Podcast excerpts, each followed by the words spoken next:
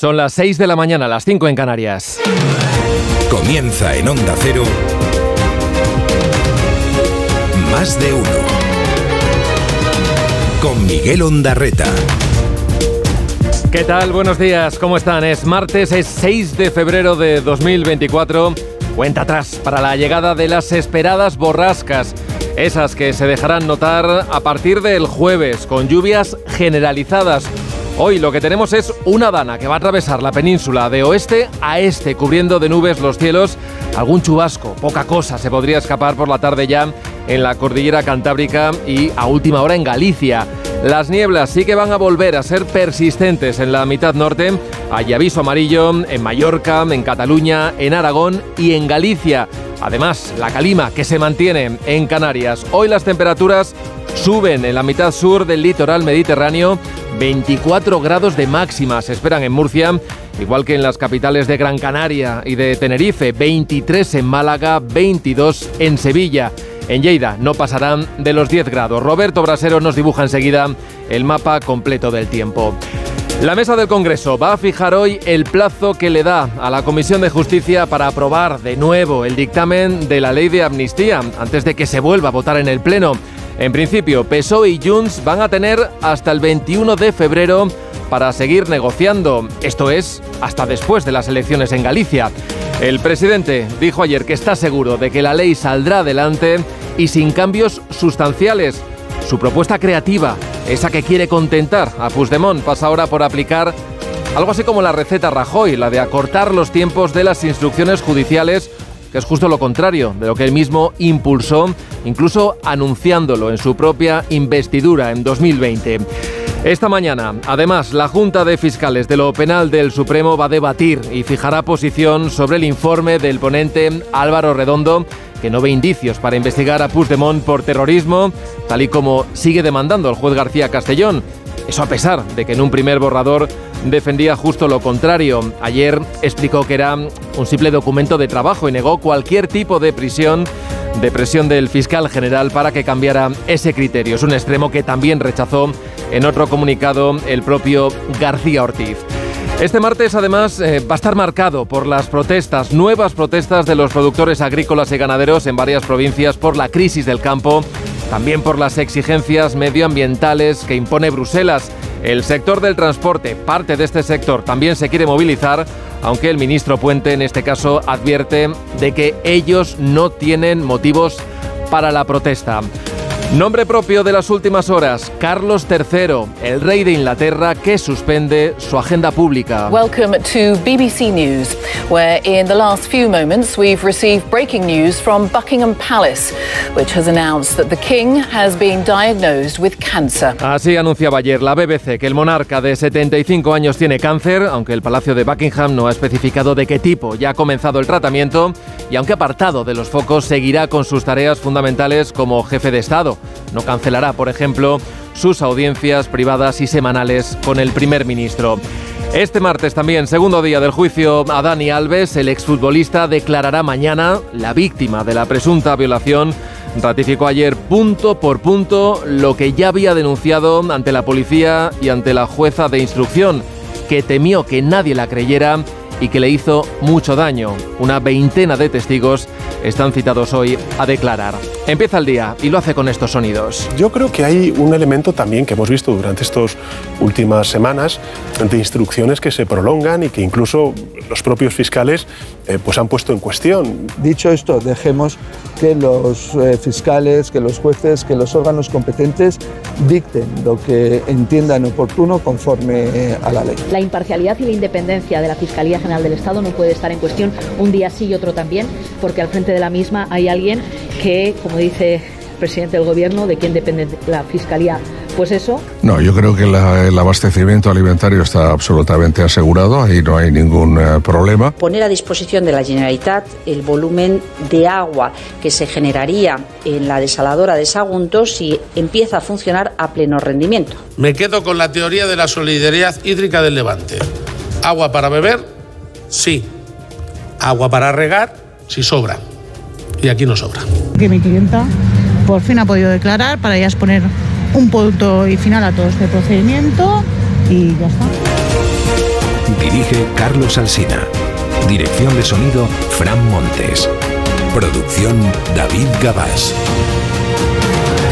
6 y 5, 5 y 5 en Canarias. Pedro Sánchez está convencido. La norma va a salir adelante y yo le garantizo de que va a ser 100% constitucional. El presidente del gobierno ayer con Ferreras en la sexta, el nuevo plan para superar el enésimo bache en la tramitación de la ley de amnistía en busca del agrado de Puigdemont, no pasa ahora por retocar el texto de la proposición de ley Tampoco parece que vaya a ir por la vía de la reforma del delito de terrorismo en el Código Penal. No, eso parece que ahora está descartado.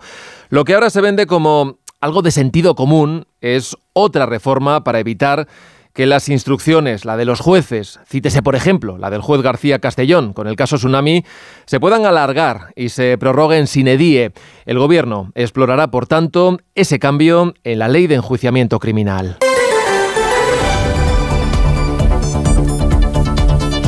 El abanico de posibilidades se va agotando, pero en Moncloa creen haber encontrado una nueva solución para contentar a Junts y que sus siete diputados no vuelvan a votar en contra de su ley, esa que vienen negociando directamente con los futuros amnistiados. En cuestión de semanas, ya lo saben, la norma, que es la norma clave de esta legislatura, tiene que volver al Pleno del Congreso para ser votada y para entonces confían en que esta propuesta para cortar los tiempos de instrucción de los jueces que esta propuesta pueda satisfacer al de Waterloo. El presidente reconocía las dificultades. Que negociar es difícil, es complejo, sin duda alguna, y con estos actores que tenemos, mucho más. Pero más complicado, más grave es, por las consecuencias, el romper todos los puentes de diálogo. ¿Qué es lo que sucedió en el año 2017? Claro que lo que no reconocía ayer el presidente en esta entrevista es que su posición ahora supone una nueva enmienda al Pedro Sánchez de 2020. Esto es lo que dijo en forma de anuncio durante su discurso de investidura. Escuchen. Les anuncio, señorías, la intención del Gobierno de promover la reforma del artículo 324 de la Ley de Enjuiciamiento Criminal, que establecía un plazo máximo de instrucción especialmente nocivo en la tramitación de causas complejas vinculadas con la corrupción. La necesidad de una justicia ágil no puede servir nunca como excusa para la precipitación en la instrucción de determinadas causas, y mucho menos como antesala para la impunidad. Aquello que antes era, lo escuchábamos, especialmente nocivo, pues ahora parece que ya no lo es. Defendía hace cuatro años Sánchez que el gobierno del PP, cuando Rajoy insistía en que había que... Agilizar los procesos judiciales todos en general y los que afectan a la corrupción en particular. Pues lo que pretendía más bien, a juicio de Sánchez, era evitar que los jueces siguieran investigando al PP en tramas que le afectaban directamente como el caso Gürtel. Hoy Sánchez, por tanto, está más cerca de este Rajoy, del Rajoy de 2015, que del propio Sánchez de 2020.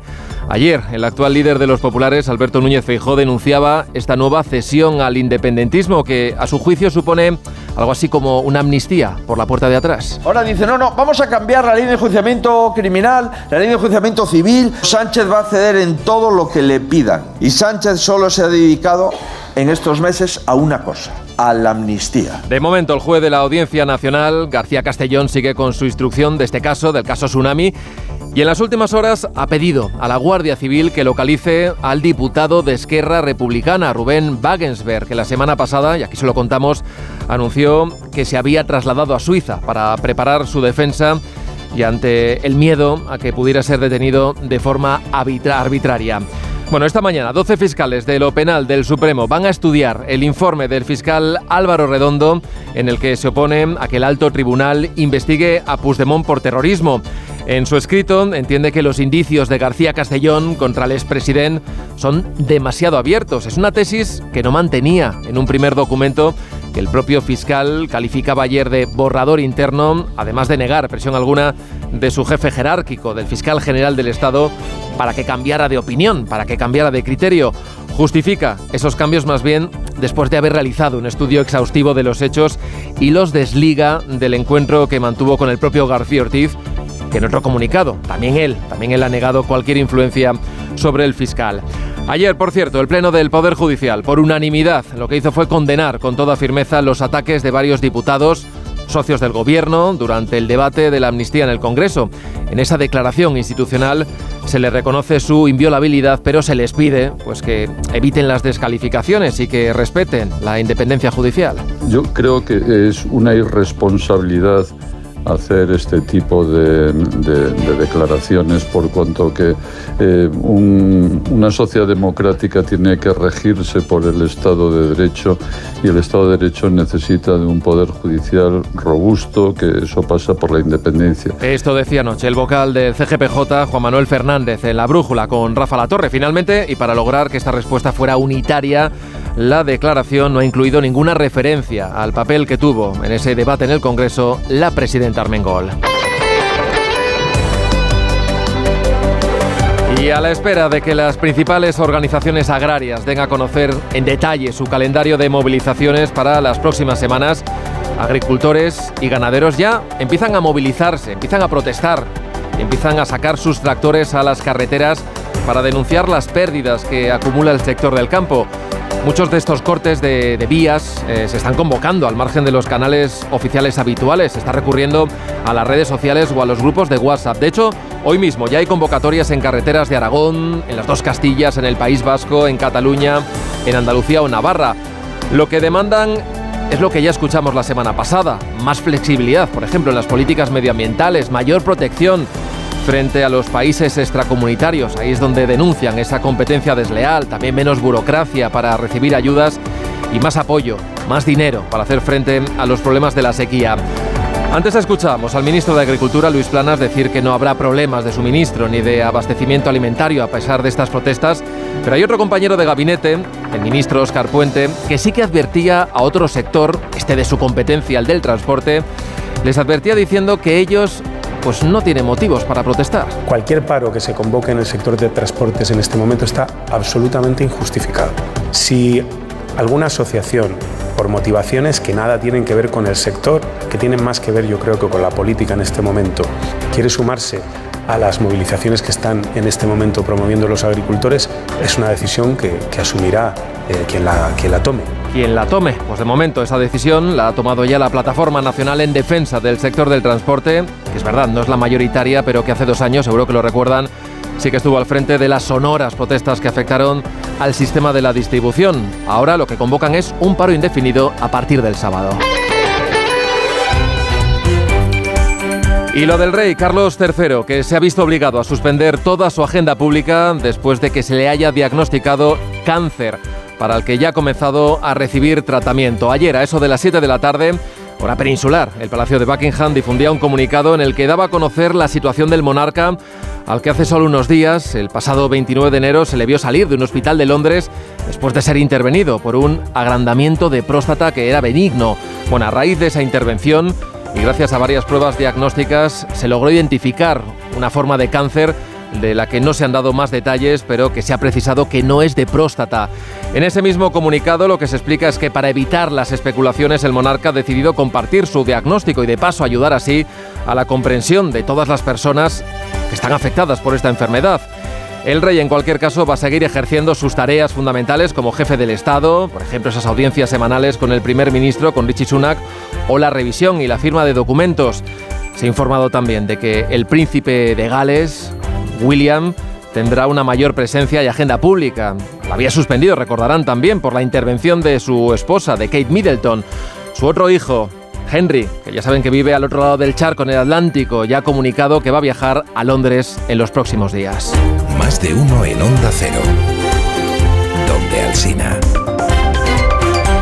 6 y 13, 5 y 13 en Canarias. Vamos con ese primer vistazo a la prensa. Portadas que llevan estos titulares. La razón dice que Sánchez adapta la amnistía para contentar a Junts. El país. Sánchez ofrece a Junts limitar los plazos de las instrucciones judiciales.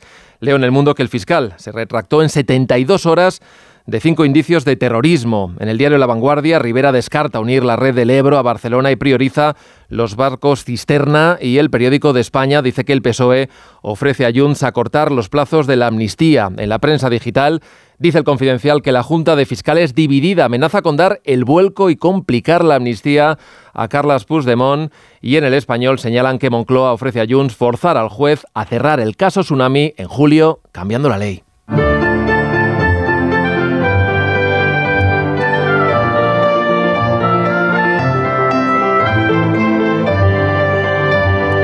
Ahora sí, vamos a conocer el detalle de la previsión del tiempo. Roberto Brasero, buenos días. Hola, muy buenos días y buenos días a todos. Hoy vamos a ir viendo más nubes en los cielos de la península, pero van a ser nubes de tipo medio y alto y esas no dejan lluvias.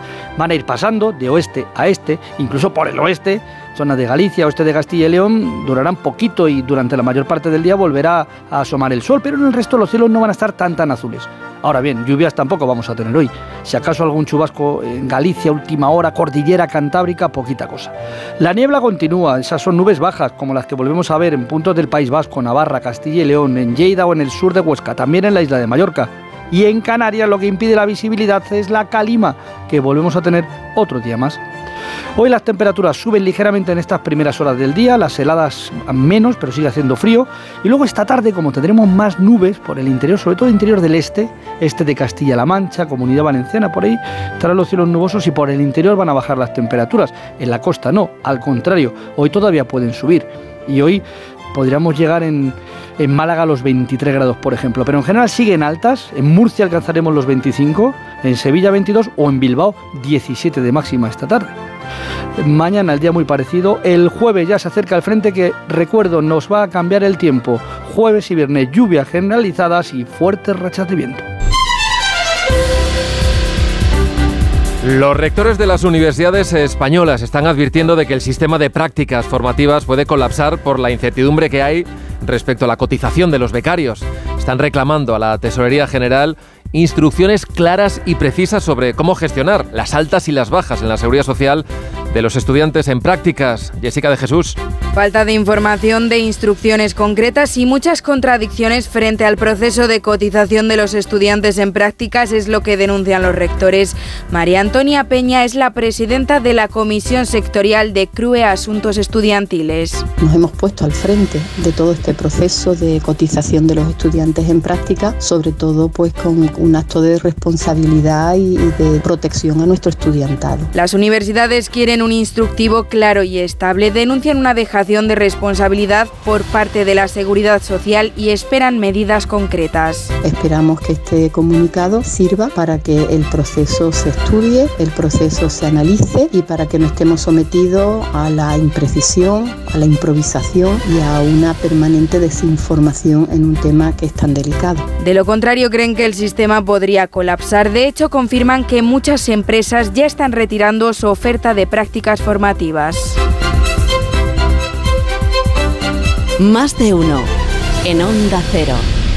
Te lo digo o te lo cuento. Te lo digo. Encima de que traigo a mi hijo, le subes el precio del seguro. Te lo cuento. Yo me lo llevo a la mutua. Vente a la mutua con cualquiera de tus seguros. Te bajamos su precio, sea cual sea. Llama al 91 555 5555. 91 555 5555. Te lo digo o te lo cuento. Vente a la mutua. Condiciones en mutua.es. Hola Andrés, ¿qué tal el fin de semana? Pues han intentado robar en casa de mi hermana mientras estábamos celebrando el cumpleaños de mi madre. Así que imagínate. Dile a tu hermana que se ponga una alarma. Yo tengo la de Securitas Direct y estoy muy contento. Por lo que cuesta, merece la pena la tranquilidad que da.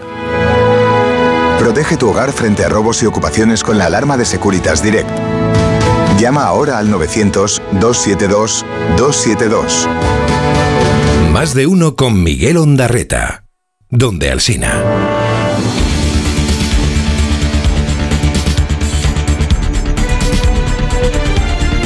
6 y 18, 5 y 18 en Canarias. Anoche se celebró en la televisión autonómica gallega, en la TVG, el debate a 5 para las elecciones del próximo 18 de febrero en esta comunidad.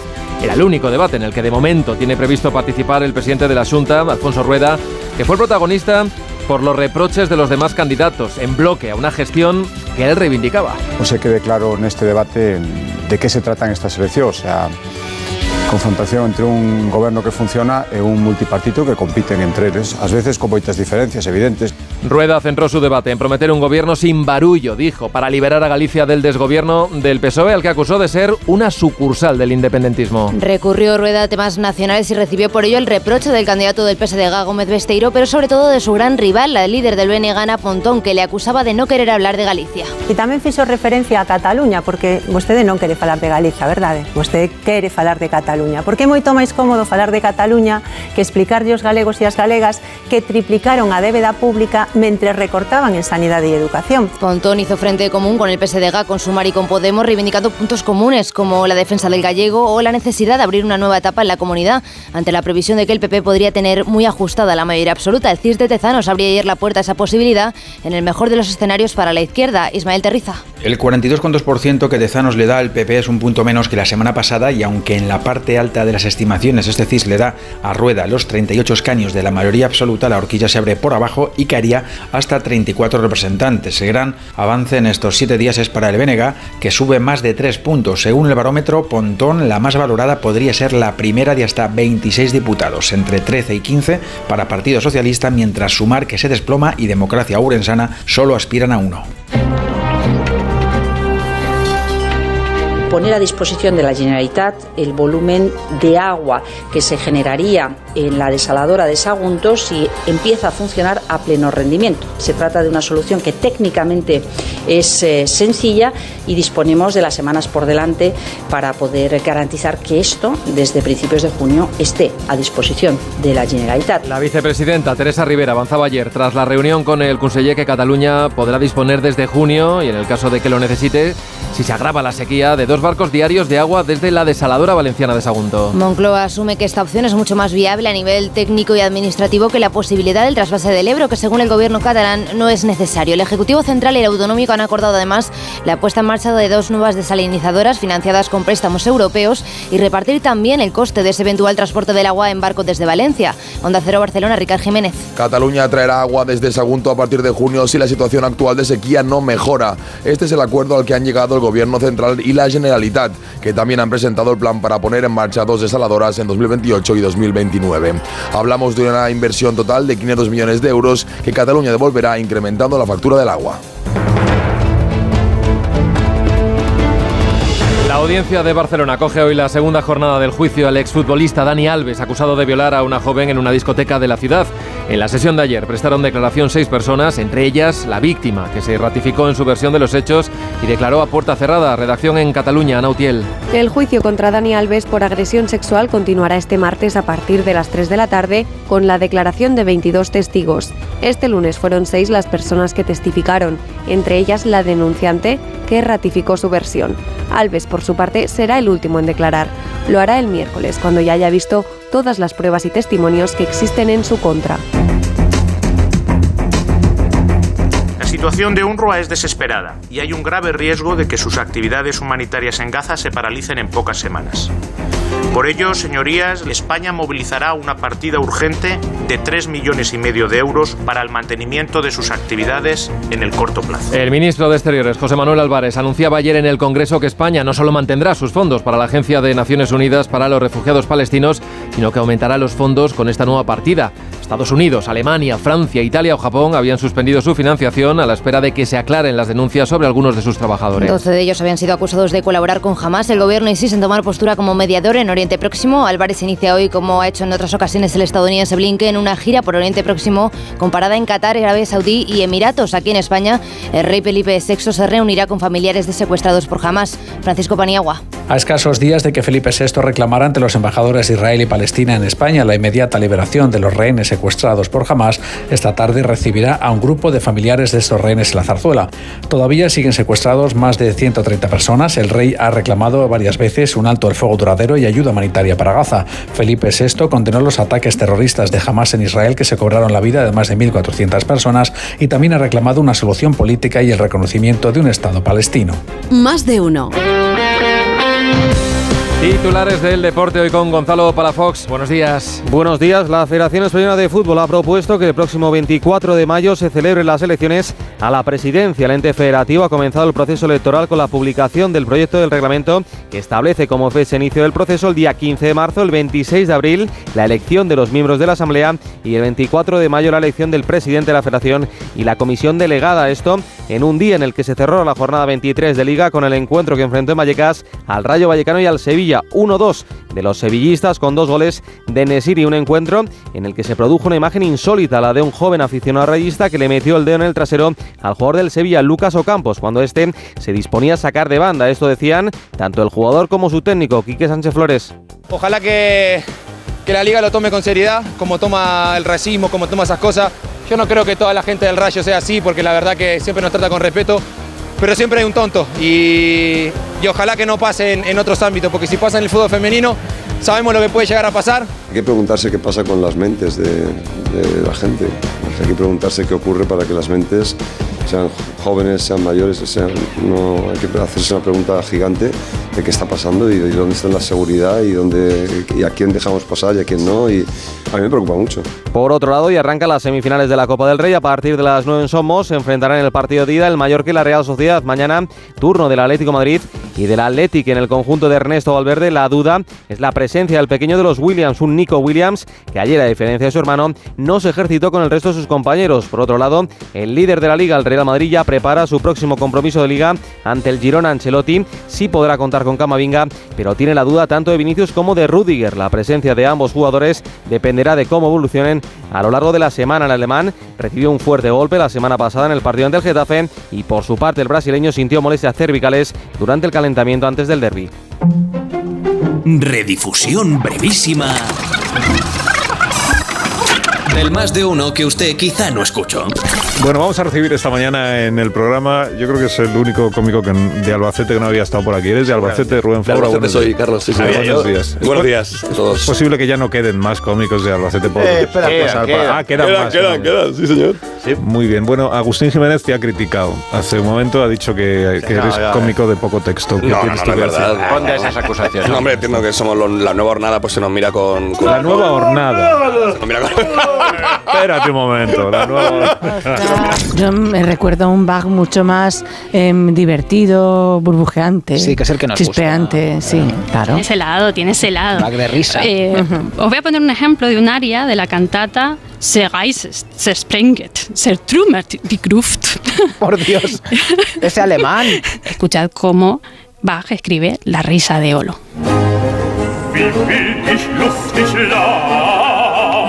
Más de uno.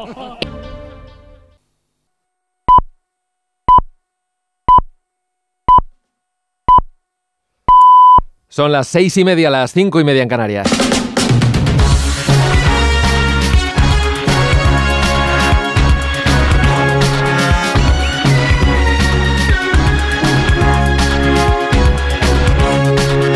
Comienza el día en Onda Cero. Es martes 6 de febrero de 2024. Hoy sale el sol en Castellón a las 8 y 4 minutos. En Zaragoza a las 8 y 10, en Ciudad Real a las 8 y 18 minutos, en Cáceres a las 8 y media de la mañana. Llega hoy una dana por el Atlántico que va a atravesar la península y que va a dejar bastantes nubes que en Galicia o en la cordillera cantábrica podrían dejar también alguna gota de lluvia por la tarde. Por lo demás, el sol se va a dejar ver y en Canarias seguimos también con la calima. La nubosidad hará que a los termómetros les cueste subir, pero de momento tenemos pocos cambios porque en el centro y en el norte vamos a seguir muy cerca de los 15 grados y en todo el Mediterráneo, como en Andalucía, nos acercaremos a los 20. En Murcia llegaremos a los 24 grados y en Sevilla a los 22 a la hora de comer. Este martes tenemos Consejo de Ministros y tractoradas por toda España. Los detalles con Elena Bueno y con Manuel Pecino. En su reunión semanal, el Gobierno va a aprobar la subida del salario mínimo interprofesional pactada con los sindicatos, no así con la patronal, del 5% de forma retroactiva desde el 1 de enero. El SMI quedará, por tanto, en los 1.134 euros brutos al mes en 14 pagas. El Consejo de Ministros también aprobará hoy la subida de medio punto de los salarios de los funcionarios vinculada al crecimiento de la economía española. Además, Pedro Sánchez y Yolanda Díaz se verán hoy después de que Sumar reclamase ayer al PSOE constituir ya la mesa de seguimiento de la coalición. Se habían comprometido a activarla en el primer mes del nuevo gobierno. Y para hoy, a partir de esta hora, los agricultores españoles han organizado a través de redes sociales protestas por todo el país. El objetivo es bloquear, sino ralentizar la circulación en calles y carreteras a las que acudirán con sus tractores. Se suman a franceses o alemanes y reclaman cambios en la política agraria europea para tener más flexibilidad y menos burocracia. También que se paralicen las negociaciones con Mercosur o una mayor legislación para los productos importados de terceros países.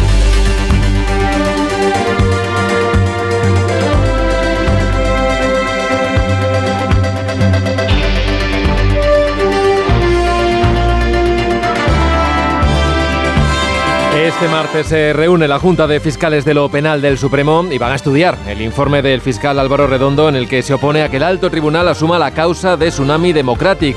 También está en contra de que Puigdemont sea procesado por terrorismo. Aboga porque el juez de la Audiencia Nacional siga investigando porque no aprecia que las protestas organizadas en 2019 supongan un delito de terrorismo y porque no cree que haya indicios suficientes como para implicar en el caso al expresidente catalán. Después de que ayer se publicase que Redondo había cambiado su informe, después de verse con el fiscal general del Estado, alegan un comunicado que se trataba de un borrador, un documento de trabajo. Reitera que no ve delito de terrorismo y niega que haya recibido ninguna instrucción, sugerencia ni presión por parte de Álvaro García Ortiz o de ninguna otra persona para modificar su informe. La número 2 del PP, Cuca Gamarra, ha exigido al fiscal general que explique el cambio de postura de Redondo. La imparcialidad y la independencia de la Fiscalía General del Estado no puede estar en cuestión un día sí y otro también, porque al frente de la misma hay alguien que, como dice presidente del Gobierno, de quien depende la Fiscalía pues eso, y que después de estar condenado por desviación de poder no ha sido cesado, sino que ha sido ratificado. Con lo cual, explicaciones ya para que haya transparencia y para que desaparezca esta incertidumbre diaria en la que vivimos. Casi a la vez que el fiscal del Supremo, García Ortiz, emitía otro comunicado en el que también negaba que hubiese tratado de influir en el trabajo de Redondo ni de ninguno de sus compañeros y que respeta la labor de todos ellos en cualquier causa. El fiscal del Supremo Redondo en su informe descarta también que haya indicios para procesar por terrorismo a Rubén Wagensberg, que anunció que se trasladaba a Suiza por miedo, por miedo al desarrollo de la investigación. El magistrado García Costellón ha ordenado localizar a este diputado, Arancha Martín. El juez del caso Tsunami pide a la Guardia Civil que localice al diputado de Esquerra que anunció su marcha a Suiza por miedo a la justicia española. García Castellón, que no puede imputar ni tomar medidas contra Rubén Wagensberg por ser aforado, explica que una de las finalidades de la fase de instrucción es la de asegurar la disponibilidad de los investigados ante el juzgado. En la misma resolución, el instructor recuerda también que la investigación de Tsunami por terrorismo no es precisamente nueva, que de hecho lleva investigándolo como tal desde el principio y cita, por ejemplo, el auto de noviembre del 19 o las comisiones rogatorias a Suiza o Estados Unidos.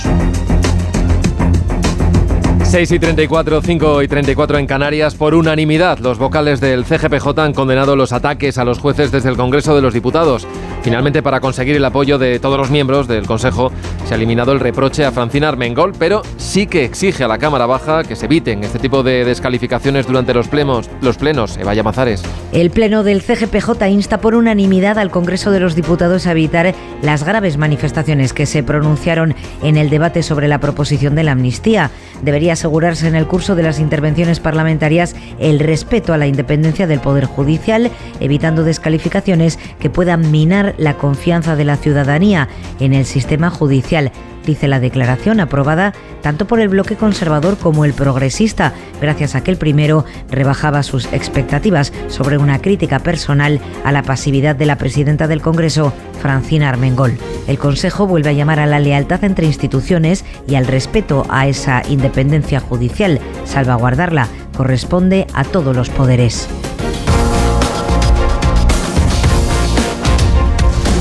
Sobre la propuesta de reforma de la ley de enjuiciamiento criminal, nosotros, cualquier eh, propuesta que ayude a desbloquear y a, y a poder eh, sacar adelante la amnistía, nosotros vamos a estar en una posición tratando de buscar soluciones para que esto salga adelante. Por lo tanto, cualquier propuesta de este tipo, como la que se ha hecho sobre la, la LEC, eh, nosotros nos van a encontrar abiertos eh, para sacar adelante la ley de amnistía. Al ministro Urtasun, a sumar, también le parece bien modificar la ley de enjuiciamiento criminal para limitar las prórrogas de las instrucciones judiciales, siempre que eso suponga sacar adelante la ley de amnistía. Desde Esquerra también lo ven con buenos ojos, pero Junts guarda de momento silencio sobre este asunto. Deshacer la reforma que el gobierno de coalición impulsó en 2020 para dar libertad a los jueces en el tiempo de investigación es lo que ha ofrecido el Partido Socialista a Puigdemont a cambio de no tocar el texto. Hace cuatro años el PSOE defendía que esta reforma era necesaria para evitar la impunidad en casos de corrupción, pero ahora Sánchez ha confirmado que están dispuestos a volver a limitar, como hizo Rajoy, las prórrogas. Ignacio Jarillo.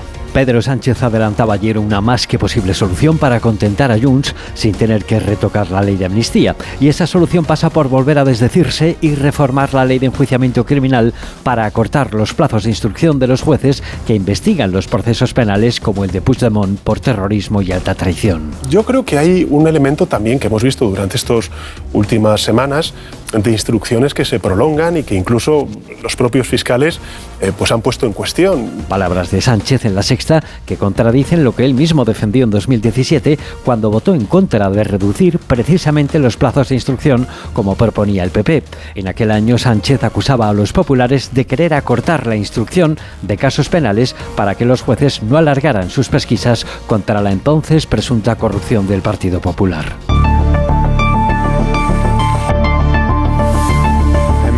I Hemos acordado desencallar la financiación de dos desaladoras que están en el plan de gestión, que nosotros ya teníamos planificadas y acordadas. Planificadas y acordadas. Esta solución pasa porque el Ministerio financie las dos desaladoras y que el Gobierno de la Generalitat lleve a cabo la construcción.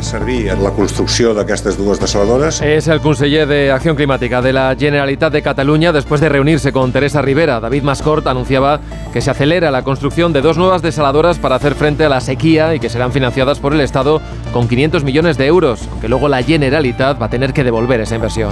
La primera de ellas no estaría lista hasta 2028, así que se han acordado también otras medidas para hacer frente a la situación actual. El Gobierno descarta pedir un trasvase, por eso se pone en marcha el proyecto para poder recibir, si fuera necesario a partir del verano, agua de la desaladora de Sagunto, una solución puntual que no implicará restar agua a ningún otro destino. Onda Cero Barcelona, Ricard Jiménez. El Gobierno asegura que preparados para poner en marcha esta hipotética medida a partir de junio. La infraestructura de Sagunto está capacitada para generar el agua que garantizaría el consumo de boca de los habitantes del área metropolitana de Barcelona, unos 5 millones de personas. Una medida que no afectaría el consumo de agua de la comunidad valenciana. Teresa Rivera es la ministra para la Transición Ecológica. No compite, como digo, con otros usos locales que entra dentro de lo que sería habitual y previsible para una instalación que está siendo infrautilizada y ojalá no resultara necesario, pero está en condiciones de poder funcionar. Ambos gobiernos también han acordado poner en marcha las desaladoras en 2028 y 2029. Requerirá una inversión de 500 millones de euros que se financiarán con fondos europeos en forma de crédito que Cataluña devolverá, incrementando la factura del agua.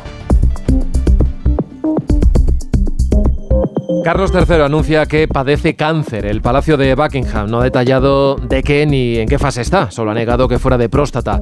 El rey mantendrá sus labores de Estado, pero cancela su agenda pública. Corresponsal en Londres, Celia Maza. Palacio de Buckingham intenta transmitir tranquilidad asegurando que Carlos III, de 75 años, se muestra optimista tras haber sido diagnosticado de cáncer, lo que le ha obligado a suspender su agenda pública. El monarca, en cualquier caso, seguirá asumiendo sus deberes, incluidos sus audiencias semanales con el primer ministro y las reuniones del Consejo Privado, aunque se podrían hacer por videoconferencia. Para evitar a toda costa la imagen de un trono vacío, la reina Camila intensificará ahora su agenda y el heredero al trono, el príncipe Guillermo, retomará también sus obligaciones tras haber estado una temporada ausente para cuidar a su mujer Kate, princesa de Gales, sobre la que existe total secretismo tras ser intervenida de una cirugía abdominal. El juicio contra Dani Alves continuará este martes a partir de las 3 de la tarde. Hoy está previsto que declaren 22 testigos, entre los cuales se encuentra la mujer del exfutbolista, la modelo Joana Sanz. También los mozos de escuadra que atendieron a la víctima en un primer momento y el propietario de la discoteca Sutton de Barcelona, donde ocurrieron los hechos. Alves, en cambio, será el último en declarar y lo hará mañana miércoles. La denunciante, por su parte, fue la primera y lo hizo este lunes. Su declaración fue a puerta cerrada, pero se sabe que ratificó la versión que ha mantenido desde el principio. Después testificaron su amiga y su prima que estuvieron con ella en la noche de los hechos. Ambas dijeron que Alves tuvo una actitud babosa con ellas. También afirmaron que la víctima les dijo que el exfutbolista le había hecho mucho daño. Es la crónica de Ana Utiel, compañera de Onda Cero Barcelona, en la segunda jornada hoy que empieza del juicio a Dani Alves, donde hoy declararán una veintena de testigos. Miguel Ondarreta, más de uno, donde Alsina.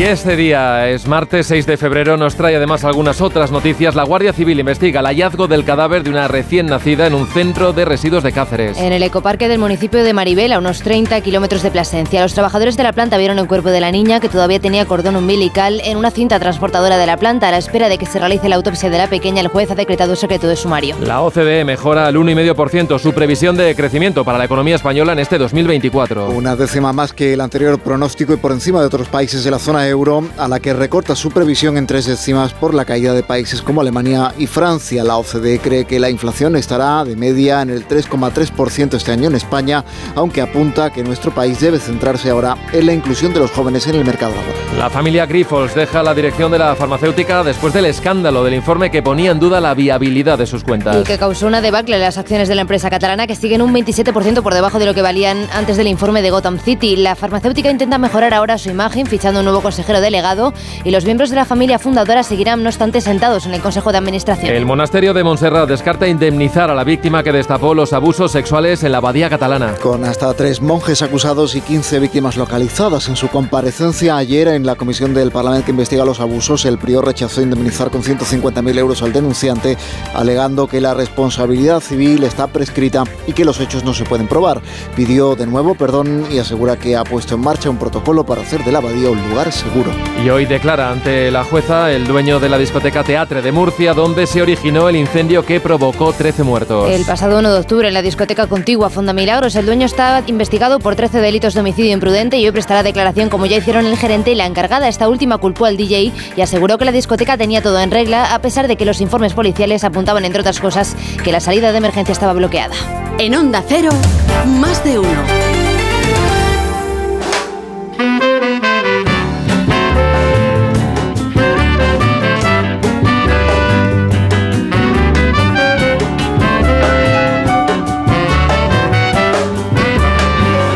Esta hora 6.43, 5.43 en Canarias. Echamos ya la vista atrás. Miramos como siempre por el retrovisor de Elena Bueno. Buenos días. Muy buenos días, Miguel. Porque hace 72 inviernos, un día como hoy.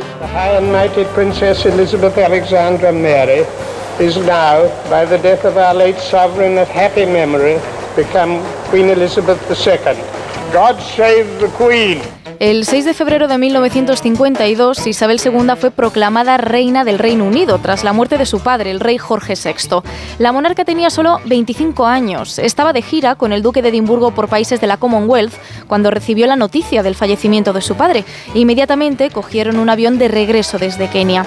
Isabel II se había convertido automáticamente en reina, aunque su ceremonia de coronación no se celebró hasta el año siguiente. Fue la primera coronación en la historia que se retransmitió íntegramente por televisión y se hizo por deseo expreso de la monarca.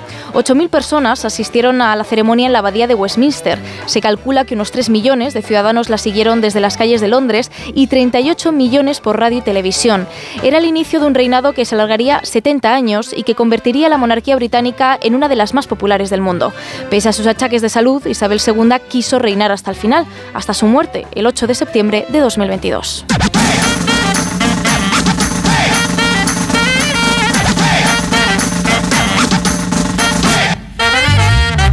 Y vamos ya a conocer la historia de una canción. Sara Iturbide, buenos días. Buenos días, Miguel. Escuchemos hoy un tema de 1997, Amiga mía, de Alejandro Sanz. Amiga mía, no sé, solo vives por él, que lo sabe también. Pero él no te ve como yo, suplicarle a mi boca que diga que me ha confesado entre copas, que es con tu piel con quien sueña de noche y que enloquece con cada botón que Amiga mía está basada en la historia de amor no correspondida de una amiga de Alejandro Sanz, Irene Chamorro, que estaba muy enamorada del cantante Antonio Flores. Alejandro intentaba aconsejar a su amiga, que le contaba todo lo que sentía, desesperada por no saber nada de él. Inspirado en aquel mal de amores, escribió Alejandro Sanz la primera parte de esta canción y se la cantó a su amiga pensando que se emocionaría. Y sin embargo, no surgió el efecto deseado. Aquello no le sentó del todo bien. Así que Sanz siguió escribiendo la canción y toda la segunda parte del tema es una respuesta a su amiga por haberle dicho, oye, qué inteligente hacer una canción de mi historia. Una especie de disculpa que sí acabó emocionando a su amiga ojalá pudiera mandar en el alma y la libertad que es lo que a él hace falta, llenarte los bolsillos de guerras ganadas, de sueños e ilusiones renovadas. Yo quiero regalarte una poesía, tú piensas que estoy dando las noticias.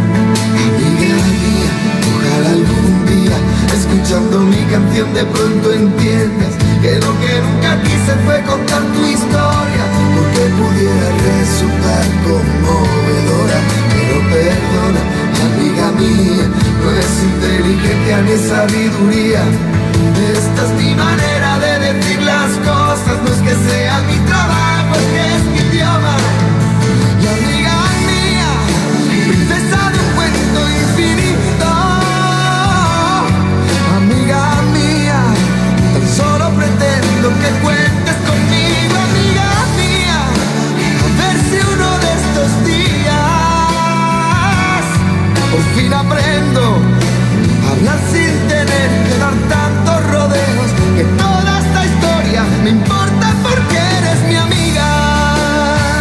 De uno.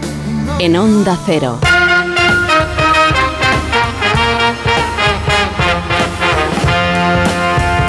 La madrugada de este viernes, millones de chinos darán la bienvenida al Año Nuevo. Es una celebración que se extiende durante días y que abrirá sus puertas a su animal del zodiaco más preciado, que es el dragón. Entre múltiples tradiciones y ritos para traer la buena suerte. De ello queremos hablar hoy en las crónicas asiáticas con nuestra corresponsal en China, Isabel Fuello. ¿Qué tal? Buenos días.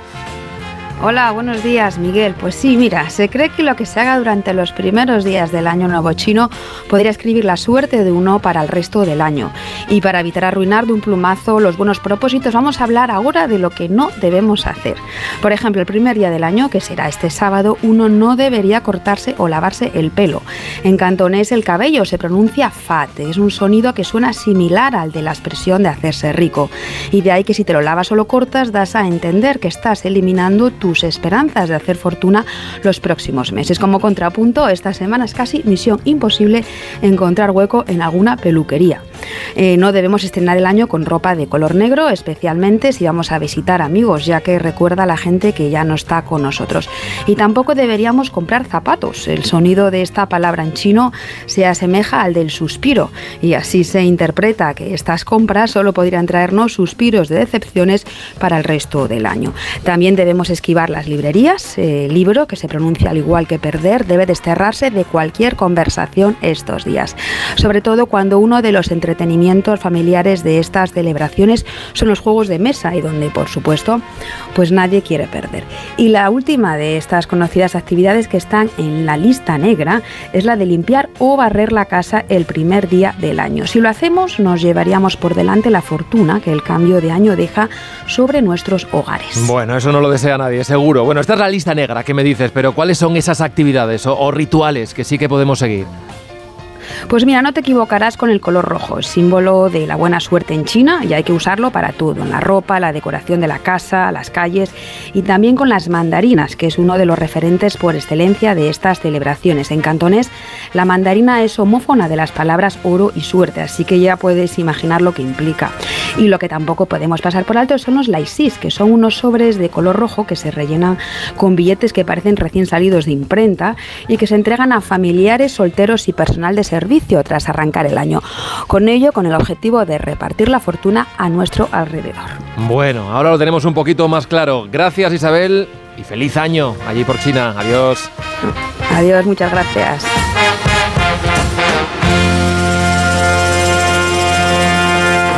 Más de uno. En Onda Cero. ¿Te lo digo o te lo cuento? Te lo digo. Estoy cansada de que me subas el precio del seguro. Te lo cuento. Yo me voy a la mutua. Vente a la mutua con cualquiera de tus seguros. Te bajamos su precio, sea cual sea. Llama al 91 555 5555. 91 555 5555. Te lo digo o te lo cuento. Vente a la mutua. Condiciones en mutua.es. Las mejores Hola, hola, hola. Ya están aquí. Que esta vez no será el jurado quien tome la decisión de quién será eliminado en el programa, sino vosotras mismas. ¿A qué reina has elegido para pegarle el hachazo? Que comience la batalla. Venga, que esto ya arranca. Drag Race España All Stars. Ya disponible solo en A3 Player. En Lowy somos más cañeros que nunca, porque te traemos nuestra mejor ofertaza. Fibra y móvil 5G por solo 29,95, precio definitivo. Si quieres ahorrar, corre a lowy.es o llama al 1456. Dijeron que los radares eran por tu seguridad. Que cobrarte por aparcar en la calle era para que tuvieras sitio. Y que las zonas de bajas emisiones eran por tu salud. Ni seguridad, ni aparcar, ni salud. Esto solo va de meterse en tu cartera. No eres su cajero automático. Reacciona, responde, recurre. De vuelta, que no te lío. De vuelta, 900-200-240. 900-200-240. O devuelta.es. Hazte de legalitas en el 900 661 y siente el poder de contar con un abogado siempre que lo necesites. Y ahora, por ser oyente de Onda Cero, ahórrate un mes el primer año. Recuerda, 900 661 ¿Arturo vais de camarero? Va a ser que sí. pues ponme un colacao. ¿Caliente como el fuego o mejor fresquito? Quemando. Quemando. ¿El de la tele? como manda el jefe, que aquí cada uno se lo pide a su manera. Marchando a tu colacao. Tenía siete recibos, pagaba mm, alrededor de 1.100 euros y ahora voy a pagar alrededor de 350. Pues que me ha cambiado la vida, que reconozco que me han ayudado mucho. Pues ha sido un salvavidas. Agencia negociadora les ha cambiado la vida. No lo dudes. Si tienes casa en propiedad y quieres pagar un 80% menos cada mes por tus préstamos, llama gratis al 900-900-880. 900-900-880. Llama ahora. Te cambiará la vida. Hola Andrés, ¿qué tal el fin de semana? Pues han intentado robar en casa de mi hermana mientras estábamos celebrando el cumpleaños de mi madre. Así que imagínate. Dile a tu hermana que se ponga una alarma. Yo tengo la de Securitas Direct y estoy muy contento. Por lo que cuesta, merece la pena la tranquilidad que da. Protege tu hogar frente a robos y ocupaciones con la alarma de Securitas Direct. Llama ahora al 900-272-272. Descubre la belleza del Mediterráneo, las islas griegas o el norte de Europa con MSC Cruceros y Viajes El Corte Inglés. Embarca desde puertos españoles o si lo prefieres vuela desde Madrid o Barcelona. Disfruta de 8 días en todo incluido desde 659 euros. Consulta condiciones en Viajes El Corte Inglés. MSC Cruceros, un viaje hacia la belleza. Un palo selfie. Una funda de móvil hortera. Que te regalen cosas que no quieres y que no te duren nada es muy de aquí. Lo que es muy de aquí es la tarifa de Finetwork de 10 gigas por 4,90 euros y un mes gratis. ¿Y el precio no cambia nunca? Jamás, trancas. Never in your life. Llama al 1777 o contrata en finetwork.com. Finetwork, una conexión muy de aquí.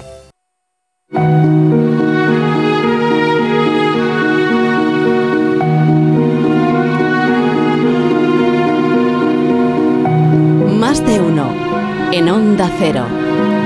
6.54, 5.54 en Canarias. Contamos ya la noticia que no interesa a nadie. David Gabás, buenos días. Buenos días. Hoy nos vamos hasta Zanzíbar, una región autónoma de Tanzania y uno de los mejores destinos turísticos de África. De hecho, el 90% de los ingresos externos de este archipiélago semiautónomo vienen del turismo, un sector que ahora se ve amenazado por la falta de alcohol en las islas. Un cambio en las empresas encargadas de importarlo ha provocado una interrupción en la cadena de suministro que ha hecho que el precio de la cerveza se duplique es más, varios hoteles del norte de la isla principal de Zanzíbar ya solo sirven refrescos y la gente tiene que viajar hasta la capital para conseguir alcohol.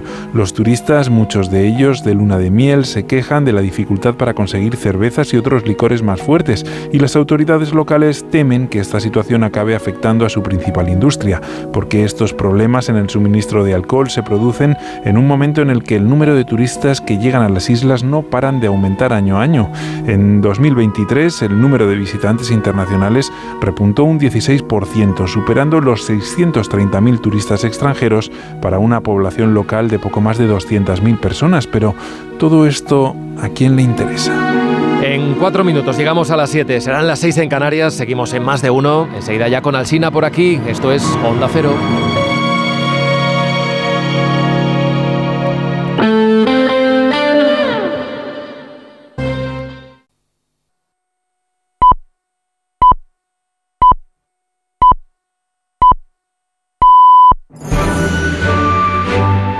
Más de uno en Onda Cero. Donde Alsina. Son las 7 en punto de la mañana, 6 en punto de la mañana en las Islas Canarias. Felicidades a los antolianos, también a los brinolfos, a las renulas, las doroteas y a los guarinos, una sola R, a los guarinos en el día de su santo. Felicidades también a Jim Sheridan, que hoy cumple 80 años y seguro que nos está escuchando en el nombre del Padre. Buenos días desde Onda Cero.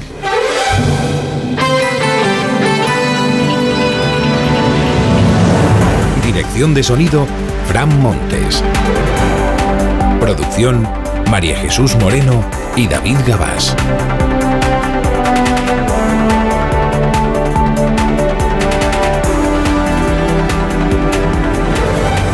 Vamos a martes, es 6 de febrero del año 2024. Llega una dana, pero flojita, va a cruzar la península hoy de oeste a este e irá salpicando el cielo de nubes altas. Lluvia no se prevé que traiga, si acaso algún chubasco aislado tendremos hoy en la costa del Cantábrico. Temperaturas flojean un poco, estamos estrenando el día con 5 grados en Huesca.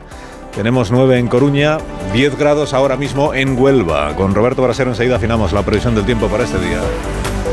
Tres historias para empezar la mañana. Desmontar leyes para agradar a Puigdemont. Sánchez confirma que su nuevo plan es deshacer el camino que él mismo hizo en la ley de enjuiciamiento criminal, limitarle ahora el tiempo de investigación a los jueces. En el año 20 defendió que hacer algo así era nocivo y que habría un espacio a la impunidad, pero ahora es justamente eso lo que está buscando, la impunidad de Puigdemont. Tractoradas de protesta, convocadas movilizaciones en distintas provincias hoy contra las exigencias medioambientales de la Unión Europea. El campo se revuelve mientras la sequía aprieta. El gobierno central acude al rescate del gobierno catalán y llevará, si hiciera falta, agua en barco desde Sagunto, ha dicho la vicepresidenta Teresa Rivera, que es lo que está más a mano. Y el cáncer de Carlos de Inglaterra, el rey, ha optado por la transparencia para que el pueblo británico sepa lo que hay. Le han, le han diagnosticado un cáncer, comenzará el tratamiento de inmediato. El equipo médico le aconseja suspender sus actos públicos. Lo primero es cómo va lo de la, lo de la amnistía. Pero hay alguna novedad. Bueno, hoy se le pone fecha ya al, al plazo que va a tener la Comisión de Justicia, o sea, los socialistas y los de Puigdemont, para entendernos, el plazo que van a tener para ponerse de acuerdo. El plazo terminará después de las elecciones en Galicia. Que igual para entonces ya han conseguido encontrar cómo era la solución creativa que le valga a ambas partes, ¿no? Esta situación verdaderamente paradójica que consiste en que el PSOE no sabe cómo convencer a Puigdemont de que se deje amnistiar. Y Puigdemont dice, pues, sí, sí, amnistiar me dejo, pero en las condiciones en las que yo diga. Y si no, pues si no es que no hay quien sostenga el gobierno el resto de la legislatura. Que este es el asunto. Esto no va de, que, de cómo, cómo, queda finalmente la amnistía, sino, sino qué se hace para asegurar cómo queda la legislatura. La legislatura. Es que una cosa va unida a la otra. Y ese es el pecado original de la legislatura en la que estamos y de la situación en la que se encuentra el presidente del gobierno, el presidente Sánchez. Bueno, ¿en qué está ahora el, presidente? Soluciones creativas. Ayer descartó que se vaya a reformar en el Código Penal el delito de terrorismo. Dice, lo retipificamos y así no, como hicimos con la sedición, que la quitamos, como hicimos con la malversación, que distinguimos, lo retipificamos y así le ponemos la vida más complicada a los jueces que quieran imputar por terrorismo a Puigdemont o a quien sea. Bueno, esto lo ha descartado el presidente, mmm, pero entiéndame, es Sánchez. Si ayer lo ha descartado, igual mañana lo anuncia. Es, un poco la, el patrón de conducta. Además de eso, ¿qué dijo ayer? Bueno, confirmó, como se venía diciendo, pues que lo que sí ofrece el gobierno a Junts per Catalunya, porque esto es todo para agradar a Junts per Catalunya o para atraer, como dicen hoy algunos titulares, lo que ofrece es modificar la ley de enjuiciamiento criminal. ¿Y esto qué es lo que es? Eh, eh, poner tope a los plazos que tienen los jueces para llevar a cabo una investigación. Si usted tiene tanto tiempo para hacer una investigación judicial, por compleja que sea, y si no lo ha terminado en ese tiempo, pues se acabó. No puede andar reabriendo, prorrogando estas cosas que tan incómodas resultan cuando es Puigdemont el investigado, cuando son otros da exactamente igual. Eh, paradoja. Eh, bueno, pues que, esta es una, esto de ponerle plazos a las investigaciones judiciales es una cosa que se inventó el gobierno de Mariano Rajoy, que reformó esta misma ley en el año 2015, creo recordar. Y cuando llegó Sánchez al gobierno dijo, pues esto es inaceptable, así que yo voy a eliminar esto de los plazos a las investigaciones judiciales. Este es el patrón.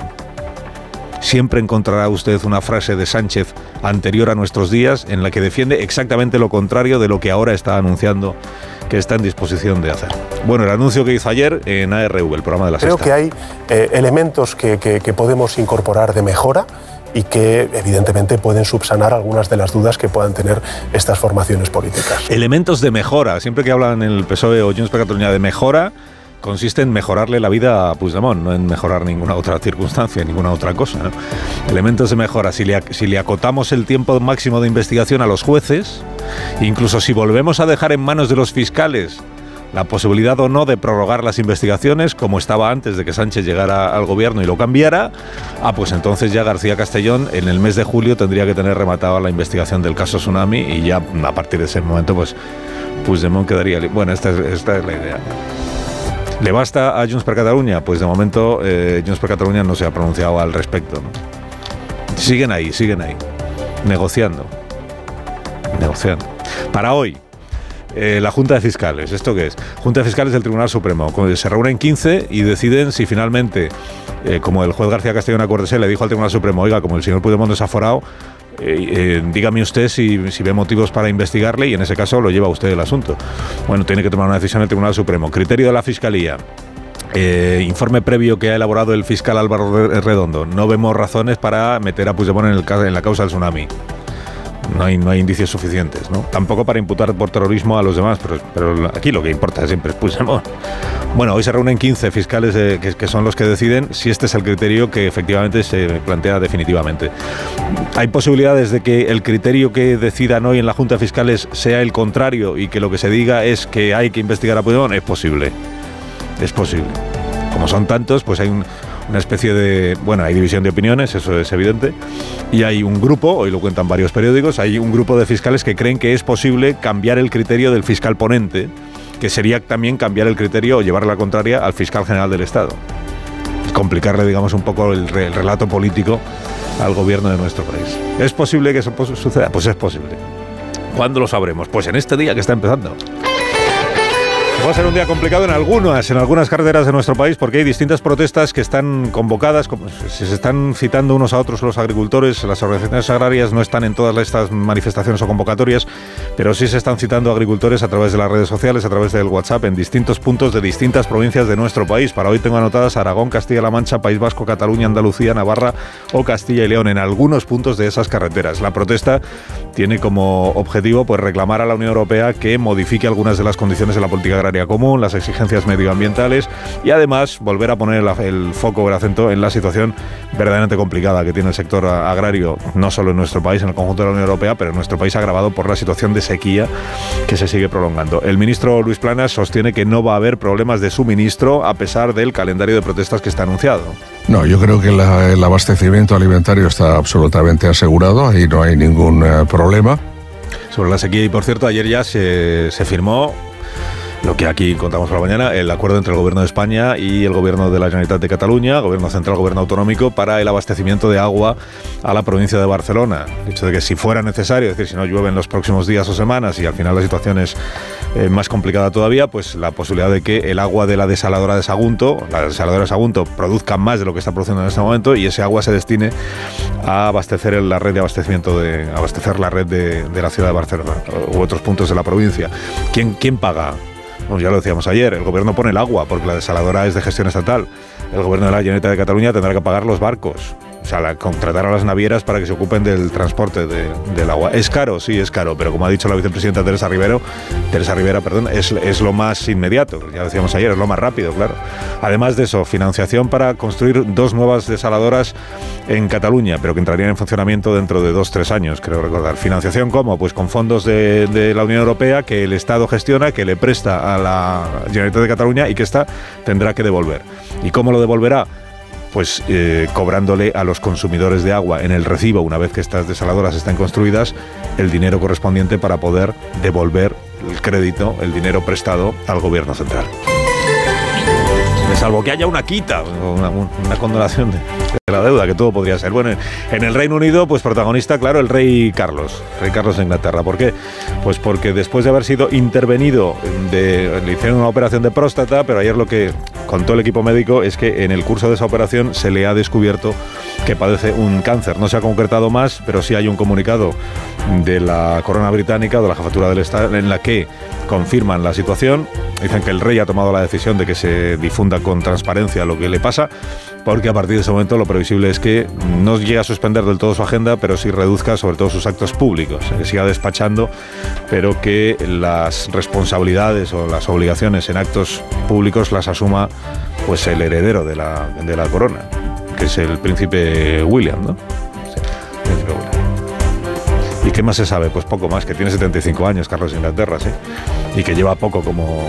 Estado toda su vida de heredero y que ahora ejerce de... Dice, y ahora le pasa esto. Bueno, le pasa esto, pero una enfermedad que va a ser tratada y que en eso están los médicos, en conseguir que el rey, si es posible, pues se recupere cuanto antes.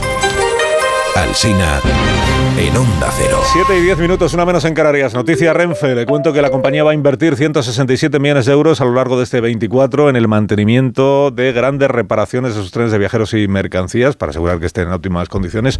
Es un tipo de mantenimiento preventivo e integral del material ferroviario que se realiza de forma periódica, programada y de acuerdo con un protocolo. Se lleva a cabo con un chequeo de profundidad sobre todos los componentes y las partes vitales de los vehículos. Tienes más información en renfe.com. Renfe, tu tren. Empresa patrocinadora del equipo paralímpico español.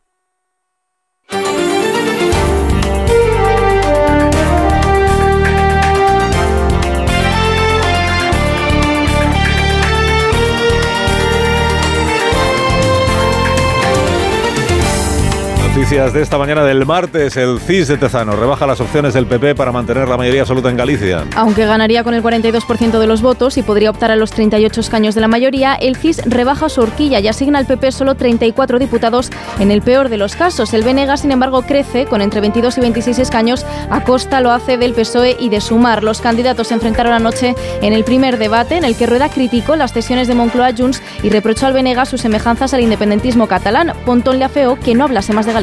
Señora Pontón, vostedes levan o seu programa a independencia de Galicia. Non dixeron que non, máis ben a nada e propusese o independentismo catalán, si son a súa mellor coartada. Vostede quere falar de Cataluña, porque é moito máis cómodo falar de Cataluña que explicarlle aos galegos e as galegas que triplicaron a débeda pública mentre recortaban en sanidade e educación. El juez García Castellón pide localizar al diputado de Esquerra que se marchó a Suiza, dijo él, por miedo a la investigación del caso Tsunami. En el que está imputado, Rubén Wagensberg dijo que se trasladaba a Suiza para buscar la mejor defensa posible. La Guardia Civil le atribuye de comunicación en Tsunami y le vincula a acciones como el bloqueo del aeropuerto del Prat o el corte de la AP7. García Castellón ha pedido localizarlo, justificando que una de las finalidades de la fase de instrucción es asegurar la disponibilidad de los investigados. La joven que denunció a Dani Alves por agresión sexual ratifica su versión ante la jueza. En la primera jornada del juicio han declarado también la prima y la amiga de la víctima con las que salió de fiesta aquella noche. Ambas han explicado que el futbolista tuvo una actitud babosa y que cuando la denunciante salió del baño en el que presuntamente se cometió la violación, se echó a llorar y solo repetía que le había hecho mucho daño. Hoy está previsto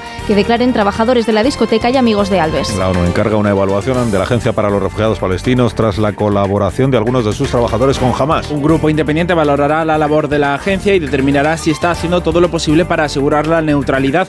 La ONU recuerda que su agencia presta asistencia vital a dos millones de personas en Gaza, consciente de su delicada situación. Después de que 18 países hayan suspendido la financiación, el ministro Álvarez ha anunciado una partida urgente. La situación de UNRWA es desesperada y hay un grave riesgo de que sus actividades humanitarias en Gaza se paralicen en pocas semanas.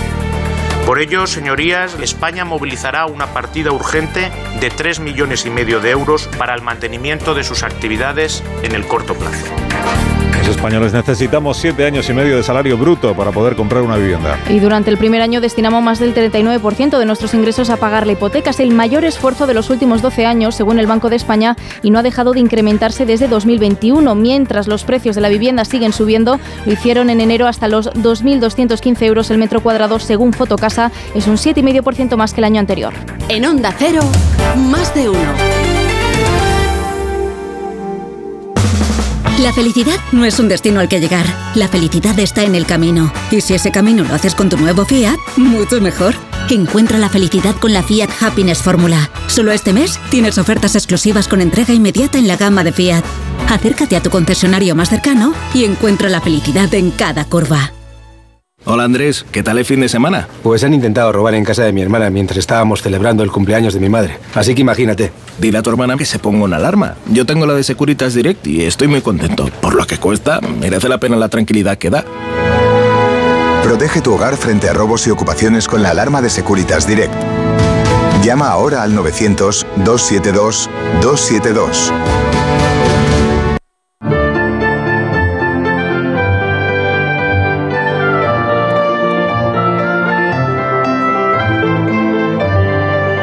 Siete y cuarto, una, menos en- una hora menos en Canarias, la previsión del tiempo para este nuevo día con Roberto Brasero. Buenos días, Roberto. Hola Carlos, muy buenos días y buenos días a todos. Hoy con más nubes. De momento se queda ahí el cambio en el tiempo. Hoy las nubes, mañana igual y el jueves ya empiezan las lluvias y el viernes más lluvias todavía. Ese es el proceso gradual que esperamos en los próximos días y que va a desembocar el próximo fin de semana en un tiempo muy distinto porque ahí le sumaremos también el frío y bajas temperaturas, incluso las nevadas en las montañas. Ya ves que de cambios que quizá nos anuncian estas nubes que están llegando hoy, nubes de tipo alto, estas no dejan lluvias, si nos van a dejar los cielos un poco más enmarañados en algunas zonas de España. Volvemos a repetir las nieblas, Castilla y León, País Vasco, Navarra, zonas de Aragón, Cataluña, también en Mallorca y la Calima en Canarias. Temperaturas frías a esta hora, quizá un pelín menos que ayer, 0 grados, Burgos, Ávila, Soria, pero las heladas quizá menos hoy. Y luego esta tarde con esas nubes, esos cielos algo más grisáceos, aunque no llueva, si bajarán un par de grados las temperaturas en Castilla-La Mancha, el interior de la comunidad valenciana. Pero hacia el sur siguen muy altas, en Sevilla 22 grados, en Málaga 23, más al sur Ceuta y Melilla 20 grados hoy y en Canarias rozando los 25 como en Murcia capital. Así que la tarde todavía se mantiene cálida. Mañana parecido, ya digo, el jueves las lluvias por el oeste y el viento que va a empezar a soplar con fuerza y el viernes esas lluvias y ese viento por buena parte de España. Más de uno en Onda Cero.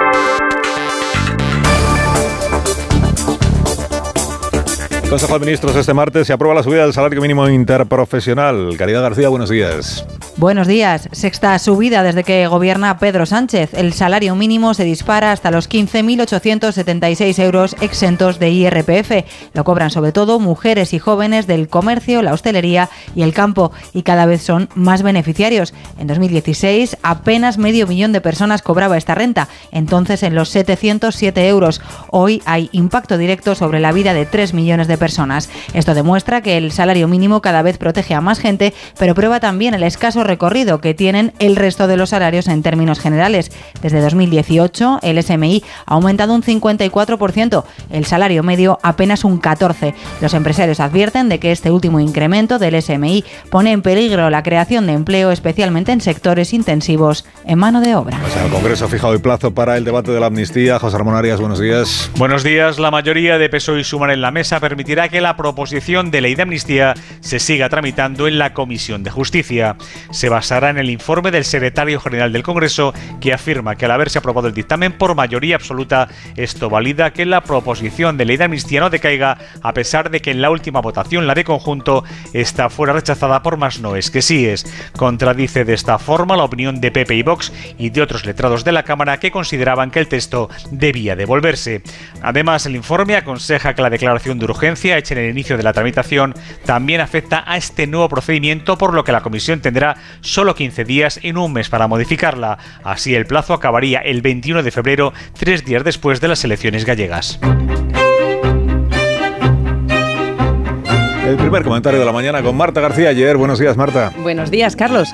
Tiene su gracia imaginar a los responsables de la Unión Europea de Radiodifusión discutiendo muy formales ellos si la palabra zorra es un insulto o un mamífero cánido, como los niños en el recreo cuando van a la profe a decirles que les han llamado gili y lo que sigue. Al final los organizadores de Eurovisión no se han dado por ofendidos y han declarado apta la canción de Nebulosa que representará a España este año. A la canción zorra la ha salvado el diccionario de sinónimos, pero ojo, porque la organización ha subestimado la capacidad de los españoles de politizar todo.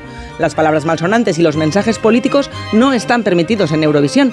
En 2021, la banda italiana Maneskin tuvo que quitar cazzo de la letra por malsonante y años antes, Georgia se negó a participar cuando le exigieron que modificara la canción que decía We don't wanna Putin, porque Putin puede ser un verbo inofensivo en inglés, pero We don't wanna Putin sonaba alegato velado contra Putin.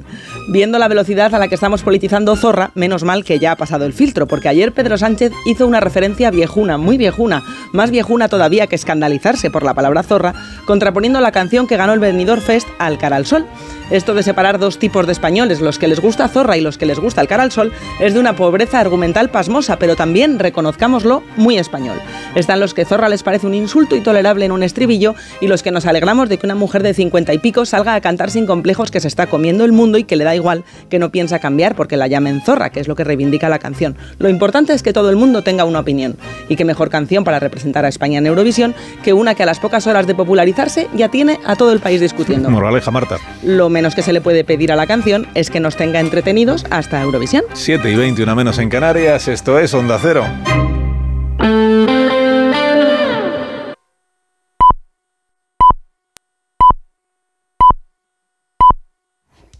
Son las siete y media de la mañana, seis y media de la mañana en las Islas Canarias. Celebramos a esta hora el consejo de Ibudol de los amigos de Kern Pharma. A ese dolor de espalda que no te deja hacer deporte o a ese dolor de cabeza que te hace difícil trabajar, ni agua. Ibudol, el primer ibuprofeno bebible en stick pack para aliviar el dolor. También Ibudol en comprimidos. Adultos y niños a partir de 12 años. Al dolor, Ibudol. Tenía que ser de Kern Pharma. Lea las instrucciones de este medicamento y consulte al farmacéutico.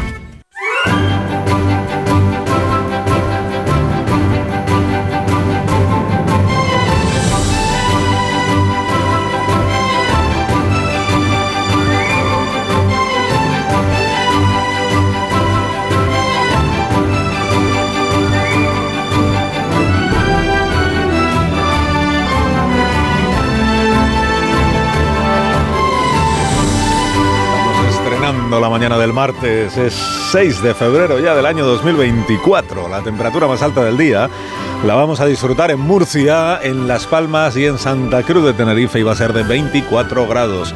En Sevilla y en Málaga esperamos 22. En Alicante, en Melilla y en Córdoba llegaremos a los 20. En Ceuta, en Badajoz, en Palma y en Valencia esperamos 18 de máxima. Tarragona, Bilbao serán 17, como Cáceres y Barcelona. Cuenca y Salamanca 16. En Ávila, en Pamplona, San Sebastián y Madrid llegaremos a los 15. En Teruel, Valencia, Palencia y Vitoria a los 14. Y la más cortita de las máximas del día la esperamos en Segovia y en Huesca. Y va a ser de 13 grados en la sobremesa de este día que estamos iniciando y que trae como, como expectativa principal. Bueno, tenemos dos, tenemos dos. Hoy se reúne la mesa del Congreso, hemos contado, para ver qué plazo le pone ya lo de la lo de la ley de amnistía, que como sabe usted ha vuelto a la. Estamos aprendiendo muchísimo también sobre sobre el reglamento parlamentario, ¿verdad? La, ley que fue, la proposición de ley que fue rechazada porque Jones dice que como esta no le gusta, ahora vuelve a la Comisión de Justicia y hay que ver cuánto tiempo tienen ahora para volver a hacerla, para volver a hacerla, para retocarla, o para remendarla, o para lo que sea. Y seguramente será pues para después de las elecciones gallegas. Pero no mucho después, porque hay que poner plazo, acotar los plazos. Y si Sánchez quiere acotar los plazos a las investigaciones judiciales, ¿cómo no se van a acotar a los debates y las tramitaciones parlamentarias? Esto de la ley de enjuiciamiento criminal, que ahora se le ha ocurrido al gobierno, que estaría bien que los jueces eh, tuvieran un límite en el tiempo que dedican a una investigación judicial, que no pueden estar prorrogando y prorrogando y prorrogando y prorrogando. Dice, a ver si así con esto le podemos convencer a, a Puigdemont de que García Castellón tiene ya el tiempo limitado y por eso ya es menos posible que le acabe imputando por terrorismo. Pero justo esto del, del tope a las investigaciones judiciales no es lo que a Sánchez le parecía hace cuatro años, solo cuatro años. Le parecía que era abrir el camino a la impunidad y era nocivo y no sé cuánto. Pues eh, sí, exactamente, sí. Sí, pero ¿qué le voy a explicar yo a estas alturas de los cambios de criterio, perdón, cambios de opinión del presidente del gobierno. La otra expectativa interesante del día o la previsión infor- informativa es que hay Junta de Fiscales del Tribunal Supremo, que es una cosa que se produce pues, con mucha frecuencia y a la que casi nunca hacemos caso. Eh, pero que hoy sí, hoy sí. ¿Por qué? Porque hoy se debate el, el informe este que ha presentado el ponente, el fiscal redondo, y que le diría al Tribunal Supremo, que es quien tiene que tomar la última decisión, no vemos motivos para investigar por terrorismo a Puigdemont. Bueno, no vemos motivos para investigar por nada relacionado con Tsunami Democrática a Puigdemont. Entonces, la que- el criterio del ponente, pero ahora tienen que debatirlo los otros, que son- unos cuantos, y tienen que tomar una decisión. Y hay run run de que, de que algunos quieren dar la batalla para que sí sea imputado Puigdemont en el Tribunal Supremo. O sea que veremos, que veremos en qué acaba el asunto. Además de eso, tenemos movilizaciones agrarias en unas cuantas provincias de nuestro país en el día de hoy. Es comienzo de, porque el calendario de movilizaciones se va a prolongar durante todo el mes, con protestas, protestas, protestas, que ayer también el sector del transporte anunció que se suma a las movilizaciones, o en este caso desmovilizaciones. La Plataforma Nacional en Defensa del Sector del Transporte no es la mayoritaria, pero sí agrupa muchas pymes y autónomos, anuncia paro indefinido a partir del próximo sábado. Le tocó a Oscar Puente, ministro del ramo, pues intentar evitar que esa convocatoria se mantenga. Y en el Reino Unido, pues la nota del Palacio de Buckingham en el día de ayer, comunicando que el rey Charles, eh, el rey Charles ha sido diagnosticado de, de cáncer, no se ha concretado más.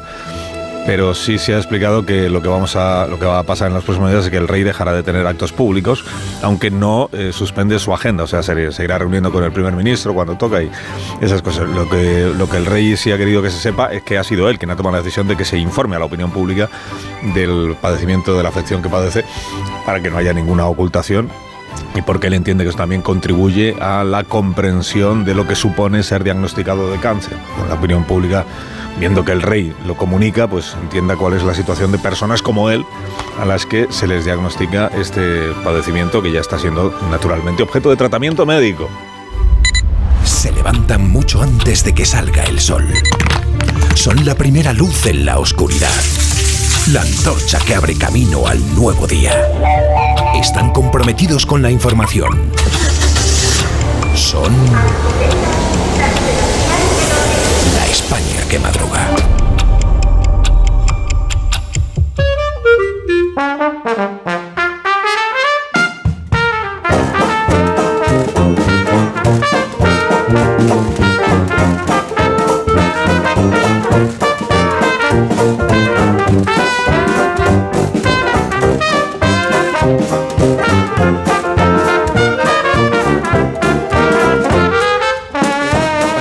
Martes con el profesor Rodríguez Brown. Buenos días, Carlos. Buenos días, a pesar del gobierno. Y con Daniel Ramírez García Mina, el nuevo. Buenos días, Dani. Patrón, es verte con esa americana y me emborracho de rigor.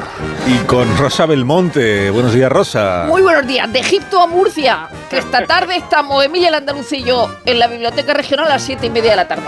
Biblioteca Regional, siete y media de la No vaya a tarde. ser que no vaya nadie. Para allá que vamos. Amigos de Murcia y de, de toda la región, podemos decir. ¿no? Y de Egipto también. Igual. Muy bien. Bueno, vais a hablar del libro, pero igual también dices algo del viaje a Egipto, ¿no? Que Sí. es lo que el público quiere. Se llama eh, periodismo y literatura o algo así, Claro. no sé. Pero Bueno, vamos, sí. hablaremos de cosas que no importan a nadie. Cosas vuestras. Félix José Casillas, muy buenos días. Buenos días, siempre me toca hablar después de un libro. No puedo presentar ningún libro, no tengo libro. Ya estás tardando. No tengo. Ramón Rubén, buenos días. El libro de la copa se empieza a escribir mañana. Ah, qué bonito. Bueno, esta noche la también. viene. esta noche. Ah, qué bonito, qué lindo. En fin, un minuto. Vale, minuto. Hablamos de cosas. La España que madruga. Donde Alsina. Sí, 2022 fue el año de la robótica y 2023 tuvo a la inteligencia artificial como protagonista en lo que a innovación se refiere. ¿Cuáles serán las novedades que marquen el panorama de la I más D más I empresarial en este 2024? Según el informe Tecnovisión de la consultora Capgemini, lo más revolucionario para el año entrante será la evolución de los semiconductores, la criptografía postcuántica, las tecnologías de baterías y la nueva exploración espacial. Pero aterrizando en el día a día de las empresas, algunas tecnologías se postulan como las más disruptivas de cara a mejorar los procesos empresariales y su competitividad. Desde Acciona, una de las empresas más innovadoras del panorama empresarial español, afirman que innovar es imprescindible y apuntan algunas de las tendencias que marcarán 2024 en cuanto a nuevas tecnologías.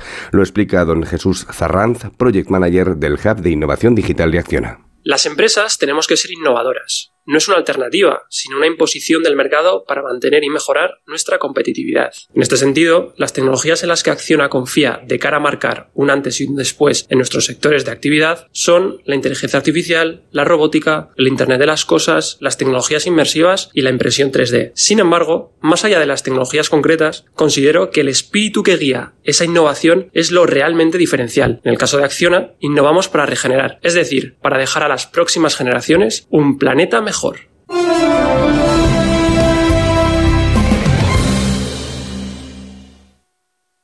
Cariño, no me cierra la maleta. ¿Pero qué has metido? Pues nada, la ropa, el neceser, las playas que hemos visto, los arrecifes, los días para encontrarnos a nosotros mismos y las tardes viendo la puesta de sol. Ah, y el sol. Con Betravel siempre vuelves con más de lo que te llevas. Viaja a Riviera Maya nueve días en Hotel 5 Estrellas desde 1.135 euros todo incluido. Betravel, viájate la vida. Te lo digo o te lo cuento. Te lo digo. No tienes seguro para mi coche eléctrico. Te lo cuento. Yo me voy a la mutua. Vente a la mutua y además de las mejores coberturas, te bajamos el precio de tus seguros, sea cual sea. Llama al 91 555 5555. Te lo digo o te lo cuento. Vente a la mutua. Condiciones en mutua.es. Soy de legalitas porque a veces pasan cosas que no te esperas. Como cuando tuve aquel accidente y lograron que me indemnizaran. O cuando me hicieron unas quemaduras en la depilación láser y me ayudaron a ganar mi reclamación. Hazte de legalitas en el 900 y siente el poder de contar con un abogado siempre que lo necesites. Y ahora, por ser oyente de Onda Cero, ahórrate un mes el primer año. Ahora en Carglass queremos que mejores tu visión cuando conduces bajo lluvia. Por eso, con la reparación o sustitución de cualquier luna, te aplicamos el tratamiento anti lluvia gratis. Carglass cambia, Carglass repara. Promoción válida hasta el 10 de febrero. Consulta condiciones en carglass.es. Hola, soy Jesús Calleja. ¿Sabéis cuál es el verdadero sabor del agua? El agua de mi tierra, el agua mineral Teleno. Recuerda, agua mineral Teleno. You are the one for me, for me, for me, formidable. Hoy con Endesa tienes una oferta formidable. Elige formidable energía con luz, gas y mantenimiento de gas y ahorra 620 euros en dos años. Disfruta de este ahorro directamente en tus facturas, porque todo Endesa es formidable. Contrata ya en el 876-0909, en los puntos de venta Endesa o en endesa.com y empieza a ahorrar. Este es Xiaolin, especialista de cine en artes marciales. O lo que es lo mismo, especialista en repartir. Todo el día así. Sí, reparte mucho. Pero nada comparado con lo que reparte el Rasca Millonario de la ONCE, que reparte más de 20 millones de euros en premios. Y eso es mucho repartir. Rasca Millonario de la ONCE. Reparte como nadie. A todos los que jugáis a la 11, bien jugado. Juega responsablemente y solo si eres mayor de edad. ¿Cansado? Revital. Tomando Revital por las mañanas recuperas tu energía, porque Revital contiene ginseng para cargarte las pilas y vitamina C para reducir el cansancio. Revital, de Pharma OTC. Hola Andrés, ¿qué tal el fin de semana? Pues han intentado robar en casa de mi hermana mientras estábamos celebrando el cumpleaños de mi madre. Así que imagínate. Dile a tu hermana que se ponga una alarma. Yo tengo la de Securitas Direct y estoy muy contento. Por lo que cuesta, merece la pena la tranquilidad que da. Protege tu hogar frente a robos y ocupaciones con la alarma de Securitas Direct. Llama ahora al 900-272-272. En Peugeot estamos listos para ayudarte a llevar lo más importante, tu negocio. Por eso, en los días Peugeot Profesional vas a poder disfrutar de condiciones especiales en toda la gama. Aprovecha del 1 al 14 de febrero para dar energía a tu negocio. Inscríbete ya en peugeot.es. Más de uno en Onda Cero. Donde el Sina...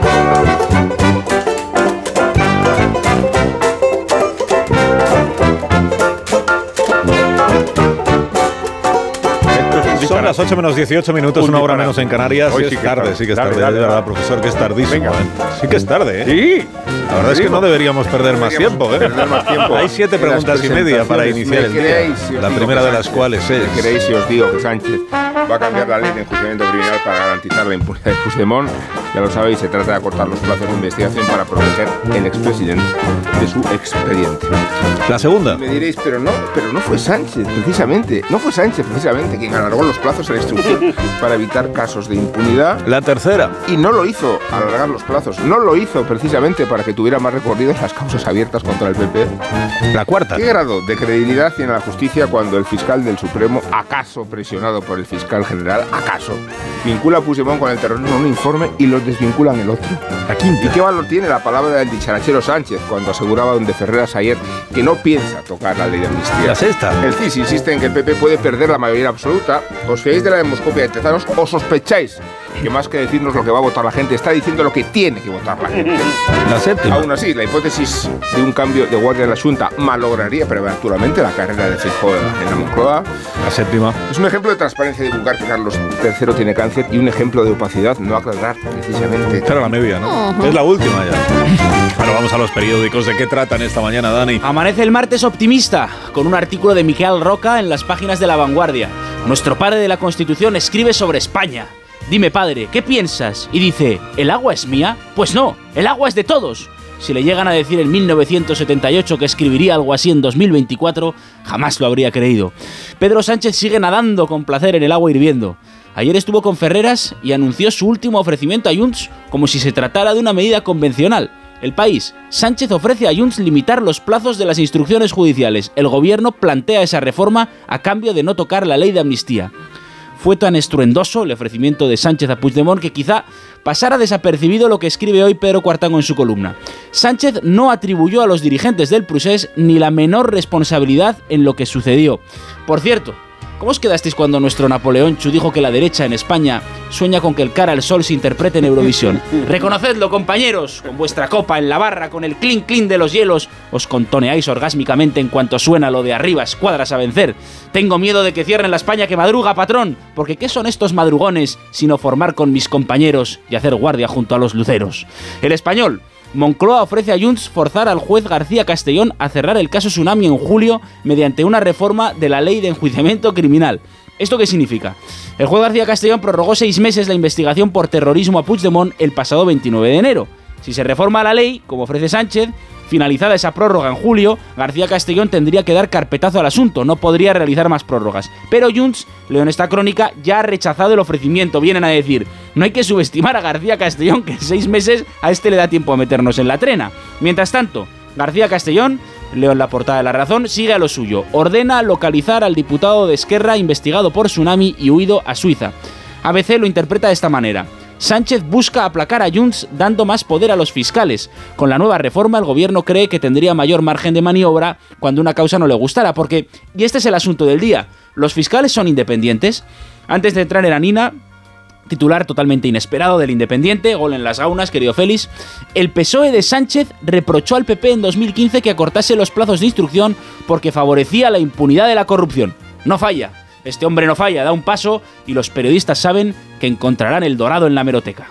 ¿Qué otros lingotes informativos has encontrado en esas minas de la democracia? Son los periódicos, dices tú. Sabes que te quiero, patrón, y que no cambiaría un minuto en la mañana ni por todos los lingotes informativos del mundo. Hablemos de desamor de la Junta de Fiscales que se celebra este martes.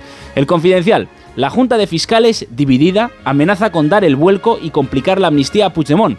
Va a debatirse ese escrito en el que el fiscal Álvaro Redondo dice que no hay terrorismo, pero escribe Beatriz Parera que una parte considerable de los fiscales no comparte esta visión y que ven la mano del fiscal general y de Moncloa detrás de ese cambio de opinión, porque el fiscal Redondo, recuerda el mundo en su portada, pasó en cuatro días contados de ver terrorismo a no verlo. Interesante detalle en la crónica del mundo. Ángela Martialay, ay, ay, ay, llamó al fiscal Redondo para decirle que iba a publicar la existencia de dos informes y el drástico cambio del segundo respecto al primero. El fiscal Redondo, en esa llamada, negó que existieran dos informes. María Peral, en el español, la Sara del Operal, titula Fiscales del Prusés creen poder tumbar el informe que no ve terrorismo. Y un detalle importante, el fiscal Redondo, el autor de los dos informes, señala a sus compañeros por haber filtrado el contenido del primero. Redondo dice que no ha cambiado de opinión por reunirse con el fiscal general del Estado, sino porque al principio no le había dado tiempo a estudiarse bien la cosa. ¿Y qué pasa si la Junta tumba el informe? Recaería en otro fiscal distinto que volvería a escribirlo de cero, pero ojo, porque la jerarquía es muy fuerte en la Fiscalía y el jefe, el fiscal general del Estado, si no está conforme, podría decidir y aplicar su criterio. Muchas gracias, Dani. A ti, patrón, y americana, ¿eh? En la hoguera de Belmonte, ¿qué arde esta mañana, Rosa? Bueno, pues el cáncer de Carlos de Inglaterra, sobre ello hay un titular muy curioso en el país. La nota oficial dice, Su Majestad ha decidido compartir su diagnóstico para prevenir la especulación, pero no dicen de qué es ni el, el, alcance que tiene. El titular del país, Carlos III anuncia que padece cáncer de próstata. Luego en el texto, lógicamente, dicen que no es de próstata, es todo muy raro. Bueno, pero ¿sabéis que hace ya un año y medio que es rey? Me quedo muerta. en La Vanguardia, María Ángel Alcázar hace un brillante análisis, se titula Una familia menguante. Eh, la, la, baja del rey Carlos debilita la visibilidad de la corona. Harry fuera, Kate fuera hasta Semana Santa. Eduardo hasta se pidió una baja después de un viaje extenuante. William está de, de burgués gentilhombre. Nos queda Ana. El anus horribilis, dice María Ángel, eh, de la reina Isabel puede ser ahora un año simplemente malo si la enfermedad del rey le acaba imposibilitando. Y sobre William dice, en estos momentos ser un marido ejemplar es incompatible con su posición. Cuando las reales personas adoptan actitudes propias del resto de la ciudadanía sin renunciar a sus privilegios, mal camino llevan. Eh, Maite Rico en el Mundo hace un reportaje sobre el documental de Maite Pagaza Urtundúa que reivindica el coraje cívico frente al terrorismo etarra de la, de la librería Lagun y el colectivo Basta Ya que cumple 25 años. Dice Sabater, nosotros teníamos pase VIP, los valientes eran gente humilde de localidades más pequeñas. Y Maite dice, ETA, Maite, Maite Pagaza Urtundúa dice, ETA ha sido vencida, pero sigue la pelea por legitimar sus ideas y reescribir lo que pasó. En La Razón, Monasterio investigada por un voto fraudulento en la Asamblea de Madrid. Podría ser suspendida de empleo y sueldo de 15 a 30 días si tiene responsabilidad. En ABC se habla del voto fantasma de Vox. Hay un vídeo donde se la ve toqueteando al lado, pero Monasterio dice que le dio a todos los botones para que se apagara el panel. Eh, hay un despliegue de Grammys en todos los periódicos y con razón, menudo espectáculo. Eh, bienvenidos a la era del Taylorceno, dicen en el mundo. Y dos páginas en el país, mientras aquí hablamos de si nos gusta que nos llamen zorra.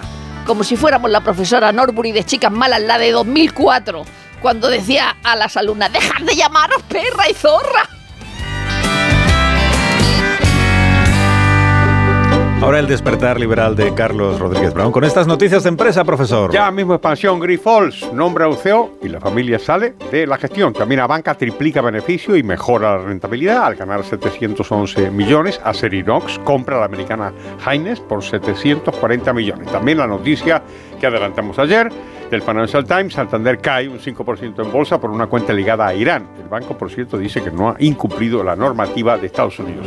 Y sorpresa, el precio de la vivienda sigue imparable y sube un 7,5% en enero, pero si el gobierno dijo que lo iba a resolver cinco días.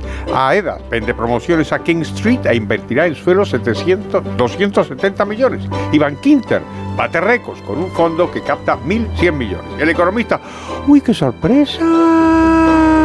La Generalitat va a cargar el coste de las desaladoras en el recibo del agua, señora. Claro, claro, lo va a pagar usted. Vamos a la prensa económica internacional. Wall Street Journal, porque cae, cae la bolsa, claro, con esta cosa de Power, que está cauteloso con lo de los tipos. El Financial Times nos dice que porque China, que va a fabricar los procesadores para los smartphones de la siguiente generación, pues, pues, pues este mismo año. Y por fin un editorial que dice que está en auge el populismo agrario. La viñeta económica de hoy, ¿cuál es, profesor? Buenísima Puebla en ABC. Un hombre huye aterrado, gritando ¡Zombies! Y uno de los muertos vivientes le aclara. No somos zombies, sino los fijos discontinuos inactivos de Yolanda Díaz, los no parados. Queda por contar la actualidad deportiva con Félix José Casillas. Y limitamos las prórrogas porque entre hoy y mañana vamos a tener los dos únicos partidos de Copa que no tienen prórroga. Los partidos de día de semifinales tienen un plazo máximo de instrucción de 90 minutos, más el tiempo que quiera añadir el juez del partido. Así que Mallorca Real Sociedad esta noche y Atlético de Madrid Atlético mañana tienen tiempo de sobra porque es una eliminatoria de 180 minutos. No sé qué se le pasó por la cabeza, reflexión que hacía también anoche Quique Sánchez Flores, al joven aficionado del Rayo que decidió meter el dedo en el ano al jugador del Sevilla Ocampos cuando iba a realizar un saque de banda. Quizás un análisis exhaustivo de la situación, pero ya en serio habría que introducir algunos elementos de mejora para que en los estadios no se repitan acciones como esta. Y eso que el futbolista del Sevilla, que se revolvió hacia el gracioso, mantuvo la calma y el Sevilla además se llevó a la victoria de Vallecas. Preocupación, sin embargo, por la involución a la que estamos asistiendo en el comportamiento nocivo por parte de los aficionados y el ambiente crispado en torno a los arbitrajes. El VAR, los continuos cambios de normas, el desconocimiento del reglamento, los vídeos, los comunicados, los comentarios sobre la adulteración de la competición, los agravios comparativos, firma Relaño en el AS. Nunca estuvimos tan mal. Y hablando de males, el mundo se centra en el de entrenador, tras los casos no idénticos de Xavi Hernández, Klopp o en su momento Guardiola. La huida del entrenador quemado en una profesión de alta tensión emocional, de adictos al trabajo y en el que el míster es el líder y no puede mostrar debilidades. Soluciones creativas podrían ser las de Ancelotti y Valverde, que se fueron y volvieron al mismo banquillo o no quemarse nunca. Es el caso de Simeone, que se mantiene desde la última vez que Atlético de Madrid y Athletic se vieron en Copa hace 10 años. Se acercan las elecciones, la Federación Española propone el 24 de mayo para conocer al nuevo o nueva presidente presidenta del fútbol, para tener al jefe o jefa antes de la Eurocopa que comenzará el próximo 14 de junio. Y ya sé que no levanta pasiones, pero hoy se disputa la primera semifinal de la Copa de Asia, Irán contra Qatar, que tiene seleccionador español, se llama Tintín Márquez, que dice hoy en marca que ojalá toda España esté con el equipo qatarí. La verdad es que no lo veo. En seis minutos llegamos a las 8 de la mañana. ¡Qué buena noticia! Serán las 7 de la mañana en Canarias. Ajá. Sí, ahora continuamos. Vale.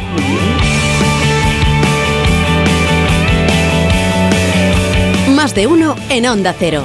Donde el Sina.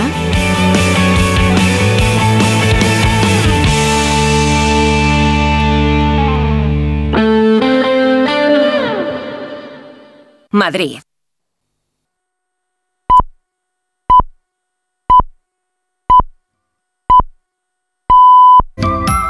Alsina. ¿Qué hora es? Son las 8 en punto de la mañana. Son las 7 en punto de la mañana en Canarias. Buenos días desde Onda Cero. Más de uno en Onda Cero.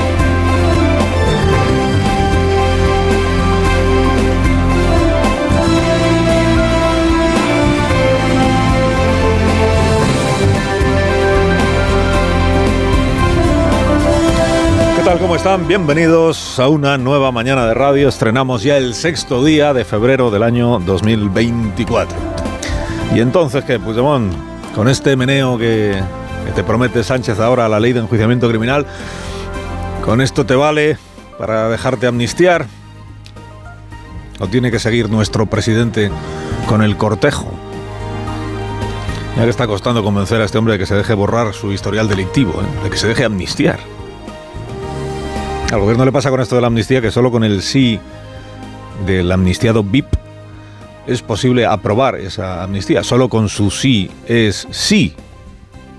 Y el amnistiado VIP no deja de ponerle peros al, al asunto. Y, claro, cualquiera diría, pues son lentejas, chicos, si no te quieres dejar amnistiar, pues es tu problema, nos olvidamos, ya está. Ay, si solo fuera eso. Qué fáciles se ven las cosas cuando uno no gobierna por la gracia de Carla Puigdemont.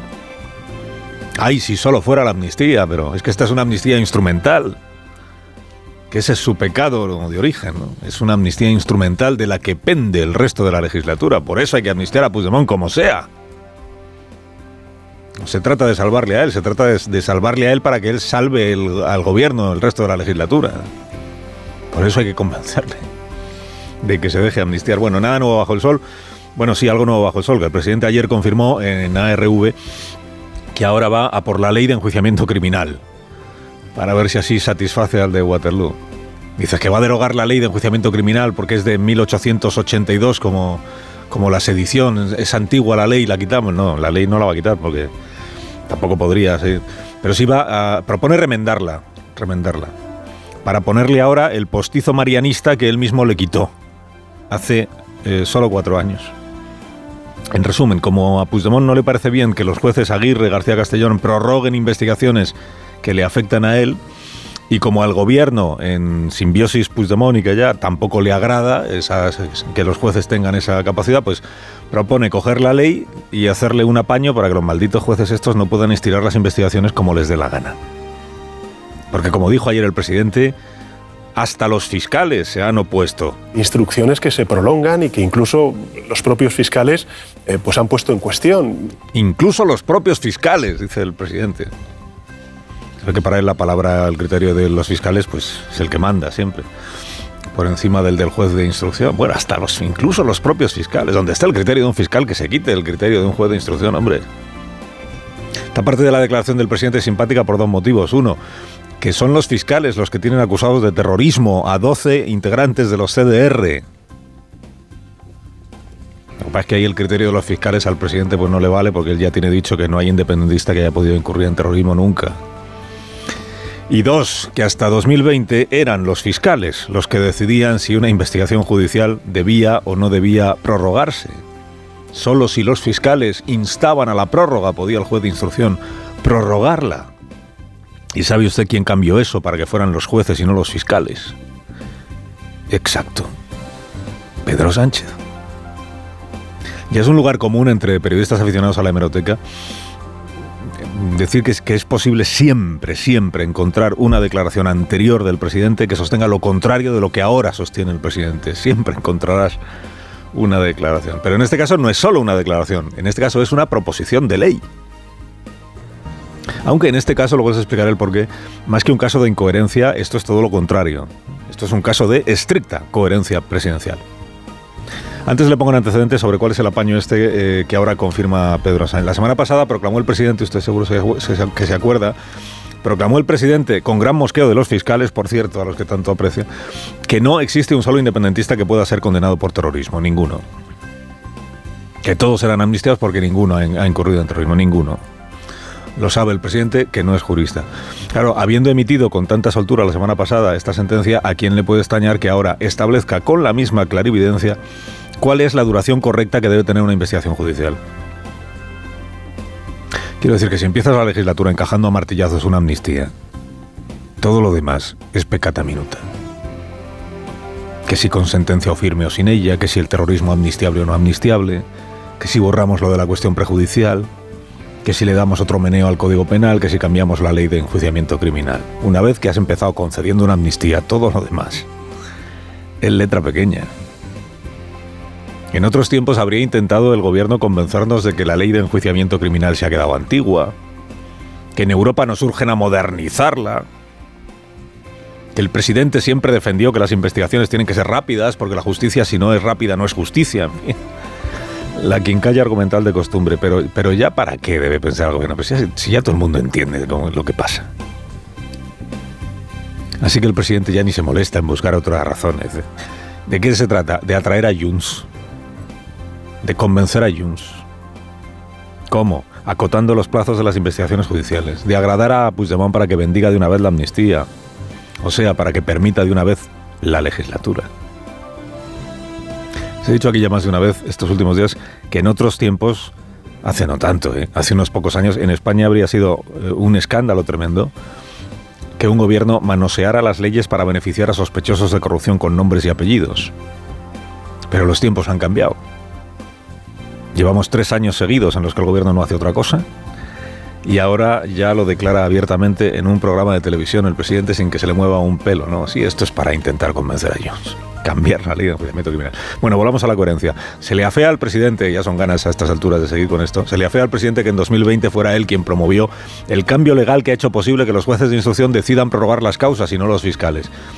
Rajoy, cuando gobernaba Rajoy, año 15, impulsó una reforma de la ley de enjuiciamiento criminal, sí, para ponerle un tope a las investigaciones judiciales, alegando que la justicia no se puede eternizar, que la justicia o es rápida o no es justicia. Llegó Sánchez y quitó ese tope. Primero hizo este anuncio en su discurso de investidura del año 20. Promover la reforma del artículo 324 de la Ley de Enjuiciamiento Criminal, que establecía un plazo máximo de instrucción especialmente nocivo en la tramitación de causas complejas vinculadas con la corrupción, como antesala para la impunidad. Antesala para la impunidad. Después esto mismo lo plasmó Adriana Lastra, que era la portavoz del grupo parlamentario, en una proposición de ley que decía, aquí tengo el texto, está en la web del PSOE, decía aquella proposición de ley que la reforma de Rajoy, esto de poner topes a las investigaciones, había permitido extinguir la responsabilidad de delitos de corrupción, que son los más complejos, entiéndase los más lentos de investigar, que fijar plazos da pie a que en lugar de justicia se haga injusticia y que, atención, dejar en manos de los fiscales la responsabilidad de prorrogar o no una investigación implicaba dar espacio a la impunidad. Sostenía el Grupo Socialista en aquella proposición de ley que tiene que ser el juez de instrucción, que es el que dirige la investigación y el que se la sabe, quien tiene que tomar estas decisiones, no el fiscal. Y allí estampó su firma Adriana Lastra. Y la reforma salió adelante con honda satisfacción del Grupo Socialista, porque quedaba así neutralizada la treta marianista para hacer naufragar investigaciones judiciales a corruptos y maleantes. Justo esta es la treta que ahora resucita el Grupo Socialista o va a resucitar con idéntica satisfacción y aún con mayor entusiasmo. Pero digo que en este caso hay que alabar la coherencia del presidente y no lo contrario, la coherencia del presidente. El Sánchez de 2020 defendía que ningún delito debía quedar sin investigar y que ningún delincuente debía quedar sin castigo. Por eso defendía, y defendía bien, que era nocivo abrir espacios a la impunidad. Pero el Sánchez 2024 está entregado a la tarea de abrir espacios a la impunidad. Claro que es nocivo impedir que una causa judicial llegue a puerto, pero es que a eso está dedicado el presidente desde hace seis meses. Bueno, alguno a hacer naufragar causas judiciales. Luego es perfectamente coherente que ahora quiera deshacer su propia reforma porque ahora es él quien aspira a garantizarle a un procesado la impunidad. Ahora es él quien está exhibiendo o exhibiéndose en justo aquello que le imputaba a Mariano Rajoy abortar investigaciones judiciales, atando de manos a los jueces de instrucción para asegurar que políticos corruptos se vayan de rositas. Pura coherencia. Y a ver si Puigdemont así de una vez se deja amnistiar. Carlos Alsina en Onda Cero.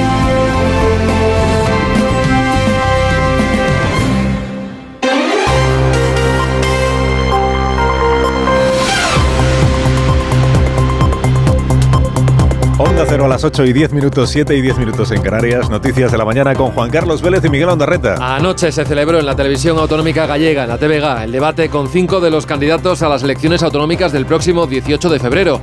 El único al que tiene previsto asistir el presidente de la Junta y candidato del PP, Alfonso Rueda. Pues se quede claro en este debate de qué se tratan estas elecciones. O sea, confrontación entre un goberno que funciona e un multipartito que compiten entre eles, ás veces con moitas diferencias evidentes. La candidata del BNG, Ana su principal rival en estas elecciones, le reprochó tener poco interés en hablar de Galicia.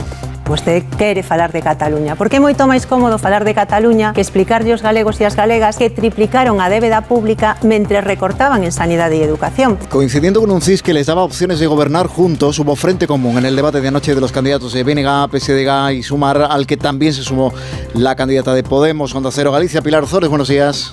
Buenos días. La nacionalista Ana Pontón, que propone un nuevo estatus de Galicia como nación, pide el voto para su formación para abrir un tiempo nuevo. El candidato del PSDG, José Ramón Gómez Besteiro, cree que el 18 de febrero toca decidir entre resignarse con la situación actual de Galicia o reaccionar para progresar. Y Marta Lois de Sumar fue la única que habló claramente de un pacto a tres para conseguir ese cambio que proponen BNG y PSDG. Frente a ellos, Alfonso Rueda, lo acabamos de escuchar, pide el voto para conseguir la mayoría absoluta al PP, que en su opinión garantizaría la estabilidad y alejaría a Galicia del barullo.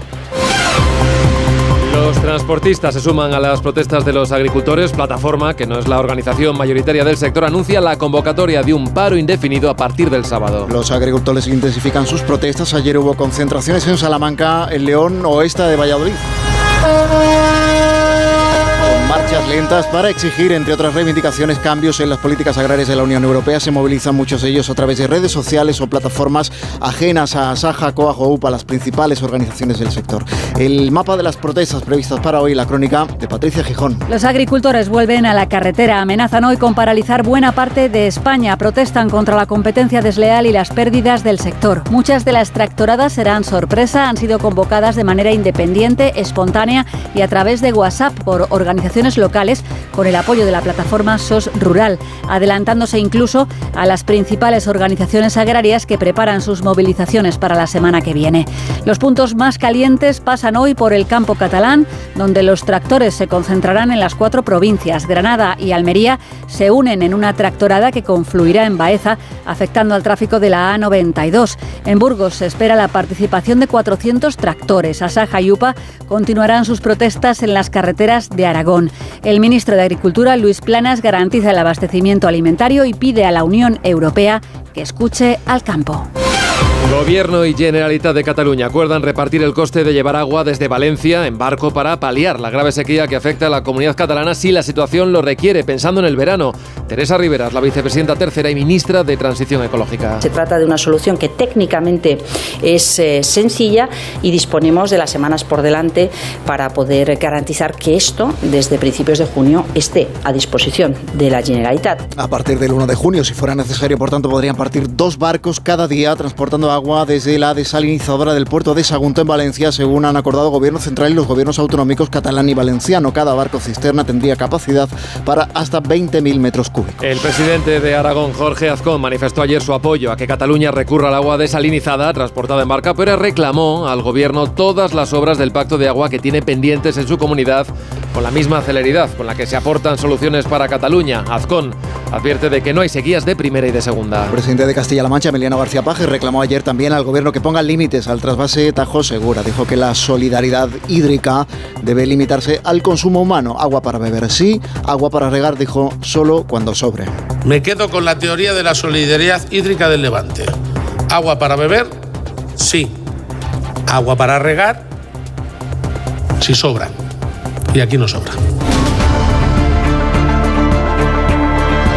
Las 8 y 14, 7 y 14 minutos en las Islas Canarias. La primera sesión del juicio a Dani Alves por presunta agresión sexual comenzó ayer con el acusado en el banquillo escuchando el relato de la denunciante que detrás, detrás de un biombo con la voz distorsionada ratificó que fue violada por el futbolista. Cero Barcelona, Monsevalls. También dieron testimonio una amiga y una prima que se encontraban con ella la noche de los hechos. Las dos dijeron que Alves tuvo una actitud babosa con ellas y que la víctima les dijo que el exfutbolista le había hecho mucho daño. Además, tanto ellas como tres empleados de la discoteca que declararon también ayer negaron que Dani Alves oliera alcohol. Esto desmiente la idea de que el acusado iba borracho, un argumento usado por la defensa última hora para conseguir un atenuante por embriaguez. El Pleno del Consejo General del Poder Judicial rechazó ayer por unanimidad los ataques a los jueces por parte de varios portavoces parlamentarios durante el debate de la ley de amnistía y pide a la Cámara Baja que se eviten este tipo de descalificaciones durante los plenos. El CGPJ condena con toda firmeza los señalamientos a varios magistrados por parte de los oradores de Jun, Sumar y Esquerra en una declaración en la que subraya que la inviolabilidad parlamentaria no le resta gravedad a esa actuación. El Consejo de forma unánime pide respeto a la independencia judicial. Juan Manuel Fernández, vocal del, vocal del CGPJ, anoche la brújula de Rafa La Torre. Lo que estamos defendiendo es la, la independencia del Poder Judicial. La independencia que no es un privilegio gremial o corporativo, la independencia tiene un carácter instrumental. Los jueces tenemos que ser independientes porque sólo así se pueden garantizar los derechos de los ciudadanos cuando acuden a, defender sus intereses, eh, sus pretensiones. Y aunque la propuesta de los nueve vocales conservadores se atribuía aquiescencia y mutismo a la presidenta del Congreso, la declaración final no recoge ninguna alusión ni atribuye ninguna responsabilidad a Francina Armengol. La Junta de Fiscales de lo Penal del Supremo va a estudiar el informe del fiscal Álvaro Redondo en el que no ve indicios sólidos para imputar por terrorismo a Carlas Puigdemont en el caso Tsunami.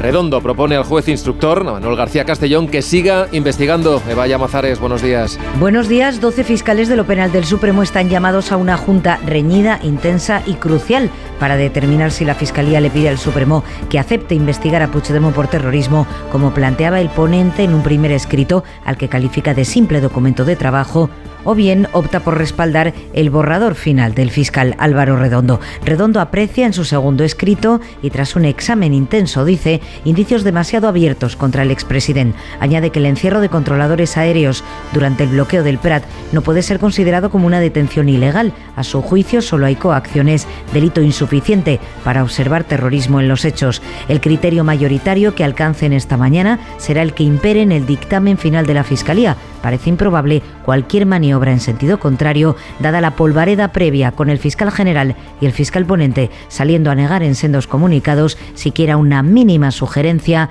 de García Ortiz. Welcome to BBC News, where in the last few moments we've received breaking news from Buckingham Palace, which has announced that the King has been diagnosed with cancer. Es Jane Hill, periodista de la BBC, presentadora que puso voz ayer al comunicado del Palacio de Buckingham en el que se anunciaba que el rey Carlos III padece un cáncer que le fue diagnosticado hace unos días en una revisión posterior a la intervención de próstata a la que se sometió en el mes de enero. El comunicado no explica qué tipo de cáncer padece. Corresponsal en Londres, Celia Mazán. Carlos III, de 75 años, cancela su agenda pública tras haber sido diagnosticado de cáncer, aunque seguirá asumiendo sus deberes institucionales, incluidas sus audiencias semanales con el primer ministro y las reuniones del Consejo Privado.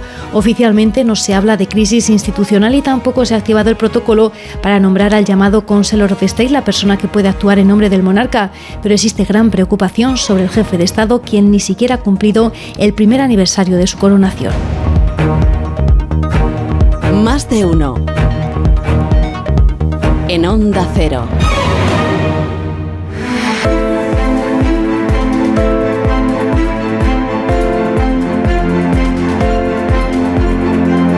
El sector bancario español nos ofrece el faro económico. El comentario de José Carlos Díez. Buenos días, José Carlos. Buenos días, Carlos. Me han sorprendido unas declaraciones del nuevo ministro de Economía diciendo que aunque le han puesto un impuesto extraordinario a la banca, han seguido aumentando los beneficios. El impuesto de sociedades en España está desde 1903 y es proporcional. Por lo tanto, cuando la banca da más beneficios ya paga más. No hace falta poner un gravamen. Dos, somos el único país de la OCDE que le ha puesto un impuesto extraordinario a la banca en los últimos tres años. Tres, la banca ya paga mucho más impuestos desde 1903. Tiene muchos trabajadores y muy bien pagados y pagan IRPF desde 1978, pagan IVA porque no pueden repercutir a sus clientes y tienen que pagar todo el IVA que ellos soportan, pagan el impuesto de actos jurídicos documentados a las comunidades autónomas por cada vez que firman un crédito. Carlos, esto es un impuesto que se inventó Pedro Sánchez para culpar a las empresas de la crisis energética del 2022. Y la crisis ya pasó. Los economistas, incluyendo los economistas del Estado como el ministro, no deberíamos apoyar estas cosas. Son las 8 y 20 minutos, 7 y 20 minutos. En las Islas Canarias, esta es la sintonía de Onda Cero.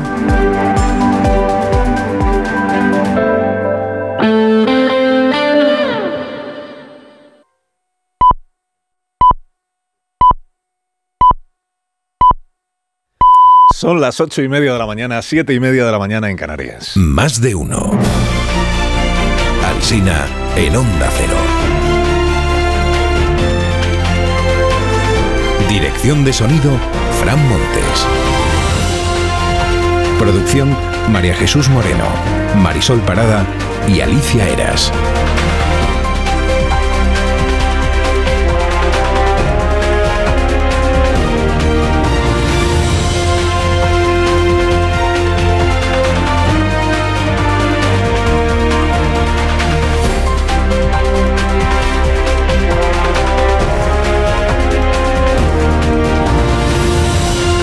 Estamos en el sexto día del mes de febrero del año 2024 y tenemos por delante pues hasta las 12 y 20 un programa en emisión en cadena, a partir de las 12 y 20 en emisión local y para hablar pues de un montón de cosas, como cada día. Bueno, le preguntó Ferreras a Pedro Sánchez ayer por la fachosfera y respondió el presidente que es un galicismo socarrón. Medios de comunicación y de, y de estrategias de comunicación que generan polarización, odio, resentimiento entre la sociedad. Esta es la, esto es la fachosfera, ¿no? Medios de comunicación. Quien polariza siempre es el otro, ya se sabe. Quien insulta también siempre es el otro, ¿no? Socarrón. Le preguntó también eh, Antonio por la canción que va a Eurovisión y la letra de la canción Zorra. Y se le vio disfrutón al, al presidente mientras le ponían el vídeo, elevando incluso un poco el- la voz como si estuviera él mismo en la discoteca. A, a ver, sí, a mí me parece que el feminismo no solamente es justo, sino que es divertido. Y por tanto, pues eh, este tipo de, de provocaciones además tienen que venir necesariamente de la cultura. Volviendo a la fachosfera, yo entiendo que a la fachosfera le hubiera gustado tener el cara al sol. A ver, si te preguntan por Eurovisión y vuelves a la fachosfera, igual ya es un poco fijación, ¿eh? Como obsesión. Una obsesión. ¿Qué canción habrían preferido los amigos cuarentones del presidente? Pues eso no se. Eso no se conoce, ¿no? Aquellos que se sentían amenazados por la política feminista de Irene Montero. Eh, a quien se ha indignado muchísimo lo de la, la victoria esta de la canción Zorra es al movimiento feminista de Madrid, que pide la retirada de la canción porque no solo no le parece feminista, sino que sostiene que es una ofensa a los derechos de las mujeres. Dice, no resignifica el insulto, sino que lo banaliza. Sostiene el movimiento feminista de Madrid. Bueno, más cosas. Los fiscales del Supremo deciden hoy si piden al tribunal que investigue a Puigdemont por el tsunami democrático o todo lo contrario. Sobre la mesa tienen el informe que ha preparado el fiscal Redondo y que apuesta por lo segundo, porque no ve que haya base para meter a Puigdemont en el caso del tsunami. Ayer este fiscal emitió un comunicado en el que se reivindica sus 20 años de trabajo en la Fiscalía del Supremo, su imparcialidad y su rechazo a las presiones. Dice que no hubo instrucción alguna de su superior jerárquico, el fiscal general García Ortiz. No niega que hizo un primer borrador, lo llama él primer borrador, que no informe, primer borrador el día 24, que partía en ese borrador de la premisa de imputar a Puigdemont, que ese borrador lo compartió con algún colega, pero reclama que no se tenga el borrador por primer informe, porque dice que fue después de estudiarse a fondo el asunto, cuando ya eh, examinó los supuestos indicios que maneja García Castellón y llegó a la conclusión de que no hay tema para entendernos, y que ahí sí redactó su informe oficial. Bueno, esta explicación la recogen hoy todos los diarios, aunque el mundo habla de los dos informes y los contrapone, arremite contra el fiscal Redondo y contra el fiscal general del Estado. Título de portada. El fiscal se retractó en 72 horas de cinco indicios de terrorismo. Pasó de ver delitos graves a no ver nada tras un fin de semana, un lunes y una visita al fiscal general.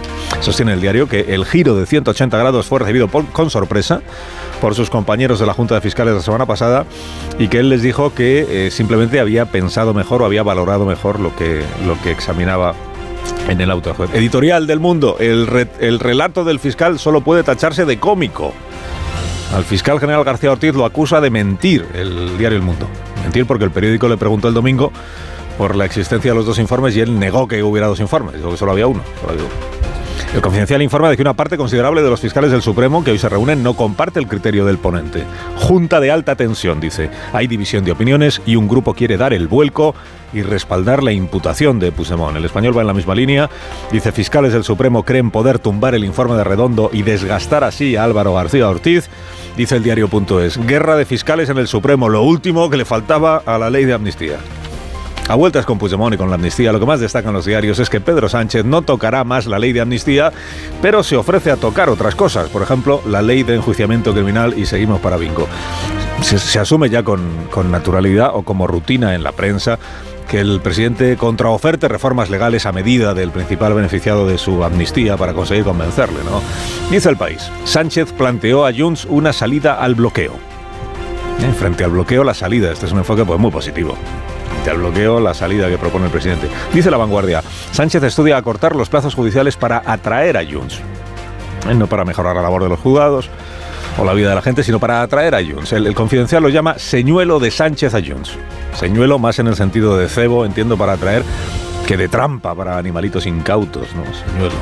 ABC editorializa, dice esto es cambiar las reglas del juego a mitad de partido e intervenir a capricho en las diligencias penales para condicionarlas políticamente. El español también editorializa, ¿hasta cuándo, hasta dónde, dice, desarmará Sánchez el Estado para que Puigdemont le sostenga a él?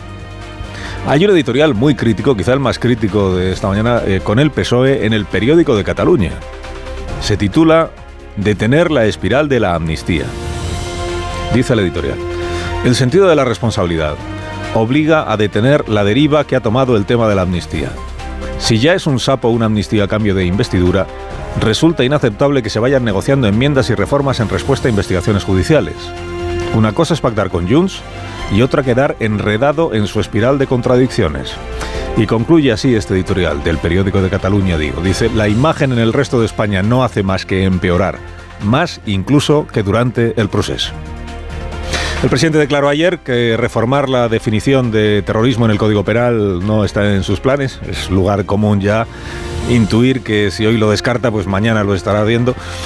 En caso de que lo haga, de que modificara la definición de terrorismo en nuestro Código Penal será bien recibido por Javier Melero, el abogado que hoy escribe en su tribuna de la vanguardia. Dice, la peculiaridad española en materia de terrorismo es que después de la reforma del año 15 promovida por el PP y abrazada por el PSOE, la definición que da de terrorismo nuestro código es un engendro construido con materiales de derribo fusilados de aquí y de allá que permite a un juez imaginativo investigar por terrorismo hasta a un grupo de ecologistas al que le dé por liberar al Bou en Volat que es el toro embolado.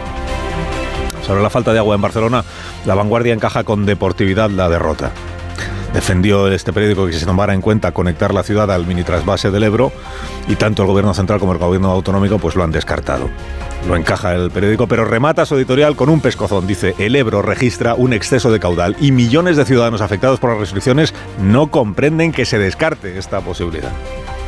García Paje ironizó ayer sobre el fervor sobrevenido por las desaladoras. Estaba pensando en el PP, imagino. Ahora miren por dónde las desaladoras van a ser el invento del siglo. Pero añadió García Paje esta frase que no sé si se, refiere a las desaladoras o a su posición dentro del PSOE. Si no hay nada como esperar, no hay nada como aguantar, como ir viendo que las circunstancias finalmente se alinean.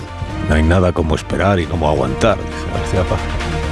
Aguanta el rey Charles del Reino Unido, protagonista hoy en todos los diarios por el cáncer que le ha sido diagnosticado. La nación en shock, dice la prensa británica esta mañana.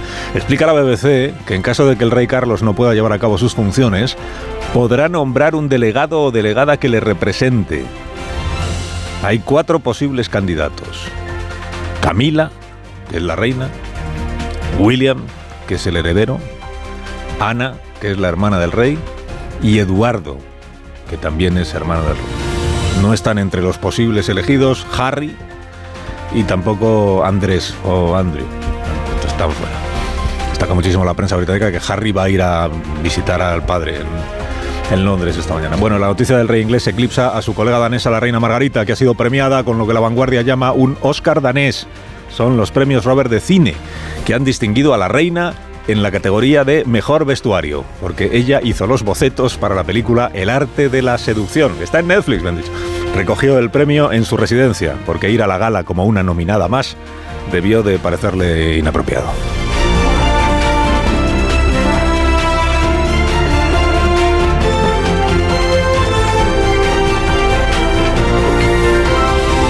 Con Carlos Alsina en Onda Cero, somos más de uno.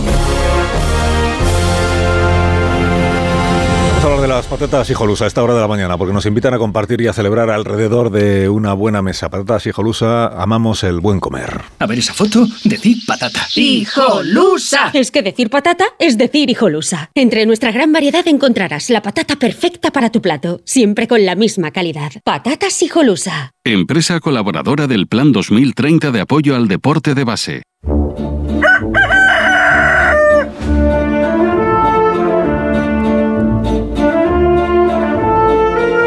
Torre, como cada mañana a esta misma hora. Buenos días, Rafa. Buenos días, Carlos Alsina. Reconozco que he estado algo perezoso este año con el Benidorm Fest y no le he prestado la debida atención. Pero la lectura binaria de Pedro Sánchez en El Rojo Vivo ha conseguido captarme de inmediato. Pues sí que ha estado interesante esta edición si el dilema era entre Zorra o el Cara al Sol. A ver, al revés de, lo que ocurría con las canciones de otras ediciones, ya tú sabes, yo este año no tenía grandes pasiones ni en contra ni, ni a favor. Zorra, por ejemplo. Pues me parece un pastiche de las Bulpes y Rigoberta Bandini pasados por la Turmix. Me provoca tanto escándalo moral como entusiasmo musical. Nada, o sea, que me deja helado. Como siempre me despista un poco el discurso, ¿no? Porque cómo nos pusieron a los chanelistas por no sé qué de la sexualización y la procacidad. Nos decían que nos gustaba Chanel porque éramos unos primitivos, cuando solo era una mujer haciendo lo que le daba la gana, pero haciéndolo bien. Lo de Nebulosa, pues eso, es peor. Pero este aquí que la mente binaria de Pedro Sánchez te dice que o te gusta o eres un facha. Las posibilidades de ser facha en España ya eran infinitas. ¿eh? La novedad es que nunca antes había habido un presidente que con tanta frecuencia insultara una parte tan sustancial de los ciudadanos y de una forma tan desabrida. Concluye, chanelista, concluye. Eh, pues no, concluyo, concluyo que luego dicen que es que Sánchez le cae mal a la gente y que la gente le abuchea y tal. No, si es al revés. Si es demasiada gente la que le cae mal a Sánchez e incluso Sánchez los abuchea. Pero qué hombre tan antipático. Que tengas un día estupendo, La Torre. Cuídate mucho, ¿eh? Y que gane el mejor. sí, no, mejor que no. Gracias por madrugar con nosotros. Es mi trabajo. Ahora la noticia sostenible del día de la mano de Iberdrola, por ti y por el planeta. Un estudio publicado en la revista Nature ha analizado los niveles de agua subterránea en todo el mundo durante los últimos 100 años y los resultados muestran que el 71% de los acuíferos están disminuyendo con un descenso de más de medio metro por año en el 12% de los casos. No obstante, también ofrece una conclusión esperanzadora. Es posible revertir la tendencia de agotamiento con políticas y medidas adecuadas. Los investigadores encontraron que el 6% de los acuíferos aumentaron 10 centímetros por año, mientras que el 1% aumentó a una tasa de medio metro por año, lo que demuestra que es posible revertir la tendencia de agotamiento. El aumento de los acuíferos podría deberse a medidas de conservación, como la reducción del consumo, la gestión del agua, los cambios en la cobertura del suelo y la recarga gestionada. Las aguas subterráneas son un recurso esencial para la vida. La Unión Europea apuesta por el hidrógeno verde para frenar el cambio climático. En Iberdrola somos líderes en la descarbonización de la industria, con la mayor planta de hidrógeno verde de Europa Únete a las energías limpias de la mano de un líder mundial. Iberdrola. Por ti, por el planeta. Empresa colaboradora con el programa Universo Mujer.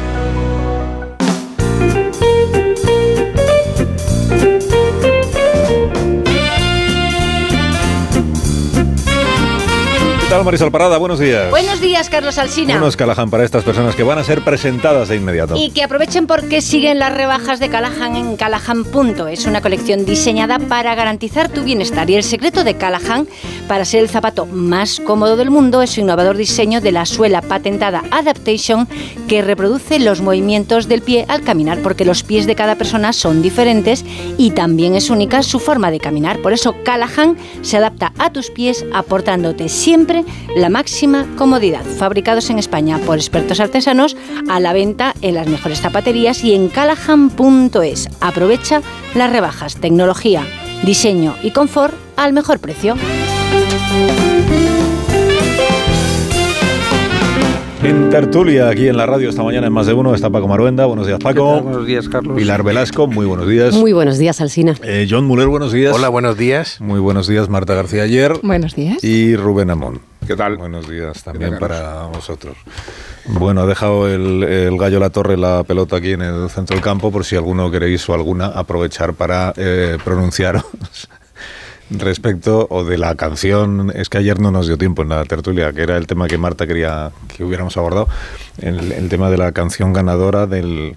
Bueno, ganadora, ganadora como... Del Benidorm Fest. En la, preselección esta, ¿no? O sea, que es la que va a representar a la televisión española en el concurso Eurovisión. La canción eh, Zorra, que según el presidente del gobierno, como es, es divertida, es provocadora, eh, es feminista y naturalmente viene de la cultura.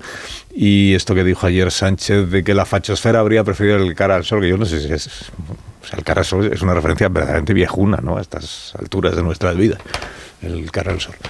Eh, he contado también que el movimiento feminista de Madrid, que agrupa distintas eh, asociaciones y que fue muy crítica con algunas de las iniciativas de Irene Montero, recordáis, que difundió ayer un comunicado en el que pide que se retire esta canción porque dice que, es un insulto a la inteligencia sostener que lo que hace es resignificar la palabra zorra. Ha contado además cuántas veces se pronuncia la palabra a lo largo de la canción y dice que lo que va a contribuir es a banalizar lo que hoy está considerado como violencia verbal contra, contra la mujer.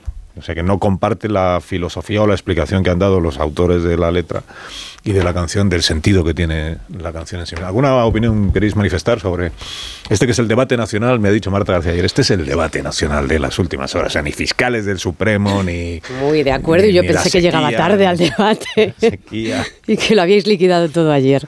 A ver, yo respeto a, a las mm, feministas de Madrid, pero incomprensión absoluta. Me parece que han elevado el tono eh, con una canción que volvemos al contexto. Es un festival, es lúdico, es Eurovisión.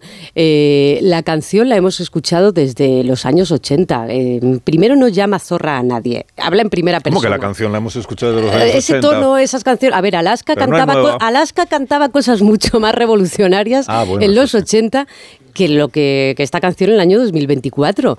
El mensaje es divertido, la canción es pegadiza, eh, no está insultando a nadie, además es autorreferencial, habla, la cantante habla de ella, de cuando sale me llaman esto, cuando me lío con tantos me llaman esto, cuando llego más tarde todavía por la mañana me llaman esto, y además tiene un puntito, si nos ponemos ya intensos a hablar de feminismo, tiene un punto de verdad, porque porque es que no es un tópico que cuando la mujer mm, pues sale de fiesta, tiene la vida que quiera llevar, se le, se le ha señalado muchas veces por ello. Así que a mí me parece que están colocando un debate donde no corresponde.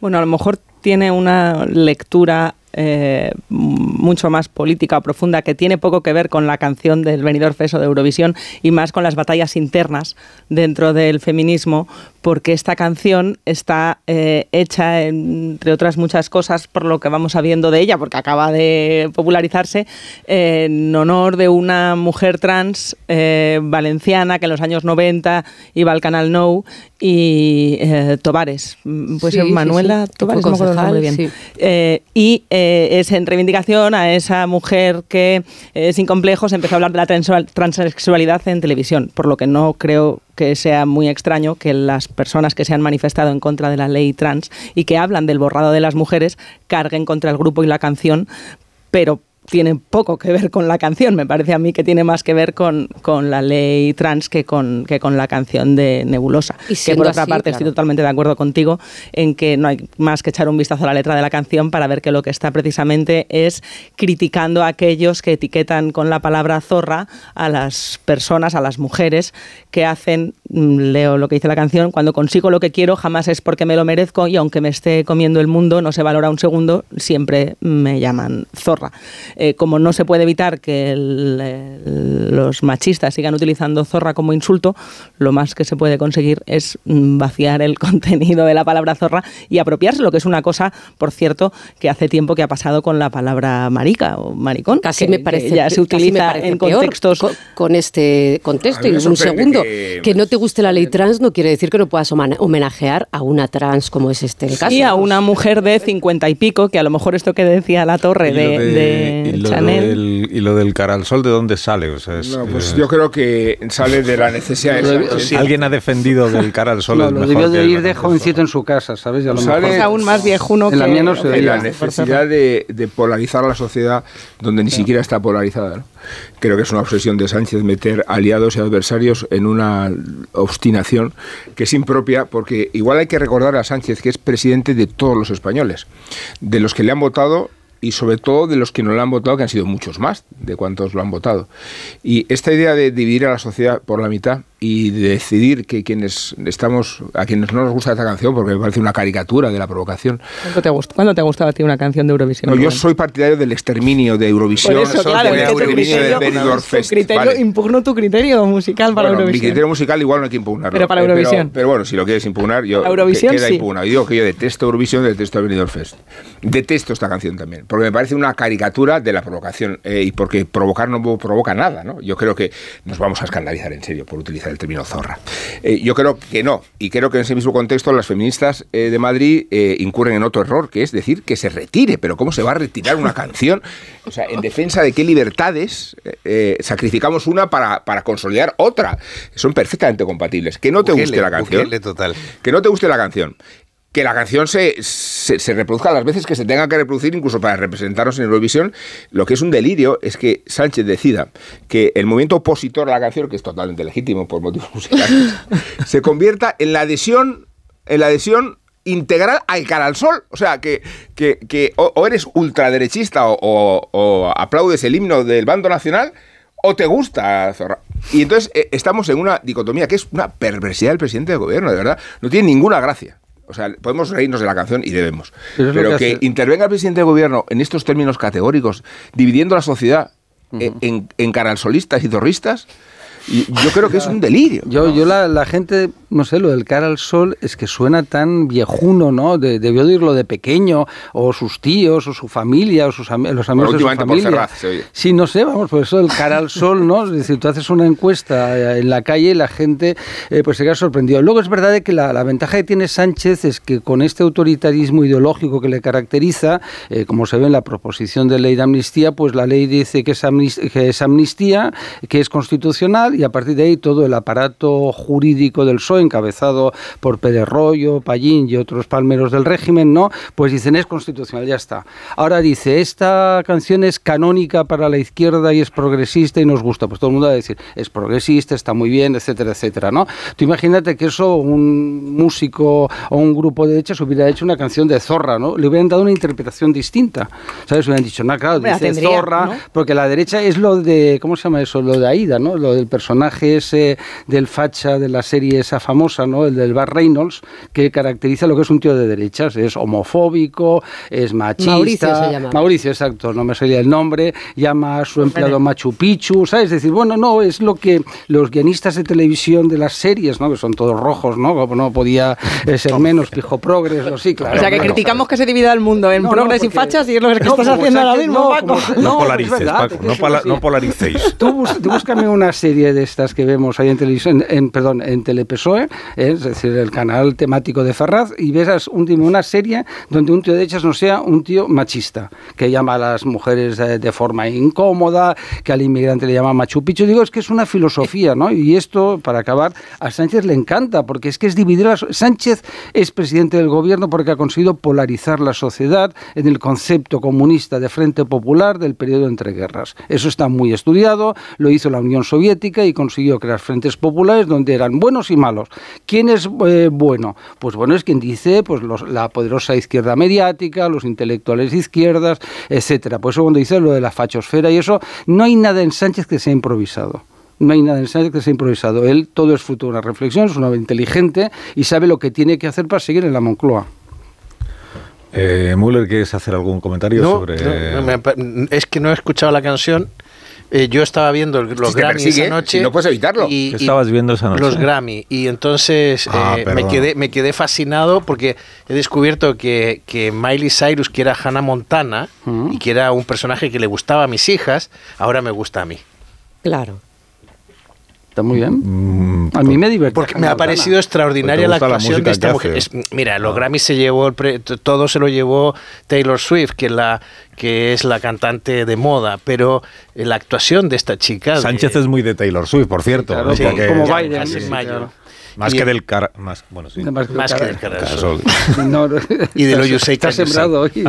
El, el- no, me pareció extraordinaria la actuación de ella y el guiño, sobre todo a Tina Turner. Y lo que me llama más la atención es cómo Tina Turner, teniendo más de 60 y tantos, consiguió enganchar con una generación que hoy tiene 28, 30, entró tanto eh, y algunas de sus canciones quedaron allí y, y creo que lo que ha hecho esta chica, em, Miley Miley Cyrus. Cyrus, eh, representa exactamente a un grupo, una generación que, en la que, en la que sintió, se sintió muy identificada con algunas canciones de Tina Turner. Pues Miley Cyrus representa muy bien, John, ese, ese, estigma que han tenido eh, las mujeres en el mundo del espectáculo, que podían ser o virginales cuando era Hannah Montana o zorras cuando luego pasó a hacer su vida en solitario fuera de la factoría Disney. Me pasa una cosa Cyrus sabe muy bien lo que es que la llamen yo soy un machista educado y detesto la palabra. Entonces es que me pone malo la palabra. Pero en el mundo de Hollywood hay más, ¿eh? es decir, porque hay mujeres. No, y Meredith Brooks cantaba Beach en los 90 y Rigoberta Bandini antes de ayer cantaba Perra. Cuatro, y cuatro este que fueran cosificadas, ¿no? que no te diré que no, desde los comienzos de Hollywood, pero luego hay montones de mujeres famosas,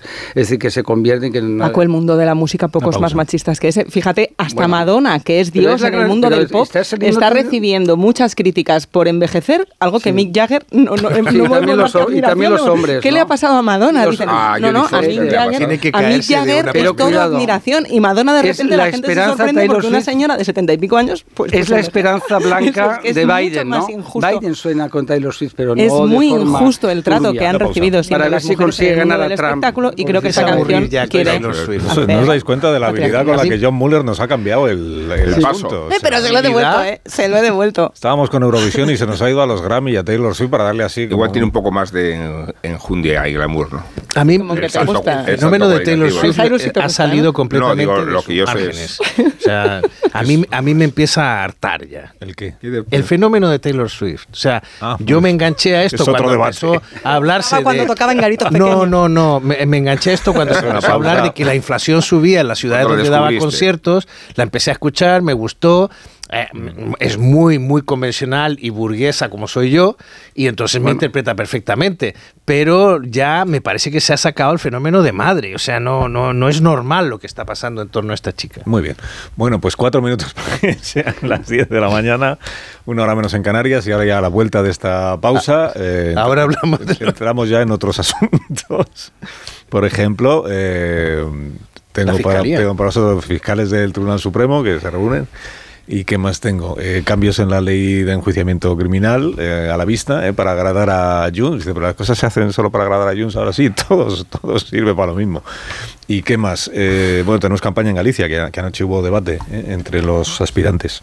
Y hay una encuesta, como cada día, en La Voz de Galicia, que está haciendo encuesta diaria. Hay, bueno, hay dos encuestas, la del CIS, que si, queréis, luego la recordamos.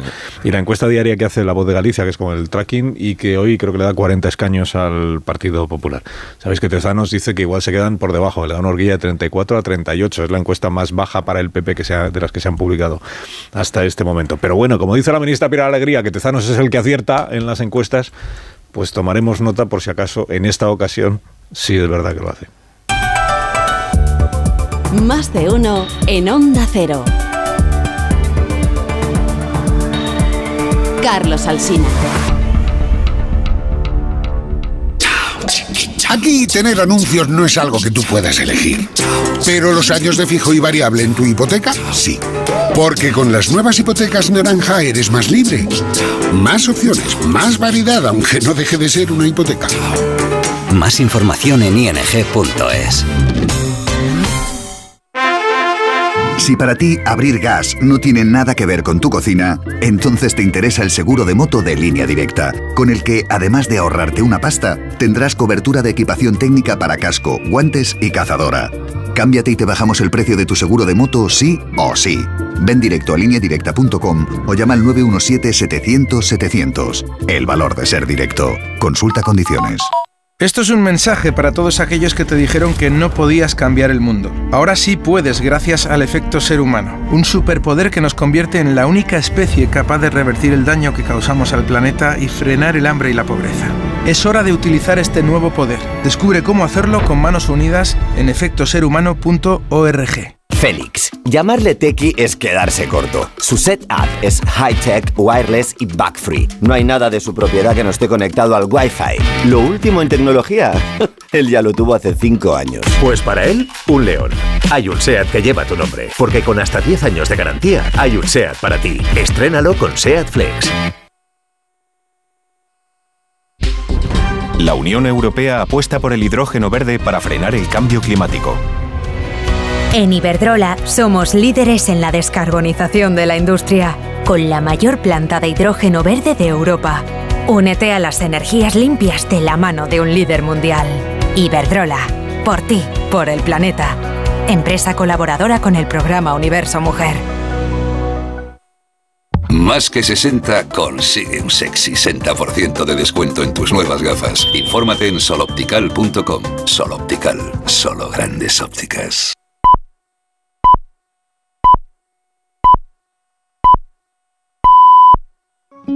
Soy de legalitas porque a veces pasan cosas que no te esperas. Como cuando tuve aquel accidente y lograron que me indemnizaran.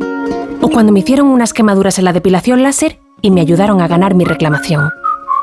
Hazte de legalitas en el 900 y siente el poder de contar con un abogado siempre que lo necesites.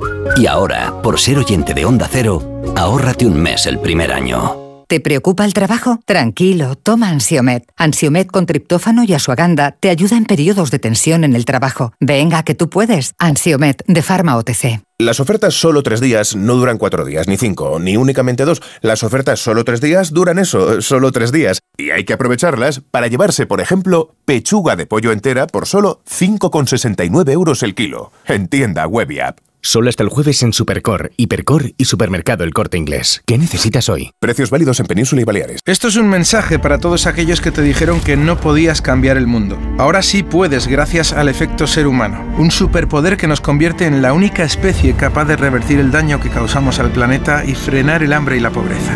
Es hora de utilizar este nuevo poder. Descubre cómo hacerlo con manos unidas en efectoserhumano.org. Hola Andrés, ¿qué tal el fin de semana? Pues han intentado robar en casa de mi hermana mientras estábamos celebrando el cumpleaños de mi madre. Así que imagínate. Dile a tu hermana que se ponga una alarma. Yo tengo la de Securitas Direct y estoy muy contento. Por lo que cuesta, merece la pena la tranquilidad que da. Protege tu hogar frente a robos y ocupaciones con la alarma de Securitas Direct. Llama ahora al 900-272-272. Y es que vas mirando por la ventanilla del bus o estás en una terracita tomando algo te vienen vacas a la cabeza. Y no, estas vacas, sino estas. En Halcón Viajes sabemos lo que te pasa. Más de 50 años y millones de viajeros hacen que sepamos las vacas que tienes en la cabeza. Ocho días recorriendo Praga, Budapest y Viena desde 865 euros. Halcón Viajes, sabemos de viajeros. Una pareja, tres niños, 15 años de matrimonio. Él se encarga de las meriendas, ella las extraescolares. Y cada sábado, un plan en pareja. Hacer la compra. Serán víctimas de la implacable rutina. Podrán hacer una escapadita romántica de dos días. Porque tu historia de amor también es un amor de película. Celébrala. 17 de febrero. Sorteo de San Valentín de Lotería Nacional con 15 millones a un décimo. Loterías te recuerda que juegues con responsabilidad y solo si eres mayor de edad. You are the one for me, for me, for me, formidable. Hoy con Endesa tienes una oferta formidable. Elige formidable energía con luz, gas y mantenimiento de gas y ahorra 620 euros en dos años. Disfruta de este ahorro directamente en tus facturas, porque todo Endesa es formidable. Contrata ya en el 876-0909, en los puntos de venta Endesa o en endesa.com y empieza a ahorrar. Soy de legalitas porque a veces pasan cosas que no te esperas. Como cuando tuve aquel accidente y lograron que me indemnizaran. O cuando me hicieron unas quemaduras en la depilación láser y me ayudaron a ganar mi reclamación. Hazte de legalitas en el 900 y siente el poder de contar con un abogado siempre que lo necesites. Y ahora, por ser oyente de Onda Cero, ahórrate un mes el primer año. Empieza el año ahorrando en Bricodepo. Con este pavimento porcelánico de 8,95 euros el metro cuadrado, ahora por solo 7,95. Y la puerta lacada con tapajuntas, antes a 119 euros. Y ahora todo por 99. Recuerda que si lo encuentras más barato, te devolvemos la diferencia por dos. Ya en tu tienda y en bricodepo.es.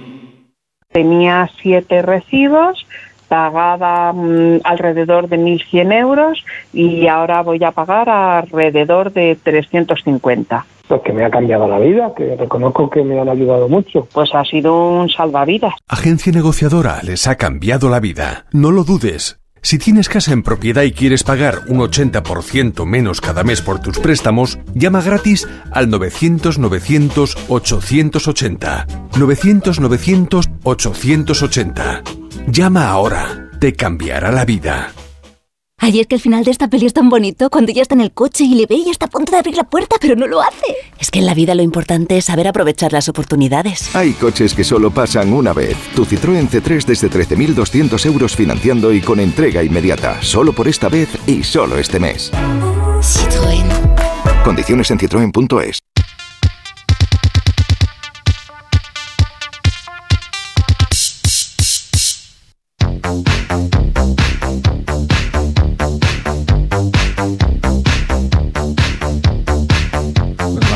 Mala suerte, porque ayer se le averió el baño a un vecino de Borja y cuando fue a echarle una mano comenzó a gotear el grifo del lavabo y para colmo su seguro no le ayuda con las pequeñas reparaciones de casa, Borja.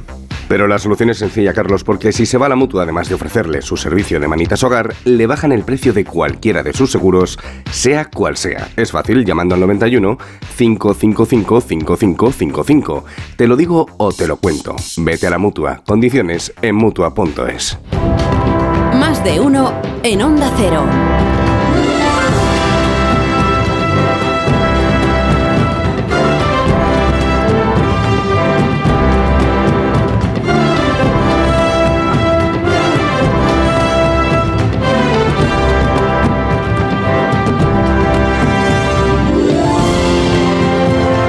5 minutos de la mañana, a las 8 y 5 minutos en las Islas Canarias, en tertulia con Pilar Velasco, John Muller, Paco Maruenda, Marta García Ayer y Rubén Amón, que están haciendo pues alarde hoy ante la audiencia de su conocimiento de la cultura popular, de las series de televisión que, que triunfan, de, de las canciones populares que gustan o no gustan a todo el mundo, en fin, incluso de- del palmarés de los premios Grammy, que es de lo que ha estado más atento o más pendiente John Muller.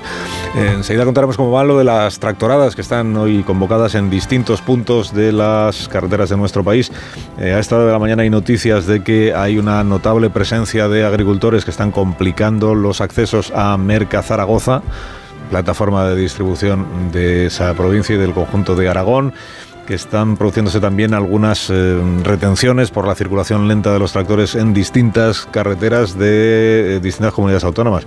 Por ejemplo, en Castilla-La Mancha, donde mm, me dicen que está cortada la A4 en la localidad de Madridejos y en sentido Madrid. Y en Castilla y León hay incidencias también, o inciden- incidencias más que incidentes, creo. En la eh, A62 a la altura de Tordesillas. Ahí está Raúl Rodríguez que nos lo puede contar en directo. Buenos días, Raúl.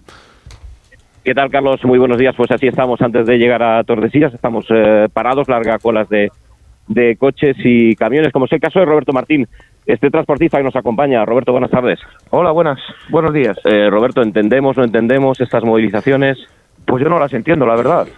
Porque eh, yo entiendo lo que, lo que ellos reivindican, pero no entiendo que, que, que jodan a los demás el trabajo que tú tienes.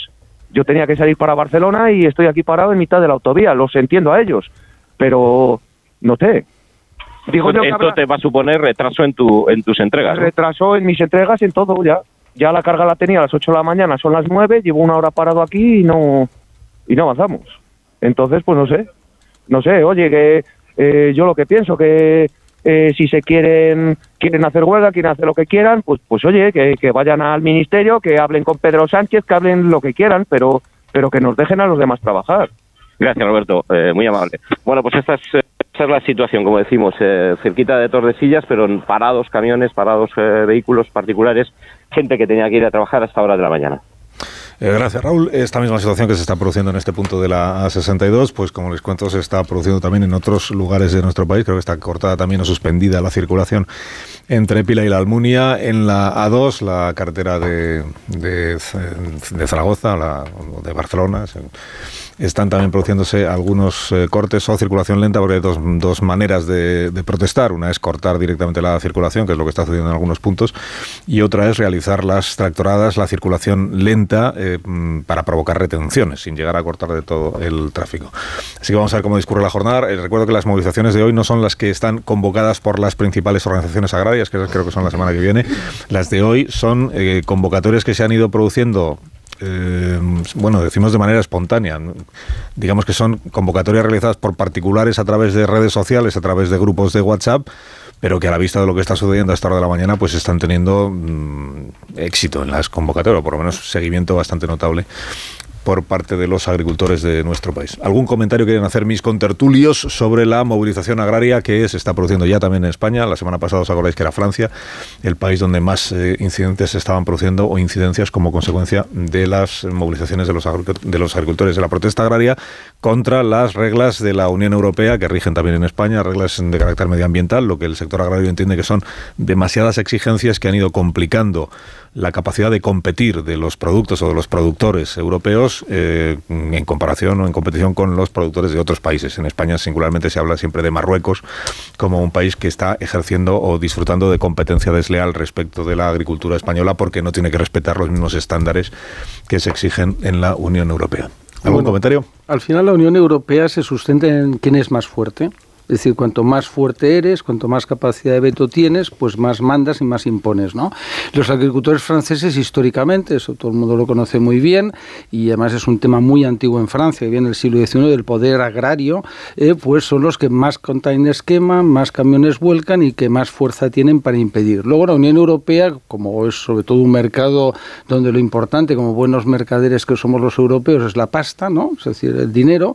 Entonces, claro, es un sistema de alianza nacionales e internacionales, eh, multilaterales, donde pues lo que a los agricultores les molesta y tiene razón, uno es la burocracia, que es espectacular, pero bueno, eso para eso están eh, pues eh, Ursula von der Leyen con unos sueldazos espectaculares y todos los funcionarios que multiplican por tres, por cuatro y por cinco los sueldos de los funcionarios españoles y con unas pensiones que te caes al suelo de lo escandalosos que son, pero no pasa nada.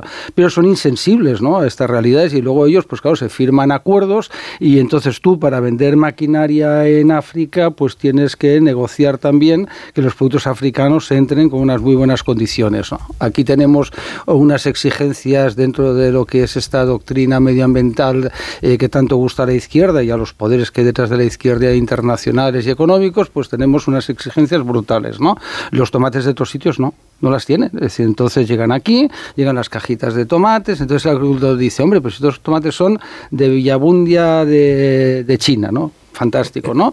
Eh, por no decir ningún país, ¿no? Y entonces, claro, ¿qué ocurre? Pues que ahora están ahí quejándose. Luego los agricultores a la izquierda no les interesa mucho, porque como son de derechas, claro, entonces eso hay que tenerlo en cuenta. Los medios del aparato eh, eh, propagandístico gubernamental, que son muy poderosos, pues que deciden que son los agricultores, pues son todos unos, forman parte de la facholanda. Digo porque hay que hablar claramente, ¿no? el, campo es, es de derechas, ¿no? La idea que tienen, muy tópica, pero es así. Ya vimos la campaña de Vox, de de Abascal yendo al campo, eh, poniéndose botas, eh, los tractores, etcétera. Bueno, esto es un conflicto que se acabará medio resolviendo y que volverá otra vez el año que viene.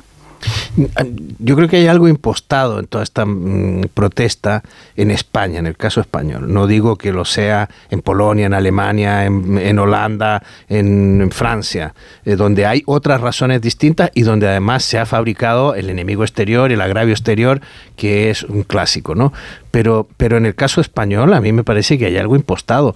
Hay algo impostado porque el sector primario está, hay una ley de, la cadena alimenticia eh, donde que precisamente se dictó cuando empezó el proceso inflacionario, coincidió con el proceso inflacionario español y hemos visto en los últimos meses que precisamente el sector que ha trans podido transmitir el alza de precios, el alza de costes que ha sufrido de mejor manera la economía española ha sido precisamente el sector primario. O sea, ¿dónde estuvo la subida? ¿Dónde estaba concentrada la subida de la inflación? En los alimentos, en los alimentos frescos. Eh, con lo cual, lo que quiero decir es, eh, hay sectores en la economía española que no han podido reclamar o conseguir hacer palanca para que suban sus ingresos. Fíjate ayer las asociaciones militares protestando ante Margarita Robles porque los militares, por ejemplo, las fuerzas de seguridad cobran sueldos muy bajos porque se les paga, eh, porque hay parte del salario que es un salario moral y el, y el otro, y, y, el, y, el, asunto es que no han podido actualizar sus salarios, ¿no? En cambio, el sector primario sí lo ha hecho. Puede que haya otros problemas. Efectivamente, yo creo que hay desatención, ignorancia, desvío de recursos por parte de la Unión Europea. El Pacto Verde es muy dañino, pero fíjate que es que además creo que los agricultores que se enfrentan a problemas muy complejos provocados por el tema del cambio climático, porque hay tierras cuyo cultivo va a pasar a ser mucho más oneroso y costoso que otras, porque van a estar menos favorecidas por el cambio climático, más afectados por la sequía. Sin embargo, vemos como otros territorios que antes no se usaban para producir, por ejemplo, vino, ahora sí se produce vino casi en la frontera de Escocia, ¿no? Entonces, ahí hay cuestiones muy importantes que hay que resolver y sobre todo yo creo que lo que ha faltado es diálogo.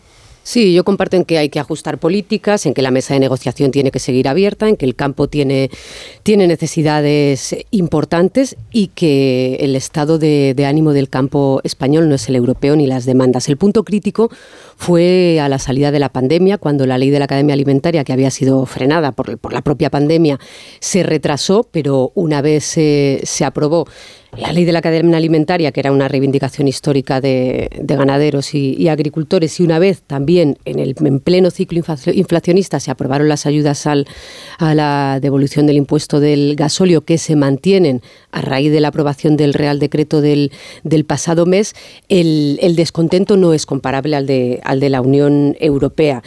Y Luis Planas, además, en este caso, oye, cuando tienen los ministros buen agarre con su sector, hay que subrayarlo. Luis Planas tiene buena penetración, no solo con el sector del campo, lo tiene con el sector pesquero. Ha ganado también batallas en, Europa, batallas importantes para los sectores. Lo que ocurre es que es verdad que como es el campo, pues no está en la primera línea informativa, pero, pero la cuota, por ejemplo, recordar de, pesca en, las costas gallegas fue una batalla española que se resolvió medianamente bien. Eh, yo niego que el campo sea de, de, derechas, igual que eso del campo es de derechas, la ciudad es de izquierdas. Otra cosa es que la ultraderecha quiera tirar del descontento del, campo para su propio beneficio. Y lo hemos visto también en, los, la formación de gobiernos de PP y Vox, cuando Vox lo que pide es la cartera de qué? De agricultura y de cultura. De agricultura en Castilla-León, que ya se ya hubo varios, varios incendios, eh, y, y, es la cartera que piden. Pero de ahí a que el campo sea de derechas, hay, yo creo que hay, que hay un abismo. Y que las preocupaciones y que la mesa de diálogo, insisto y termino, tendrá que mantenerse abierta porque la de, las preocupaciones europeas pueden arrastrar al final al campo español, yo creo que, que sí que va, va a estar ahí. Sí, es verdad. Además que las reivindicaciones que hay desde el campo se, se, mezclan, se juntan, se juntan muchas. Por una parte, las que tienen que ver con, con la transición energética que comentabas, John, que es verdad que a lo mejor no se ha hecho desde la Unión Europea pensando todo lo que debería en los desafíos del campo. Se junta la sequía, se junta que es mucho más rentable los cultivos de regadío en el corto plazo, pero que en España, con el clima que tenemos y la sequía eh, que, que ahora tenemos una, pero luego vendrá otra, hace que el secano vaya a ser lo que más sentido tiene, pues habrá que dar más ayudas enfocadas al clima que realmente y a, los, y a, y a la situación que tenemos en, en, España con el cambio climático que no han llegado. Lo mismo pasa en Francia fue con, con los impuestos al, al diésel y a la gasolina. Para mm, las zonas donde no hay un transporte público alternativo, obviamente deberían tener otra consideración. Son, son cuestiones que ellos reivindican y, y también la competencia desleal tiene mucho más sentido en la reivindicación española que en la francesa. Claro. Si, se hace, si se hacen exigencias fitosanitarias para los cultivos que se hacen aquí, lo lógico es que lo que se venda compita en igualdad de condiciones. Hay muchas de las reivindicaciones que tienen todo el sentido y a lo mejor no han tenido eh, la atención de la agenda. Eso no quita para que no sea especialmente paradójico que el, que el euroescepticismo, que la desafección hacia Europa esté calando tanto y está tan canalizada además, como decías Pilar, por, por partidos de la derecha y la extrema derecha, hacia el sector que más dinero ha recibido de la Unión Europea desde que existe. Uno de cada tres euros del presupuesto europeo es de la PAC, va precisamente al campo. Se estará gastando bien o mal, pero el hecho es que no ha habido sector que haya recibido, en este momento al menos, porque en otros momentos de otras transiciones energéticas han sido otros, pero ahora mismo, claro, eh, se están dedicando muchos esfuerzos presupuestarios a algo que no está funcionando. Bueno, seguiremos informando a lo largo de la mañana de las incidencias que se van produciendo. Mm, en Málaga está cortado el acceso al puerto, han cortado los agricultores el acceso al puerto y en Zaragoza ya os he contado que es el acceso al mercado central a Merca Zaragoza, lo que en este momento está interrumpido o impedido por quienes están protestando. Bueno, eh, a ver, fiscales del Tribunal Supremo, que sé que es un asunto que os está eh, apasionando en estos últimos días y lo que queda, porque hoy es cuando se produce la reunión de...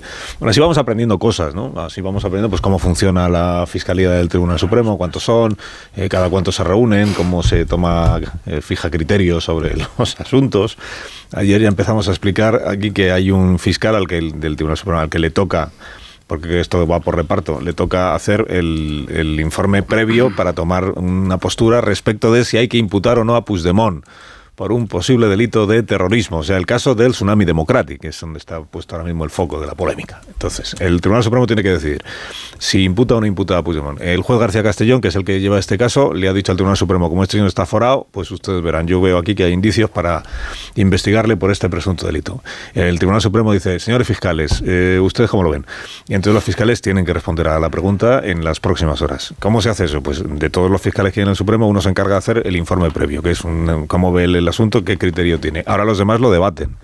Pueden compartirlo o no compartirlo. De eso va la reunión de esta mañana. El, fiscal que ha hecho el informe previo, ya sabéis que se llama eh, Álvaro Redondo.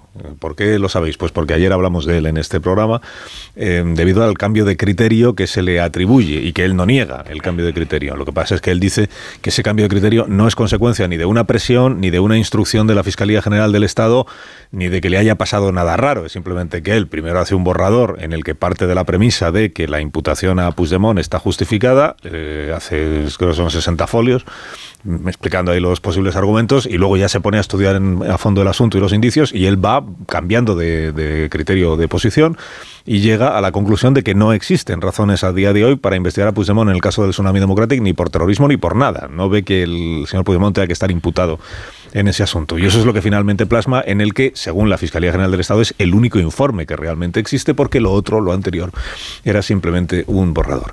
Bueno, y dirá usted, pues entonces ya está, ¿no? Este es el criterio de los fiscales. No, porque hoy debaten entre ellos si es correcto o no es correcto. Y podría ocurrir que la mayoría de los fiscales del Supremo no compartieran el criterio de su colega. Y que entonces al final el criterio fuera el contrario. Y que entonces se le dijera al Tribunal Supremo, impute usted a Puigdemont, aunque la Fiscalía General del Estado eh, sepamos que no está por la labor de que eso suceda. Bueno, a mí me un poco el resumen de la... Muy bien hecho, Carlos, de verdad. Muy eres muy buen profesional. Y, y, y, gracias. No es fácil, ¿eh? No, claro que no es fácil. No es fácil ser profesional como Pero yo. por eso impresionan tanto todas las medidas preventivas que están en funcionamiento, eh, de- teóricamente para proteger a alguien de un delito que no ha cometido, porque si Puigdemont estaría tan seguro de estar a salvo de sus implicaciones con Tsunami Democratic, no tendría que inquietarse ni de lo que piensa el fiscal ni de lo que piensa el juez García Castellón.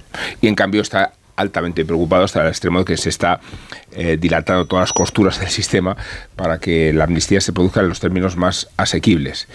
Y, creo que, el hecho de que existan dos informes, uno que contempla la vinculación con el terrorismo y otro que no lo contempla, eh, deriva la cuestión a un escenario, yo creo que nuevamente delirante, porque yo creo que es, eh, estas experiencias solo se pueden matizar desde el delirio. Y digo que delirante porque el informe del fiscal del Supremo aludía para justificar la, posibilidad del terrorismo nada menos que a la toma de una torre de control de un aeropuerto. Eh, apelo a esta figura para que sea inequívoca respecto a lo que fue Tsunami Democratic. Luego probaremos o no si Puigdemont estaba relacionado orgánicamente o no. Y, para eso está un proceso, y para eso está instrucción, y para eso está una investigación. Pero connotaciones las había de Tsunami Democratic. Tomar un aeropuerto. To- eh, eh, utilizo el ejemplo más grave. Lo insólito es que tengas eh, una, un- una mano jugando por ahí y la otra en el sentido contrario, desvinculando a Puigdemont de cualquier otro vínculo, precisamente porque son notorias y palmarias las presiones que ejerce el fiscal general del Estado. Y si hubiera dudas, aquí tuvimos a un fiscal eh, sacrificado por, por ese mismo ambiente, por ese mismo complot, como estampa. ¿no? Ayer lo tuvimos aquí, fue estremecedor su punto de vista. Eh, Luego, creo que el deterioro del sistema eh, es enormemente grave y después la credibilidad de la justicia todavía peor, cuando normalmente los tribunales no operan así, pero la, la sensación de que exista un privilegio determinado para un sujeto porque está extorsionando la amnistía deriva a situaciones como la que estamos analizando ahora, ¿no? Sigo. ¿Quién sigue? ¿Estáis todos de acuerdo? Pues sigo, pues sigo. Eh, se dilatan las costuras eh, lamentablemente por todas las partes, efectivamente. O sea, lo que ocurrió ayer que un fiscal desconocido, porque quien no siga a tribunales nadie conocía a, este fiscal, eh, quien no sea especialista, y tenga que sa- salir con un comunicado diciendo me están difamando. Llevo tengo 68 años, 46 de, al servicio del derecho. Mi único criterio de actuación es y ha sido siempre la más estricta aplicación de la ley. Creo que debería ser un indicador por todas las partes. En este comunicado, como has relatado perfectamente, Carlos, lo que es, cómo Muchísimas funciona esa junta, no, que no es fácil porque claro, No es estamos, fácil, ¿no? estamos, tenemos que, que explicar qué está pasando sobre un procedimiento que es complejo porque porque tiene muchas garantías y tiene muchas fases y del, la Audiencia Nacional pues lo elevó luego saltándose, hay que recordar García Castellón, el propio informe de, las, de la Fiscalía de la Audiencia Nacional, se lo saltó, entonces ahora estamos en el, en el Supremo con este, con este fiscal al que le cae por reparto y que elabora, dice él en su comunicado, un borrador y que después hace un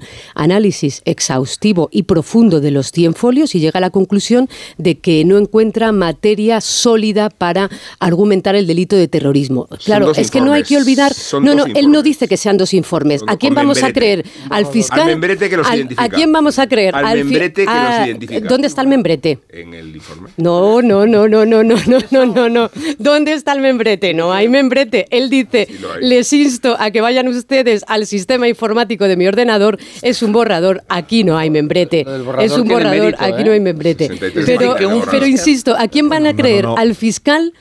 O a, mis propio, o a mi propia idea de lo que hizo el fiscal. Hombre, a mi propia idea de lo que hizo el fiscal ver, faltaba más. permite- Lo que dice el fiscal, y termino, es elaboré un ¿Sabes lo que pasa? Que el, info- que el fiscal es el que tiene que poner negro sobre blanco, con su nombre y apellido, esa concreción del delito de terrorismo. Y eso no es fácil, porque muy es muy, ingenuo fácil que ha opinar en una mesa, pero es muy difícil concretar el delito y que luego no se sostenga. Es muy ingenuo creerse que el fiscal general no ha ejercido presiones sobre el fiscal redondo. Él dice, Me- no ha ¿en qué ejercido estado- presiones. ¿En qué estado de Eh, voy? Voy a repetir lo que dice el fiscal. No ha ejercido presiones. Le ofrecí una copia del informe y ni siquiera la aceptó. Y, este, y he escrito sobre mi propio criterio. Insisto, ¿a quién vamos a creer? ¿Al fiscal o, en, ast- o en esta idea o, a nuestra idea de la presión no que demostrada? Me parece, Pues venga, nuestra me idea. parece insólito el tema, ¿no? Vamos a ver, estamos hablando, para que la gente lo sepa, de un fiscal de sala del Tribunal Supremo. Es decir, que es la es como un magistrado del Supremo. Yo no conozco a magistrados del Supremo que vayan circulando cosas y haciendo estas cosas tan extrambóticas. El problema que tiene la Fiscalía y tiene el Gobierno es que los indomables, los fiscales más prestigiosos están en, ese, en el Supremo y son muy críticos con las chapuzas jurídicas que hacen los asesores de, de Sánchez, los Pérez Royo de turno, con sus textos. ¿no? Y ese es el problema. Es el problema es que estamos asistiendo a algo que no ha pasado nunca en Europa, nunca. ¿eh? Es decir, una proposición de ley que se va adaptando en función de los intereses del delincuente. Yo, en derecho comparado, yo eh, propondría que alguien me diga un caso igual en Europa y me callo en Europa, ¿eh? donde los delincuentes, porque vamos a ver, según la legislación actual española, es un presunto delincuente, no, han- están condenados por delito, han sido condenados por delitos los amigos de Puigdemont. Es decir, se modifica la, la- la legislación penal, se hace una mutación constitucional, es decir, lo nunca visto en la historia de España reciente, ¿no? Y parece que eso sea una cosa normal. Entonces, claro, este fiscal hace un borrador, debe ser un fiscal muy inseguro, porque un fiscal del Tribunal Supremo, insisto, ¿no? que es la cúpula, la élite de la fiscalía en este país, es decir, que no eh, a Lola Delgado la tuvieron que poner por la puerta de atrás, para que nos hagamos la idea de lo que estamos hablando, ¿no? Ahí está eh, Consuelo Madrigal, está Zaragoza, etcétera, están los mejores, ¿no? Bueno, y este hombre debe ser un inseguro, yo no lo conozco, pero claro, dice, uy, no, ay, he dicho blanco y ahora acabo de descubrir que es negro, que es Un borrador sin carácter procesal. De nuevo, ¿a quién creemos? Delito de terrorismo. ¿no? Mira, aquí tengo apuntado lo que dice la directiva de la Unión Europea, que Sánchez no sabe lo que es una directiva, pero está bien que alguien se lo explique para que él vaya aclarándose un poco, y es una ironía, en el caos que están organizando. ¿no? El delito de terrorismo está muy claro, es decir, no es necesario poner bombas, es desestabilizar a un país. El tsunami democrático que era el inicio de un procedimiento, porque los terroristas, que la gente lo sepa, el primer acto histórico ante un terrorista no es matar empiezan pues haciendo actos, ¿no? Y luego llega un momento que dan el siguiente salto y tal. Claro, la, la posición de Sánchez con esta chapuza, ahora lo del Alecrim, que eso ya es alucinante, ¿no? Ahora digo, pues mira, no, no vamos a cambiar lo de la, la proposición de ley, pero te cambio la ley de enjuiciamiento criminal, ¿no? Es decir, con toda la jeta del mundo y se quedan tan anchos y la gente no se escandaliza. Porque Pero precisamente por eso que matizas, Paco, eh, eh, se ve cuál es el contexto pilar en que esto se desarrolla. Porque es una operación eh, complementaria. ¿Cómo es posible que el presidente del gobierno diga ayer en el programa de Ferreras que se va a cambiar la ley de enjuiciamiento criminal para abreviar los plazos? Solo porque son los requisitos Bueno, que necesita Puigdemont para que no prospere su investigación. O sea, si, si no hubiera conexiones entre unas cosas y las otras, y si no supiéramos que se está forzando el sistema hasta el extremo de contorsionarlo porque el acusado o Puigdemont necesita una ley a su medida, no tendríamos motivos para estar inquietos. Si es que te doy la Pero es que razón en que se está forzando el sistema. No, Lo que yo digo es que es por todas Ya, las partes. Y es no, insólito que un fiscal desconocido con más de 40 años de profesión tenga que salir en un comunicado a decir, perdone, me están acusando de haber cumplido, de haber, de haberme, de de haber cumplido la extorsión de un fiscal general. Y yo digo no, No y es está diciendo que, que- no. Y eso es insólito. Y eso es forzar también todas las Lo que es costuras. insólito es Ahora que en ¿eh? una- en juego de espejos, en un juego de espejos, sea el presidente del gobierno, el autor de la modificación de la que ahora jura, porque entonces consideraba que había que dilatar los tiempos porque se trataba de investigar al Partido Popular, sea el que cuestiona su propia iniciativa para favorecer los plazos que convienen a Puigdemont. Esto no es aceptable, de verdad. No se puede hablar con esta natural ni se puede desvincular de las presiones sobre el fiscal. Ahora Müller que decía no sé qué de los afinadores de quesos. Afinadores de queso, sí, Adelante. porque la fiscalía te lo afina, Carlos. Entonces. Ah, pero eso era en la época de. Claro, en todos. Bueno, fuera ¿y, qué, una- y qué quieres que te Eso diga? A Fernández mí lo que me Díaz. parece. De hecho, el Jorge Partido Fernández Popular- Díaz, ministro del Interior. Fernández Díaz con el de la Oficina Anticorrupción de La Cataluña. anticorrupción, pero Sí, tanto es la así y termino Anticorrupción que el PP no puede protestar la reforma que va a hacer Sánchez porque la inició Porque el la, propio Partido porque la Popular. introdujo él, claro. Y entonces el PSOE se negó a apoyarla. Hay un poco Pero de bueno, lío con de- esto, ¿eh? déjame, déjame decir una cosa. A mí lo que me, me- me estremece de todo esto, yo creo que lo esencial es lo que ha dicho el presidente en Al Rojo Vivo respecto de la reforma de la eh, lo que ha pasado, el episodio del fiscal es consecuencia precisamente de estos desma- de este tipo de desmanes.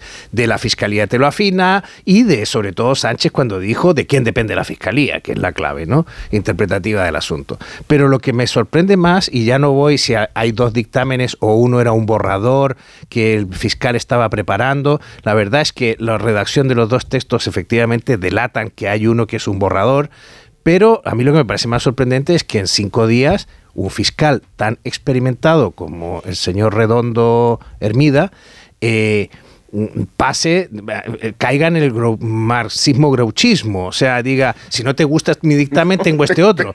Y entonces... eh, y no, no, a no, no, ¿A no, quién no, vas a pero creer, a ti espera, o a- exacto, pero es que... A o a sea, estamos hablando de un caso gravísimo. Es que trasladarlo al caso de cualquier justiciable, de cualquier persona con un delito que tiene un fiscal que en cinco días cambia de opinión y dice que, que, que- que sí, que mm, después de estudiarlo he encontrado que usted es inocente. No dice eso, Carayo. dice después de estudiar exhaustiva y profundamente un documento de 100 folios, no tengo manera de argumentar que aquí hay un delito de terrorismo. Parece- Que- pero que, que- pregunto- que- que nos parece fatal. No, que que estamos señalando al fiscal diciendo, no, pero que ¿cómo no ve usted que delito? estuviera que dispuesto si tú a tomas- decir lo Falta llamar- Si nos tomas falta la llamar inútil de al Pausa. tomas la torre de control del dinero Nos aeropuerto, falta llamar igual, inútil al Perdonar, mientras vosotros os pausa. alobáis y os Y indignáis no muchísimo, yo reivindico el lado cómico que tiene que ahora mismo veamos al presidente del gobierno en una entrevista explicar en las duras negociaciones que tiene con Junts para convencer a Junts de que vote a favor de la ley de amnistía. Eh, no me digáis que esto no es un giro insospechado de los acontecimientos. Es impresionante. Es muy cómico ver a Sánchez tratando de este convencer ridículo- a Puigdemont de que por favor, por favor, le apruebe la ley de amnistía. De tu amnistía. De la tuya. Porque Vuelve Puigdemont.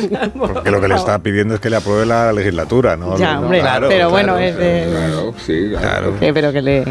Es déjate amnistiar para que yo, para que sea yo el amnistiado. Déjate realidad. amnistiar. Ya de una vez. Amnistiado es- No, que no, que no siempre quiero, que de que sí. De que te amnistío, que no. Si, si eso lo hiciera Aznar, ¿qué dirían la gente? Uy, y si lo hiciera el malvado Rajoy que había. Claro, Paco, como a Sánchez no Néstor- le estamos llamando de todo también. No, pero tú, claro.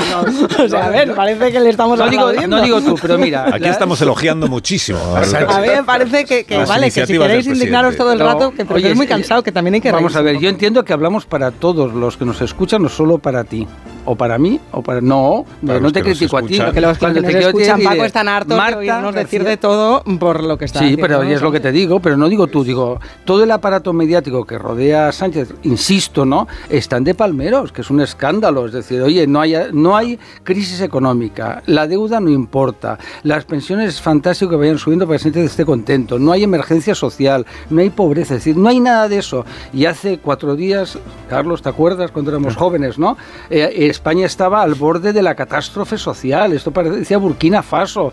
Los pensionistas iban a quejarse a las sedes del Partido Popular, con todo el respeto, ¿no? Y había pobreza energética y tal. Ahora no hay, no hay. El índice Gini, ¿os acordáis del índice Gini que nos teníamos que estudiar todos? Pues ya no está. Pero bueno, que eso ya sabes como esto. Como bueno, pues hay que decirlo, ¿no? que dependiendo de quién gobierna, pues son me encanta, pues, gubernamentales o antigubernamentales. ahora que gobiernan los de los amigos de Contreras, pues me encanta poderlo poner sobre la mesa. Rajoy acortó los plazos de las investigaciones judiciales, pues también hubo medios que ahora critican que Sánchez las quiera cortar, que lo aplaudieron porque la justicia o es rápida o no es justicia. Estas cosas que Pero eso es verdad, lo que pasa es que yo lo que digo es que antes era dilatarlos para que tuviera suficiente julia eh, la investigación del juez. Pero siempre ha sido lo mismo, Rubén. Es decir, al final el problema, y eso hay que decirlo, que la LECRIM está mal resuelta, y eso los penalistas, no Melero, que está al servicio del aparato también eh, independentista. No, no. La LECRIM está mal, porque no puede ser, porque lo que hizo Sánchez, como sabéis muy bien, es modificar los meses y luego dejó abierto que se sigan prorrogando. No, debería haber un plazo que termine. Yo tengo amigos que llevan ocho años en un procedimiento. Pero que la ley no esté bien hecha no significa que el momento de modificarla obedezca a la coyuntura de las necesidades explícitas y específicas. Eso es el escándalo. El escándalo de este país es que tú modificas algo tan importante en cualquier país del mundo como es la LECRIM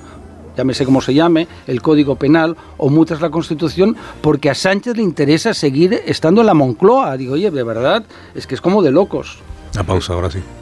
Eh, en un minuto le damos una vuelta a la situación en las carreteras de nuestro país, que van siendo cada vez más los puntos que están con la circulación interrumpida por las protestas de los agricultores, de algunos de los agricultores que están, pues, digamos, tomando las carreteras. Ahora lo comentamos.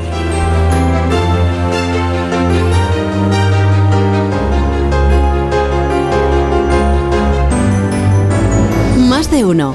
Onda Cero. Carlos Alsina. ¿Un cóctel o un refresco? ¿Desayuno con zumo o café? Con la promo todo incluido de Costa no tienes que elegir. Las bebidas son gratis. Reserva tu crucero hasta el 12 de marzo y disfruta del paquete de bebidas gratis. Infórmate en tu agencia de viajes o en costacruceros.es. Costa. La felicidad no es un destino al que llegar. La felicidad está en el camino. Y si ese camino lo haces con tu nuevo Fiat, mucho mejor. Encuentra la felicidad con la Fiat Happiness Fórmula. Solo este mes tienes ofertas exclusivas con entrega inmediata en la gama de Fiat. Acércate a tu concesionario más cercano y encuentra la felicidad en cada curva. ¿Te lo digo o te lo cuento? Te lo digo. No me ayudas con las pequeñas reparaciones de casa. Te lo cuento. Yo me voy a la mutua. Vente a la mutua y además de ofrecerte nuestro servicio de manitas hogar, te bajamos el precio de tus seguros, sea cual sea. Llama al 91 555 5555. Te lo digo o te lo cuento. Vente a la mutua. Condiciones en mutua.es. Ella es Violeta, jovial, alegre y pizpireta. En su tiempo libre, cantante y florista. Y durante ocho horas de un hotel recepcionista. Así es Violeta, Violeta, Violeta. Pues para ella, una arona. Hay un SEAT que lleva tu nombre. Porque con hasta 10 años de garantía, hay un SEAT para ti. Estrenado con SEAT Flex. En Peyo estamos listos para ayudarte a llevar lo más importante, tu negocio. Por eso, en los días Peyo Profesional vas a poder disfrutar de condiciones especiales en toda la gama. Aprovecha del 1 al 14 de febrero para dar energía a tu negocio. Inscríbete ya en peyo.es. Arturo Valls de camarero. ¿A qué gano el natural? Ponme un colacao. ¿Caliente como un agosto en Sevilla o frío como la mirada de un exnovio? Evidentemente frío. como mandes, que aquí cada uno lo pide a su manera. Marchando tu colacao. Contratar la luz con Repsol, ahorrar en tus repostajes. Contratar la luz con Repsol, ahorrar en tus repostajes. Contratar la luz con Repsol. ¿Pero qué estás haciendo? Contratar la luz con Repsol. Porque ahorro 20 céntimos por litro en cada repostaje durante 12 meses pagando con Wilet. Contrata la luz con Repsol en el 950 52 50 o en Repsol.es y enciende tu ahorro. Hola, soy Jesús Calleja. ¿Sabéis cuál es el verdadero sabor del agua? El agua de mi tierra, el agua mineral Teleno. Recuerda, agua mineral Teleno. Tengo la memoria fatal, se me olvida todo. Si te falla la memoria, toma de Memory. De Memory con vitamina B5 contribuye al rendimiento intelectual. Y ahora para los más mayores, de Memory Senior de Pharma OTC. Más que 60 consigue un sexy 60% de descuento en tus nuevas gafas. Infórmate en soloptical.com. Soloptical, solo grandes ópticas. Hola Andrés, ¿qué tal el fin de semana? Pues han intentado robar en casa de mi hermana mientras estábamos celebrando el cumpleaños de mi madre. Así que imagínate. Dile a tu hermana que se ponga una alarma. Yo tengo la de Securitas Direct y estoy muy contento. Por lo que cuesta, merece la pena la tranquilidad que da. Protege tu hogar frente a robos y ocupaciones con la alarma de Securitas Direct. Llama ahora al 900-272-272. Las ofertas solo tres días duran tres días. El primer día las consigues, el segundo las consigues y el tercero también. El cuarto pues no y el quinto tampoco. Por eso hay que aprovecharlas en estos tres días y llevarte, por ejemplo, una pescadilla de 1 a 2 kilos por 7,95 euros el kilo. En tienda web y app. Solo hasta el jueves en Supercor, Hipercor y Supermercado El Corte Inglés. ¿Qué necesitas hoy? Precios válidos en Península y Baleares. La Unión Europea apuesta por el hidrógeno verde para frenar el cambio climático. En Iberdrola somos líderes en la descarbonización de la industria, con la mayor planta de hidrógeno verde de Europa. Únete a las energías limpias de la mano de un líder mundial. Iberdrola, por ti, por el planeta. Empresa colaboradora con el programa Universo Mujer. Dijeron que los radares eran por tu seguridad. Que cobrarte por aparcar en la calle era para que tuvieras sitio y que las zonas de bajas emisiones eran por tu salud. Ni seguridad, ni aparcar, ni salud. Esto solo va de meterse en tu cartera. No eres su cajero automático. Reacciona, responde, recurre. De vuelta, que no te lío. De vuelta, 900-200-240. 900-200-240. O devuelta.es. En el sexo como en los toros hay que triunfar.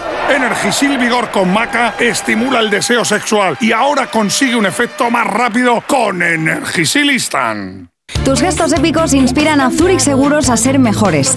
Por eso, ahora, al contratar tu seguro de hogar o de coche con Zurich, podrás ganar 4.800 euros para que llenes tus cestas de la compra hasta arriba.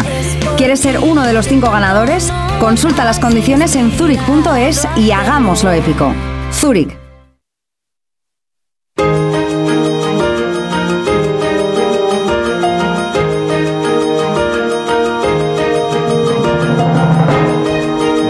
Para que sean las 10 de la mañana, una hora menos en las Islas Canarias. Estamos aquí en tertulia con Müller, con García Ayer, Velasco, Maruenda y Rubén Amón, que además de explicarles a ustedes, porque hay que hacer pedagogía, como decimos siempre, ¿verdad? Además de explicarles a ustedes pues cómo funciona el Tribunal Supremo cómo funciona el Consejo del Poder Judicial, eh, cómo funciona la mente del presidente del gobierno a la hora de buscar eh, salidas a los líos en los que él mismo se va metiendo, pues además de eso están muy pendientes de explicar la movilización de una parte del campo español, de los agricultores, y una parte porque las organizaciones agrarias como tales convocan concentraciones creo que a partir de la próxima semana, pero bueno, alguna de ellas ya se ha adelantado al día de hoy, sobre todo agricultores por su cuenta, sin esperar a convocatorias oficiales, pues están eh, haciéndose notar, haciéndose notar con perjuicio para el resto de, ciudadanos, claro, que por ejemplo tienen que circular, como antes escuchábamos, por alguna carretera. Vamos a conectar con algunos de los lugares donde están pasando cosas a esta hora de la mañana. Empezamos por Málaga, donde está bloqueado el acceso al puerto de la ciudad. Estaba eh, Valentín Martínez allí, Vicente Martínez dispuesto allí para contarnos lo que está sucediendo. buenos días, Vicente.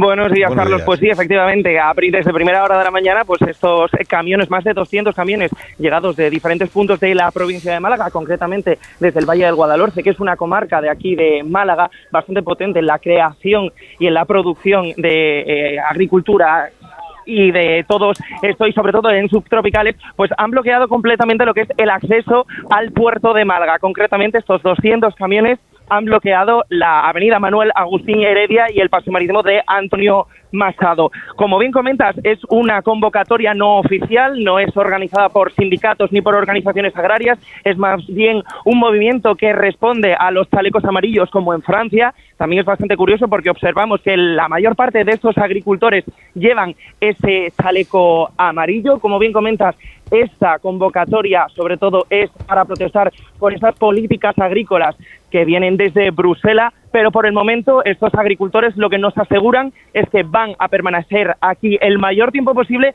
sobre todo para bloquear el acceso al puerto de Málaga, precisamente por su potencial comercial. La información que nos llega desde Málaga con Vicente Martínez. Vamos a ver cómo está Sevilla y su provincia. En Onda Cero Sevilla marcha con Buenos días, Mar.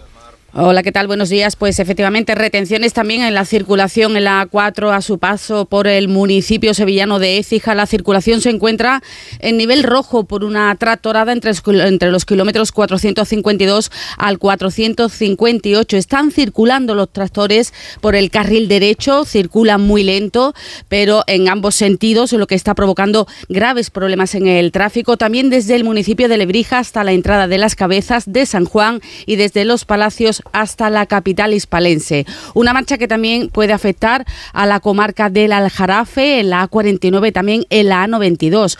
Los convocantes eh, ya avisan que será una jornada dura, pero que es necesaria para sus reivindicaciones. Otra de las caravanas de tractores se dirige hasta ahora también a la capital cordobesa, donde han partido desde, desde el municipio de Baena.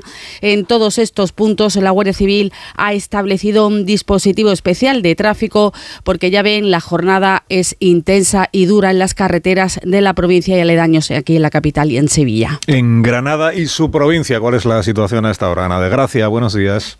Muy buenos días, Carlos. Sí, desde primera hora de la mañana a las 7 han comenzado los cortes aquí en Granada. Uno de los puntos de salida ha sido el recinto ferial de Pinos Puente, desde donde los grupos de tractoradas van hacia, se dirigen hacia la 92 en el área metropolitana de Granada con tractores llegados desde toda la provincia. Aquí ya hay retenciones por vehículos que llegan asimismo desde el poniente, del norte de Granada, de Illora, Loja, Atarfe, para unirse a todos los que van llegando, los que van llegando a su vez desde otras localidades como Deifontes e Iznayoz. Vamos a escuchar a uno de los agricultores. Buenos días compañeros, estamos aquí cortando la A92. Hay bastante gente, mucha gente. ¿Vale? Haremos cortes intermitentes puesto que los usuarios de la vía queremos que sean nuestros aliados. No queremos que sean nuestros enemigos, ¿vale? Iremos abriendo progresivamente para no retenerlos mucho tiempo. Hasta que nos deje la Guardia Civil. Ya están las fuerzas del Estado, los... creo que es una unidad especial. Vamos a ver hasta dónde llega esto, ¿vale? Venga, un saludo y fuerza. Él es José Ángel Osuna, uno de los agricultores participantes en esta convocatoria. De momento, insistimos, la 92 es la más afectada en ambos sentidos. Son muchos los que han tenido que retrasar su entrada al trabajo o adelantarla para llegar a tiempo. Y de momento, la mañana, Carlos, se plantea complicada aquí en Granada, donde, ojo, esta convocatoria de tractoradas no han sido notificadas a la subdelegación, según nos confirman fuentes del Gobierno a esta redacción. Eso es, eso es. En Onda Cero Aragón sigue bloqueado, por ejemplo, los accesos a Merca Zaragoza. Puyuelo, buenos días. Hola, buenos días. Centenares de tractores han bloqueado esta madrugada, como decías, esos accesos a Merca Zaragoza, las afueras de la capital aragonesa. Ahora se dirigen hacia el tercer cinturón de la ciudad, donde ya se están produciendo retenciones. Hay más movilizaciones en otros puntos de Aragón. Por ejemplo, se ha cortado la A2 en sentido Zaragoza, su paso por Almunia y la autonómica 121 entre Ricla y la Almunia. Los tractores también avanzan hacia Huesca para bloquear el acceso a la ciudad, sin que de momento se hayan registrado importantes incidentes. En Teruel también se están dirigiendo hacia la capital turolense. Todas han sido convocadas por redes sociales. Por cierto que ayer aquí el presidente del gobierno aragonés, Jorge Azcón, apoyó esas reivindicaciones de la protesta, aunque no la forma, ya que considera que genera problemas a todos los ciudadanos. Vamos a la Comunidad Valenciana y nos cuenta Amparo Piqueras lo que está sucediendo en esa región y en concreto la provincia de Valencia. Buenos días, Amparo. Muy buenos días. Pues sí, desde primeras horas de la mañana las carreteras están colapsadas con coches parados por decenas de tractores. Por ejemplo, en la A3 la tractorada ha cortado totalmente la carretera, pero posteriormente se ha abierto un carril para la circulación.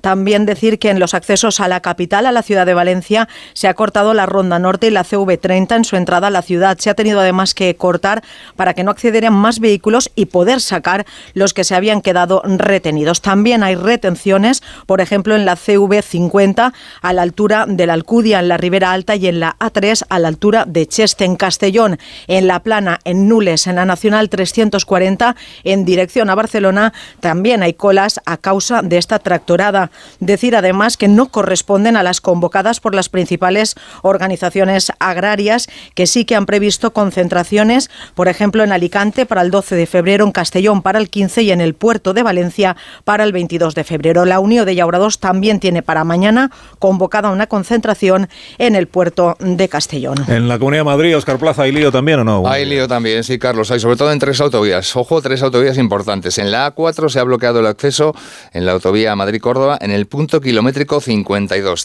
También en la A5, autovía Madrid-Extremadura, está bloqueado el acceso, en este caso en el kilómetro 37. Y en la A42, la carretera que une Madrid con Toledo, está bloqueado el acceso a la altura del kilómetro 35. Además de estas tres autovías, ya digo, tres autovías importantes, hay problemas. Está cortada también una carretera del oeste de la región, la M600, desde Sevilla la Nueva en dirección a la M501. Y todavía no los hay, pero los puede haber en la autovía A3, autovía del Mediterráneo, porque están concentrados ya los agricultores con sus tractores a la altura de Villarejo de Salvanés. Gracias, Oscar Plaza. Terminamos en Valladolid, luego a las 10 de la mañana iremos ampliando también información y actualizando la situación de los puntos en los que hay problemas ya para el tráfico. Vamos a Valladolid porque está Roberto Pendiente ya de lo que sucede allí. Buenos días, Roberto. Hola, Carlos, ¿qué tal? Buenos días. ¿Estás en el mercado central?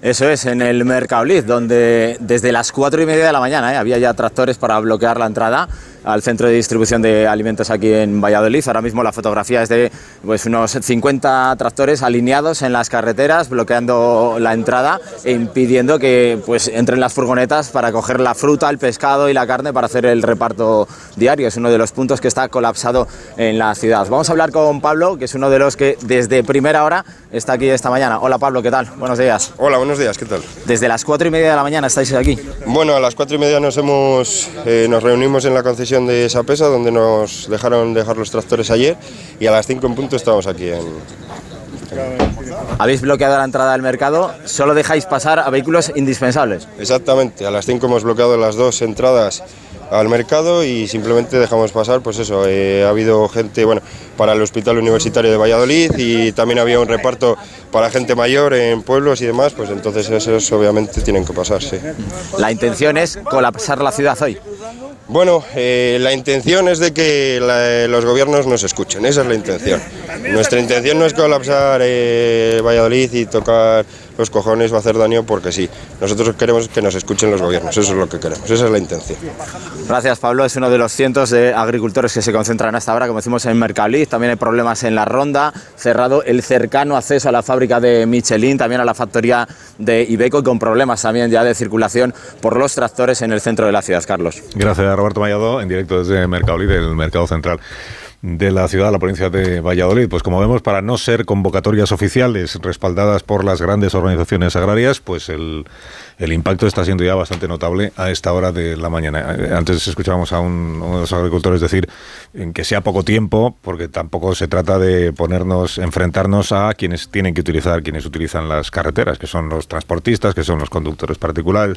En fin, nos hacemos notar, conseguimos que tenga eco la protesta y nuestras reivindicaciones, pero no vayamos a perjudicar tanto la vida de los demás que al final tengamos a la sociedad en contra de lo que estamos haciendo, que es un equilibrio en el que siempre se mueven este tipo de eh, protestas, sobre todo cuando no tienen detrás una convocatoria oficial y no han sido comunicadas, como muchas de ellas esta mañana, a las eh, subdelegaciones de gobierno correspondientes. Con Ignacio Rodríguez Burgos, ya si os parece, pues completamos el repaso por la actualidad económica y financiera de esta jornada. Buenos días, Ignacio. Pues mira, eh, está claro que el mercado agrario es el mercado que presenta ahora mismo más tensión a esta hora, con los tractores en las carreteras y en el mercado bursátil el tractor que tira hoy de la bolsa del IBEX 35 es Unicaja, que sube más del 5% eh, debido a esa operación para recomprar acciones y repartir dividendos después de presentar 267 millones de beneficios. Ahora mismo el IBEX 35 sube un 0,21% a los 9.962 puntos. Como digo, Unicaja es el valor que más sube. El siguiente es Grifols, después de que la familia propietaria decidiera abandonar todos los puestos ejecutivos de gestión de la farmacéutica. Los valores energéticos son los que más descienden, con Solaria a la cabeza, mientras que el Santander recupera más del 1% tras el batacazo de ayer. El Santander insiste en que cumple con la legislación en las sanciones contra Irán tras las informaciones del Financial Times de que una empresa de Teherán utilizó cuentas en su banco y también en el británico Joint. Gracias, Ignacio. Que tengas buen día. Cuídate mucho. ¿Amnistías a alguien esta mañana, Rubén Amón? Un aforismo vaticano dice que la salud del Papa es impecable hasta el día que se muere. Se trata de preservarlo de las habladurías y de conservarlo en una burbuja de hermetismo y opacidad, como si la enfermedad contradijera el buen gobierno. Ha sido tradición de los líderes políticos disimular sus limitaciones y sus dolencias, más o menos como si la debilidad del cuerpo predispusiera a la debilidad de la mente y el estado de salud de la nación. Roosevelt escondió hasta cuando pudo el artefacto de la silla de ruedas. Chávez ocultó el cáncer, lo convirtió en un secreto de Estado mientras amañaba el proceso de sucesión. Hemos sabido que Carlos III, nuestro amnistiado, tiene cáncer y bien podría reconocérsele a Buckingham Palace el ejercicio de transparencia al respecto, si no fuera porque el diagnóstico no aclara ni qué cáncer ni qué grado de gravedad. Se trata de ir familiarizando a la sociedad con las ausencias del monarca y de ir preparando a los súbditos, acaso con el proceso de sucesión. Podría incluso aplicar Carlos III si no está en condiciones de desempeñar la jefatura del Estado, o podría fallecer en el umbral de los 76 años. Y no es cuestión de mostrarse fatalistas ni agoreros, sino más bien de significar la paradoja de un delfín en permanente estado de espera, cuya madre rigió 70 años. Nadie ha sido tan longeva en la historia de Gran Bretaña y nadie más breve sería que Carlos III si se confirman las peores expectativas, aunque la mayor ventaja del monarca son los avances científicos que no había en 1837, cuando falleció Guillermo IV el Breve después de siete años de ejercicio.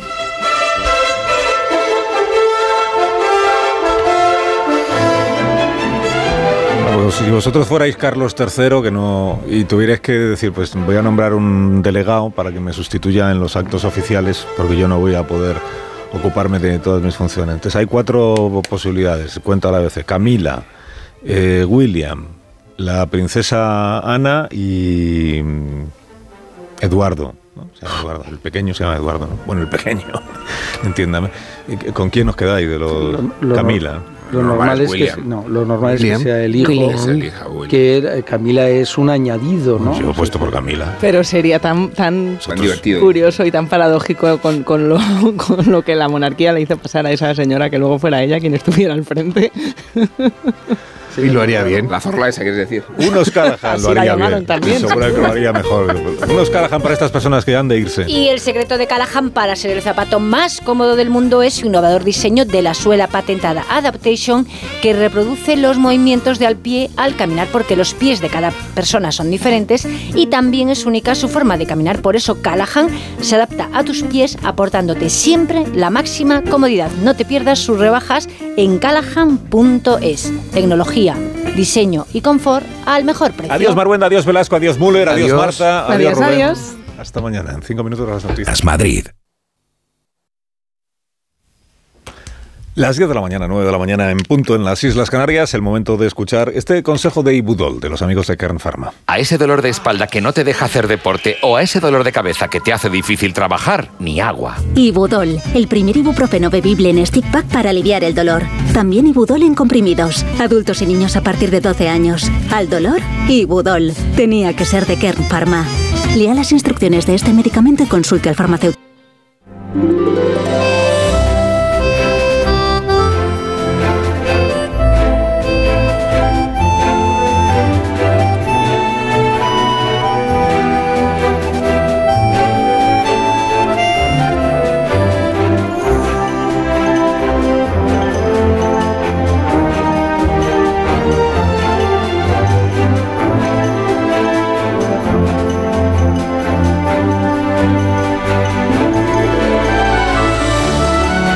Seis minutos ya de las 10 de la mañana, son las 9 y 6 minutos en las Islas Canarias. Esto es más de uno, esto es Onda Cero, pero cada martes a esta hora.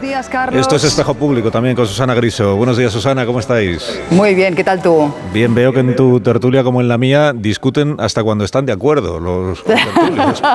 ¿Y cómo sabes tú eso? Ah, ¿Nos estabas escuchando? Se estaba espiando, se estaba espiando antes de intervenir. Sí. sí. sí, es verdad. Discuten mucho últimamente. No, no sé qué te parece a ti esa solución imaginativa de Pedro Sánchez para conseguir el sí de con ese cambio en la ley de enjuiciamiento criminal que en el fondo eh, es una enmienda a lo que él hizo cuando llegó al gobierno. ¿eh? Bueno, que el presidente se enmiende a sí mismo es verdad que no es noticia, pero no deja de sorprender. No, no es noticia. Yo esta mañana he hecho un elogio de la coherencia del presidente y tú dirás, ¿es posible?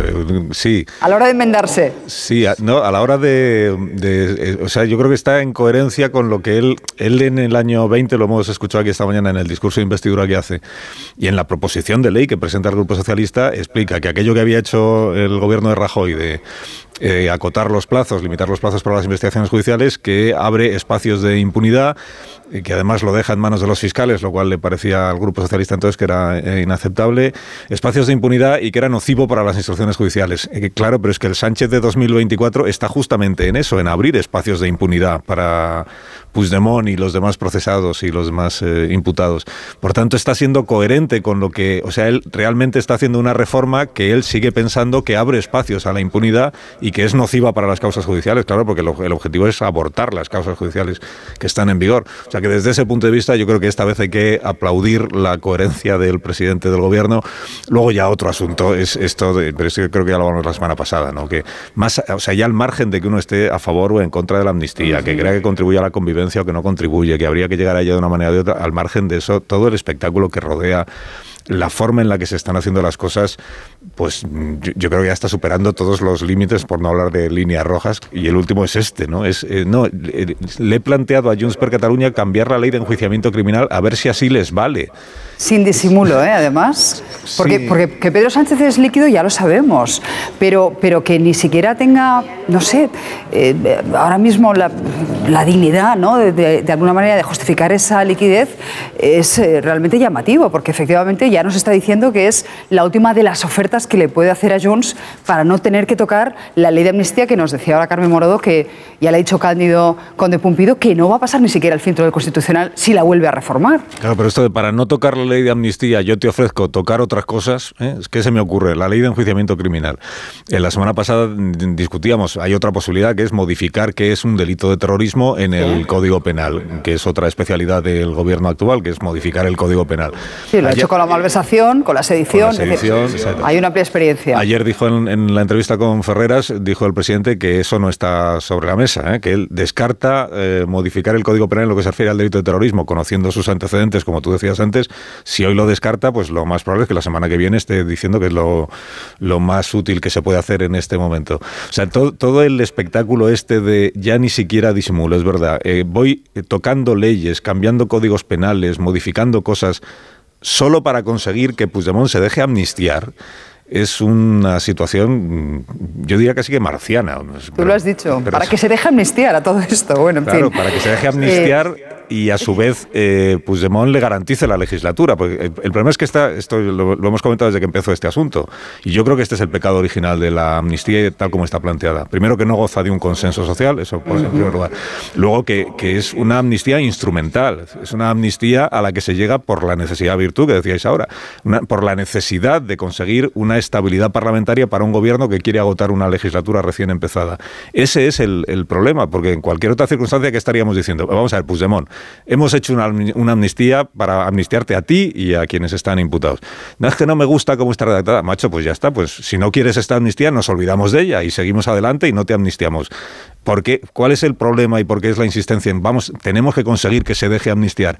Porque si no se deja amnistiar en las condiciones que él quiere, lo que no hay luego es eh, legislatura. Legislatura, este es, el tema de fondo. Este es el resumen. ¿no? Efectivamente. Y luego está lo de los fiscales que comentabais ahora, que esa, es otra. del Cordero. Sí, sí, sí, bueno, veremos qué pasa con esa junta de, fiscales en el día de hoy, que promete que va a ser enconada y igual nos llevamos alguna sorpresa. Pero a esta hora también la noticia, eh, Carlos, es la protesta de los agricultores. Hemos estado esta mañana en varias movilizaciones, hay problemas de tráfico y parece que el pulso se va a mantener en las próximas horas. Muchos están siendo convocados por WhatsApp, por mensajes. Eh, ni siquiera han esperado a las, digamos, protestas convocadas por las organizaciones agrarias. Sí, y yo creo que esa es la, noticia, el dato ya contrastado a esta hora de la mañana en, tu programa y en, el, mío también, es, es el, éxito, si se puede llamar, o el, impacto o el eco que están teniendo estas em, eh, convocatorias espontáneas, decimos, o a través, es decir, que no están respaldadas por las grandes organizaciones agrarias, que en realidad es la semana que viene cuando tienen previstas esas movilizaciones, o en este caso casi desmovilizaciones porque de lo que se trata es de eh, o ralentizar o complicar la circulación en las carreteras. O sea que yo creo que el, dato que ya a esta hora de la mañana sí está acreditado es que estas convocatorias, que no son de las grandes organizaciones agrarias, sí están teniendo un eco muy notable. Es verdad que cuando sacas unos cuantos tractores a la carretera y o cortas la circulación o la ralentizas ya tienes eco de por sí mm. por, el, por, la, por las incidencias que causas en el, en el tráfico. ¿no? Yo creo que, que en ese sentido del éxito de tener eco y de que los agricultores se hacen notar en el día de hoy y por tanto atendemos a y nos hacemos eco los medios también de cuáles son sus reivindicaciones, eso está conseguido. Ahora, escuchábamos hace un momento en el programa a uno de los, uno de los agricultores eh, que les enviaba un mensaje a sus compañeros y les decía, eh, está bien que se note que estamos aquí en las carreteras y que molestemos a los conductores, pero que sea poco tiempo que sea poco tiempo para no perjudicar a otros sectores, fundamentalmente el transporte de mercancías. Transporte que ya bastante han tenido las semanas previas con las protestas en Francia, ¿no? Bueno, pues veremos. ¿eh? Yo creo que ahora mismo gozan de el apoyo, de la empatía de todos los que estamos aquí, bueno, pues a diario ¿eh? contando la actualidad, pero es verdad que conviene que los atascos no se alarguen mucho en el tiempo para que sigan gozando de esos apoyos. Bueno, ¿qué te parece a ti la polémica por la canción Zorra? Eh? Vamos a abordarla enseguida. Sabes que Sánchez defiende la canción, pero tiene en contra a gran parte del movimiento feminista, no solo a la fachosfera, como dice él. Y esta mañana Carlos Mazón, el presidente valenciano, nos ha querido mojar. Cuando le he preguntado ah, por esta cuestión me ha dicho, no, no, porque me ha dicho que venidor, que bueno, pues es sinónimo de alegría, de fiesta, y no ha querido entrar a valorar el término zorra. Pues es igual que no le gusta la canción, porque si no habría dicho que le parece estupenda, con, venidor y donde, y donde sea. ¿no? Pero no quiere pisar charcos. Es evidente que quiere evitar generar polémicas siendo el Festival de Venidor, en fin, un festival tan importante en la Comunidad Valenciana. A, ti al, escuchar la canción no te ha pasado, tú que eres de mi quinta, eh, que has, has tenido como un ¿Te has sentido como reivindicada en tu condición de persona que en los 80 ya disfrutaba de canciones, yo creo, muy parecidas a esta? Me refiero incluso al estilo musical. Yo de música entiendo bien poco, pero, pero suena a canciones, ¿verdad?, de Alaska o de... Se está recordando mucho de las Vulpes. A mí me, recuerda más a lo de Alaska con Yo soy así y nunca, y nunca cambiaré. Y el sonido de la canción es un poco ochentero. En ese sentido yo creo que con nosotros se conecta bien. Lo de la polémica... Mm, no alcanzo a ver muy bien el recorrido de, la polémica. Se, le puede atribuir lo que se quiera a la. Pues es el debate entre si es una canción que empodera a la mujer o, todo lo contrario. ¿Eh? Y es un poco lo que ahora vamos a abordar. Ya te adelanto que Susana Díaz está un poco en la línea de Elena Valenciano, que han sido sumamente críticas, a diferencia de Pedro Sánchez, con el término en la canción. Y sabes que también hay un debate colateral que es el edadismo, porque hay quien dice que, bueno, pues, en fin, que, esta es una canción más propia del inserso, eh, casando un poco con lo que tú me estás diciendo, que la, que la nota es ochentera. Y, bueno, pues claro, eh, en fin, la propia vocalista ha dicho, mira, a mí las críticas no me afectan porque yo ya, tengo una edad. no sé qué opinas tú sobre eso. 56 años. 57. creo. Y, su pareja 45. Y su pareja 49, creo que contamos ahí. Bueno, da igual. Pues, da igual. Pero a mí, si, esto es una reivindicación, si el hecho de que sea ochentera significa que nos reivindicamos los que ya tenemos una, edad, eh, tenemos 50 y, ¿verdad? Pues entonces yo también me sumo a la, a la canción en, esa línea. es verdad que esta mañana hemos leído aquí el comunicado que hizo ayer el Movimiento Feminista de Madrid, ¿no? que entiende todo lo contrario de los, los promotores o los autores de la letra. Ellos dicen, estamos resignificando la palabra zorra para que no sea eh, considerado como un insulto. arrojadiza. Estamos eh, apropiándonos de ella, pero para, para reconvertirla, que es algo que se ha hecho con otros, con otros términos eh, insultantes que al final se han convertido como en bandera de los insultados. Claro. Y, yo entiendo eso. el movimiento feminista lo que, lo que sostiene es que es equivocado ese planteamiento y que lo que se va a hacer es banalizar eh, lo que hoy se considera violencia verbal hacia una mujer, que es la palabra zorra.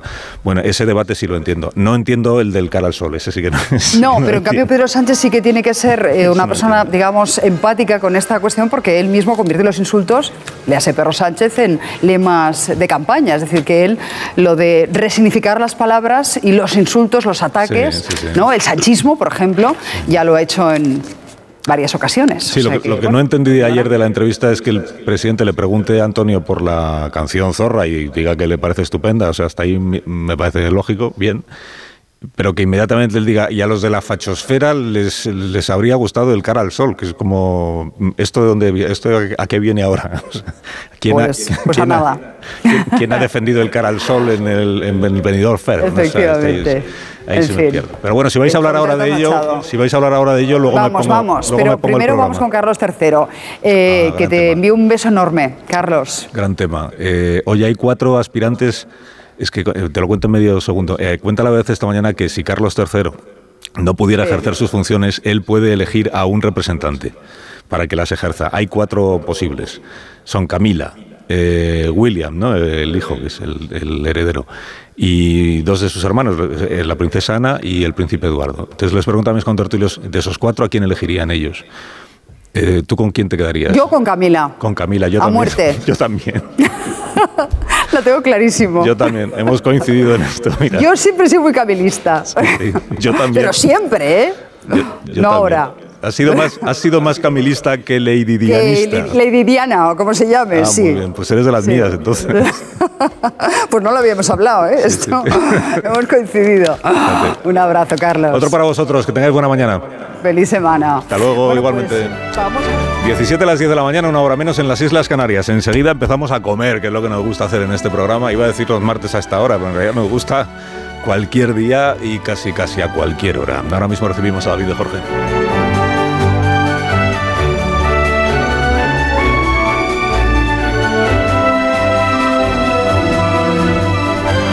Más de uno. La mañana de Onda Cero con Alsina.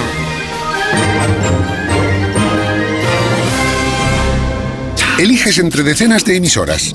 Eliges entre pop, rock y folk. Eliges el lugar perfecto para escucharlo y no vas a poder elegir cómo quieres que sea tu hipoteca. Ahora con las nuevas hipotecas naranja, tú eliges cuántos años quieres de fijo y cuántos de variable. Más información en ing.es. La palabra ladrón puede significar dos cosas. Clavija donde poder conectar tu coche eléctrico o persona que roba el cable de tu coche eléctrico. Ahora el seguro de coche eléctrico e híbrido enchufable de línea directa también significa dos cosas. Que además de ahorrarte una pasta, también te cubre el cable de recarga en caso de robo. Cámbiate y te bajamos el precio de tu seguro de coche sí o sí. Ven directo a lineadirecta.com o llama al 917-700-700. El valor de ser directo. Consulta condiciones. Hola Andrés, ¿qué tal el fin de semana? Pues han intentado robar en casa de mi hermana mientras estábamos celebrando el cumpleaños de mi madre. Así que imagínate. Dile a tu hermana que se ponga una alarma. Yo tengo la de Securitas Direct y estoy muy contento. Por lo que cuesta, merece la pena la tranquilidad que da. Protege tu hogar frente a robos y ocupaciones con la alarma de Securitas Direct. Llama ahora al 900-272-272.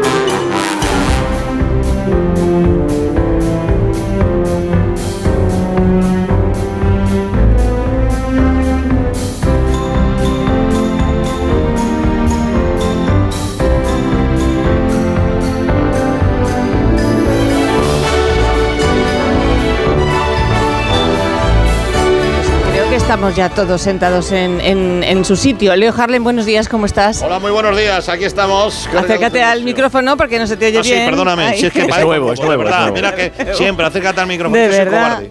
David de Jorge, ¿cómo estás? Buenos días. ¿Qué pasa, Maribego, Leo? ¿Qué, ¿Qué tal pasa, equipo? ¿Cómo vas? Pegado al micrófono, pegado al micrófono con Pegado una al lapa, micrófono. una roca. ¿A ti te gustan los carnavales de Cádiz, David? A ver qué Pues, dices. eh, joder, qué pregunta, pues no he ido nunca, pero ¿No has tienes que me sincere. Como no, nunca, no me hace mucha gracia, joder. Esto es con la trompetilla, como.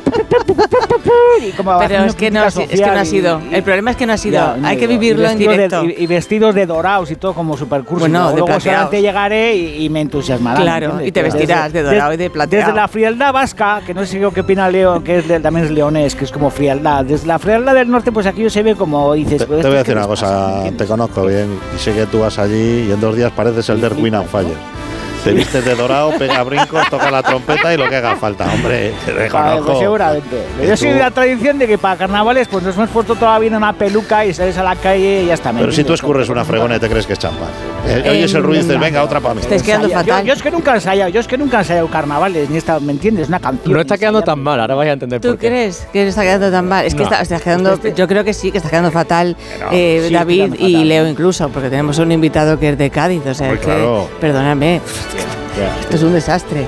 Se llama José. Mari. Se llama José, pero Hola. creo que le conocen más por Yelamo. Hola, buenos días. Hola, ¿cómo buenos días a todos. David, antes de nada, decirte que has dado la clave, porque en Cádiz te estás confundiendo a lo mejor con Venecia. En Cádiz no nos vestimos de dorado. Tú, si quieres, te puedes vestir Ah, de no. dorado y de lo que tú quieras. En Cádiz nos ponemos una peluca, un camisón, Exacto, una bata Algo de y casa. nos echamos a la calle, Claro, y dos coloretes, que eso es fundamental.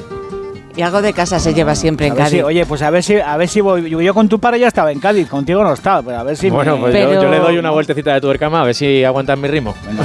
que la, gente sabe que. A ver si aguantan mi ritmo, retándome, la Maribego, retándome, tío. Ha dado la mínima olímpica con Que digo yo que la gente se ha reconocido, aunque no aunque te, limas un poco el, acento, me da la sensación, en, la sexta. Em, sí. sí, sí, un pelín. ¿Sabes qué pasa? No, ¿sabes qué pasa? Eh, yo creo que cuando hablo de Cádiz. Ah, bueno, ya, claro. Es, la temática, no, es, que, no, es el contexto, sino la temática. Cuando hablo de Cádiz o cuando estoy en Cádiz o hablo de temas de Cádiz, ¿verdad? Que eh, inconscientemente se me escapa más. Se escapa más, así es. Así si habla de Carlos de Inglaterra, pues acá en inglés. se me nota también, ¿eh? Lo, puedo. Bueno, yo cuando estuve viviendo en Cádiz, que estuve viviendo una temporada, había muchísimo gaditano que odiaba el carnaval de Cádiz. Hombre, por supuesto, hay gente que en Cádiz que no le gusta nada el carnaval y que incluso la semana de carnaval, sobre todo los que viven en el casco antiguo, cogen y se quitan de en medio, porque obviamente, como cualquier vecino de ciudad donde hay unas fiestas grandes, eh, hay molestias que alguno no aguanta. Y además que los de Cádiz, que los que les gusta el carnaval, son muy, pesados también, y podemos llegar a ser muy pesados. Muy fatiguita. Y hay gente que se quita de en medio, sí, sí, es comprensible. Que tú no eres de los, ¿tú eres de los pesados. Yo soy. ¿O eras? Porque ya no vas a poder. Yo soy un poquito pesado, soy un poquito pesado. Sí, me gusta el carnaval en su justa medida, porque esto que he dicho antes de aguantar el ritmo era mentira. Yo voy un día ya y estoy para echarme a los leones, pero, pero sí, sí, me gusta, me gusta mucho mi tierra, el carnaval, lo disfruto mucho y de hecho me voy a escapar si todo va bien el domingo, este domingo próximo. Mm. Porque el viernes son las finales.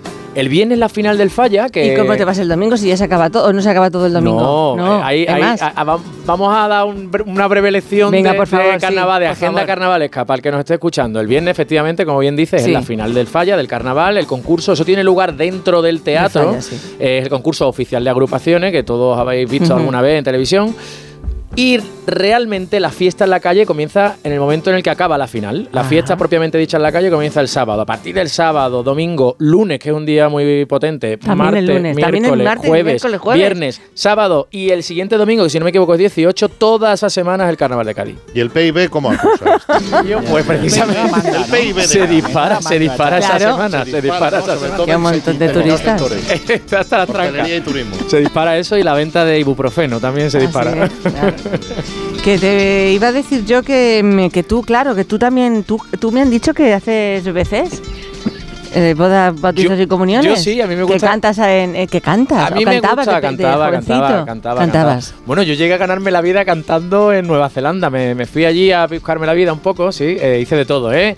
¿eh? recogí uva, cuidaba niños, paseaba perros y al final, como nada de eso me iba a hacer todo bien, conocí a uno que tocaba la guitarra, le eché cara y me pegué allí un añito cantando lo que podía, lo que me dejaban. Hay que tener en cuenta que facilitó mi éxito en Nueva Zelanda, que allí la gente no tiene mucha idea de flamenco y no sabe tocar las palmas. Entonces, claro, todo era más fácil con un público así.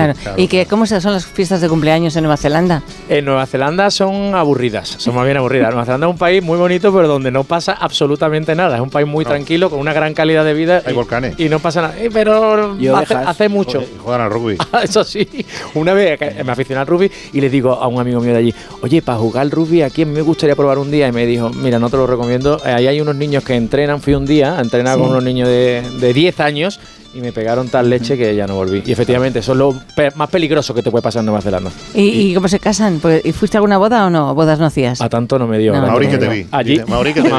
Mauri que te vi. A tanto no me dio. allí cantaba en fiesta, ahí donde me dejaban. Bueno, yo llegué a cantar hasta en la tele pública de allí. No te digo decías que ¿Qué me estás contando? ¿Pero qué me estás contando? Sí, sí, David, pero eso es para que me traigáis otro día y os lo cuente. Cantábamos en un bar, nos vio un periodista de allí y que le gustaba el flamenco y nos llevó a la televisión pública de allí. Sí, sí, al espejo público, al espejo público de allí. Sí. ¿Y qué cantaste? Pues mira, ¿te acuerdas? Sí, canté una cancioncita de. Mm, eh, ¿Cómo se llama este grupo? El Bicho. La de Procuro olvidar y no quise. Me pude marchar de tu vida. Te lo estás y perdiendo. Ahora ni siento ni pienso. muy fino, si algún día fuiste mía. Ole. Ole, mi niño. claro, eso da el pego allí y aquí. Te iba a decir una cosa. aquí. Paseabas perros, recogías niños, no te equivocaste nunca. Alguna vez, por eso tuve que dejarle. Oye, sí, porque decía el padre, este niño tiene mucho pelo. chalequito eso? Perdóname, David. Ahí en Nueva Zelanda, ahí en Nueva Zelanda los perros les ponen chaleco y gorro y zapato y toda la movida eh, o, van a pelo por la calle. Van a pelo, van a pelo, van a pelo. Van tan a pelo que hasta los dueños van descalzos, que eso también es una moda allí. Cuando vayáis allí verás que la gente va descalza. O sea que más bien a la gente se le pega las costumbres del perro y no la ve. No se vende un calaján. Exactamente. Y recogen las cacas porque si no recogen las cacas lo llevan claro. Son muy, señores. Son muy ah, civilizados. Son, muy ¿Cómo Nos gusta, ¿Cómo nos gusta cuando está, no estar sin hablar de cacas, catología, pises, meadas, todo, ¿eh? a ti sobre todo, David, ¿eh? Sí, a mí no. Ya, ya, ya la Qué bueno, pero tú serías muy jovencito cuando te fuiste a Nueva Zelanda, ¿no? Bueno, eh, tenía 27 años. Ah, pues no eras tan joven como ya. cantante de nebulosa. Como el cantante de nebulosa, sí. Ya no te hacía falta. El cantante de nebulosa, echando cuenta, ha dicho ella que tiene 56 y que él tiene 20 menos, es más joven que yo, es más joven que yo, ¿no? No se lo cree ni él, vamos, bueno, en cada pata. Bueno, un saludo y enhorabuena, por cierto, a Nebulosa. Maravillosa. que vaya todo bien. Que vaya todo muy bien, ¿eh? Vamos, aseguro que vamos y ganamos.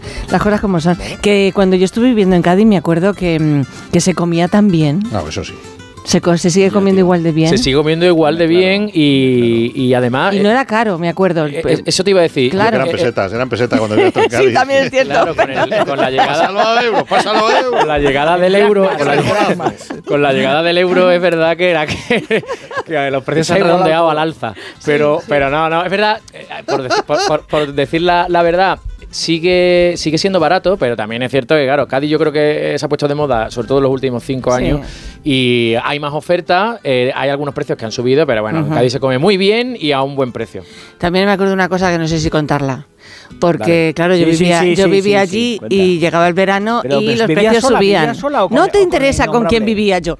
Cuenta, cuenta un poco. No, no, eso fue mi anterior vida.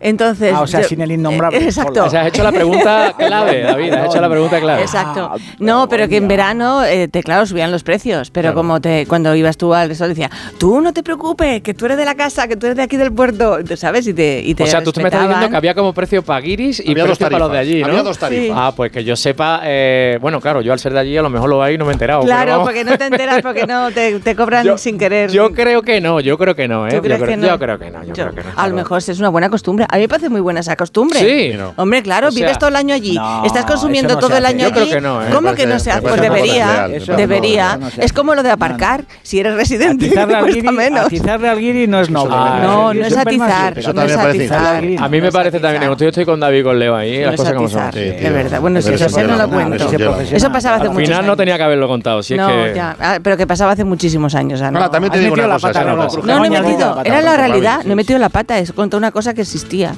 Dime, Leo, ¿qué decías? Que no, que, está, que, que a veces crujir un poco al turista tampoco viene mal. Oye, pues escúchame. sí, hay que después, después, de esto que estamos diciendo, creo que no nos van a dar un premio no, no, de, de, la, de, la, Consejería de Turismo, ¿eh? Pero te una, de sobre, sobre, todo al que va un poquito echado para adelante, que va un poquito diciendo este, este vino está mal o tal, que echártelo para atrás a los corrales. Un coqui se merece. Exactamente. ¿Y dónde mejor, dónde lo va a notar más? Mm, en la de plástico. Ay, Toma. Ay, bueno, que vamos a hacer una pausa, que esto se merece eh, hablar de patatas, sí, porque hay que decir cosas buenas. Porque amamos lo que hacemos, eh, cuidado, y lo que somos. Por eso amamos las patatas de Patatas Hijolusa. Hijolusa nos invita a cocinar las recetas de siempre y a disfrutar en torno a una mesa, como en nuestras secciones, sobre todo la de David de Jorge. Disfruta de la cocina de calidad con los productos de patatas Hijolusa. A ver esa foto, decir patata. ¡Hijolusa! En el supermercado, dale la vuelta al envase y encuentra nuestra marca para garantizarte una gran calidad en tu mesa. Patatas Hijolusa. Amamos las patatas. Empresa colaboradora del Plan 2030 de apoyo al deporte de base. Más de uno en Onda Cero. Donde Alsina. ¿Un cóctel o un refresco? ¿Desayuno con zumo o café? Con la promo todo incluido de Costa no tienes que elegir. Las bebidas son gratis. Reserva tu crucero hasta el 12 de marzo y disfruta del paquete de bebidas gratis. Infórmate en tu agencia de viajes o en costacruceros.es. Costa. Te quiero, mi amor, mi pastelito, mi bombón, mi galletita, mi bollito, mi bizcochito. Uy. Pero qué hambre más tonta me ha entrado así de repente. Hay mucho amor dentro de ti, como en el cupón diario de San Valentín de la 11, porque podrás ganar 500.000 euros y además si entras en cuponespecial.es podrás conseguir experiencias únicas que te enamorarán. Cupón diario de San Valentín de la 11. Bases depositadas ante notario. A todos los que jugáis a la 11, bien jugado. Juega responsablemente y solo si eres mayor de edad. A los que no marcáis la casilla de la iglesia en la declaración de la renta. Nos encantaría enseñaros la labor social y espiritual que realizamos, pero en un anuncio de 20 segundos es imposible. Por eso os invitamos a un viaje, para que lo podáis ver con vuestros propios ojos. Reserva tu plaza en unviajeportantos.es. Empieza el año ahorrando en Brico Po. Con este pavimento porcelánico de 8,95 euros el metro cuadrado, ahora por solo 7,95. Y la puerta lacada con tapajuntas, antes a 119 euros. Y ahora todo por 99. Recuerda que si lo encuentras más barato, te devolvemos la diferencia por dos. Ya en tu tienda y en bricodepop.es. En Alquiler Seguro sabemos que cada cliente es único. Por eso estamos orgullosos de ser la primera empresa del sector en recibir la certificación AENOR de compromiso con las personas mayores. Horario preferente, más de 50 oficinas a tu disposición, gestores especializados y mucho más para que la edad no sea un obstáculo en tu alquiler. Alquiler Seguro, la revolución del alquiler. Una historia de amor jamás contada. Una estación de tren de Albacete. Ella viaja en preferente, él en clase turista, junto al baño. ¿Triunfará el amor? ¿Conseguirá sentarse a su lado? Paco el revisor no se lo pondrá fácil. Porque tu historia de amor también es un amor de película. Celébrala. 17 de febrero. Sorteo de San Valentín de Lotería Nacional con 15 millones a un décimo. Loterías te recuerda que juegues con responsabilidad y solo si eres mayor de edad. En Lowy somos más cañeros que nunca. Porque te traemos nuestra mejor ofertaza. Fibra y móvil 5G por solo 29,95. Precio definitivo. Si quieres ahorrar, corre a lowy.es o llama al 1456. Noticia de última hora. Nos llega una exclu... Perdón, tenemos exclu... Exclusiva. Las pastillas Emser con sales minerales de origen natural protegen tu voz y cuidan tu garganta. De venta en farmacias y para farmacias. ¡Emser! A partir de tres años, cumple con la normativa de productos sanitarios. Ver efectos secundarios o contraindicaciones en emser.eu. Oye, pues me gusta bastante. ¿Lo tienes en una talla más? ¿Una talla más? ¿El sofá? Oh, ay, perdón, perdón, perdón. Quería decir una plaza más. Hasta el 29 de febrero llegan las rebajas del hogar del corte inglés. Hasta el 50% de descuento en sofás, iluminación, muebles y decoración. En tienda web y app, el corte inglés. Tenía siete recibos, pagaba mm, alrededor de 1.100 euros y ahora voy a pagar alrededor de 350 pues que me ha cambiado la vida, que reconozco que me han ayudado mucho. Pues ha sido un salvavidas. Agencia negociadora les ha cambiado la vida. No lo dudes. Si tienes casa en propiedad y quieres pagar un 80% menos cada mes por tus préstamos, llama gratis al 900-900-880. 900-900-880. Llama ahora, te cambiará la vida.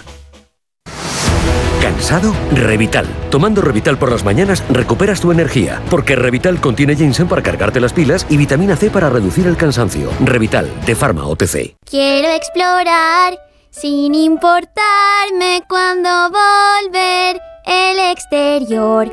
Quiero formar parte de él. Vale, bichito, nos vamos a Disneyland París. Reserva durante Semana Mágica en B-Travel. Precio de referencia 144 euros por persona y noche en el Disney Hotel Cheyenne con entradas incluidas. Plazas limitadas. Consulta condiciones. Ven a Disneyland París con B-Travel volando con Iberia. B-Travel. Viájate la vida. Hola Andrés, ¿qué tal el fin de semana? Pues han intentado robar en casa de mi hermana mientras estábamos celebrando el cumpleaños de mi madre. Así que imagínate. Dile a tu hermana que se ponga una alarma. Yo tengo la de Securitas Direct y estoy muy contento. Por lo que cuesta, merece la pena la tranquilidad que da.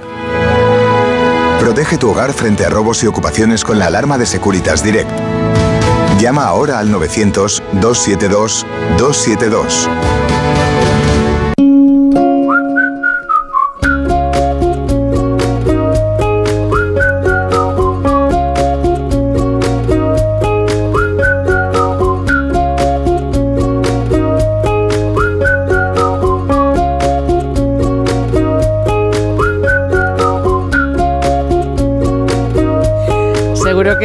Al que más llamas, Alicia, es el de legalitas, claro, porque como sus abogados te ayudan a resolver todos tus asuntos legales, no, puedes parar de llamar. Un día te ayudan a reclamar una factura, otro te redactan un contrato de alquiler, otro te asesoran en temas fiscales y tú, ¿eres de legalitas? Llama al 900 100 661 y siente el poder de contar con un abogado siempre que lo necesites. Y por ser oyente de Onda Cero, ahórrate un mes el primer año.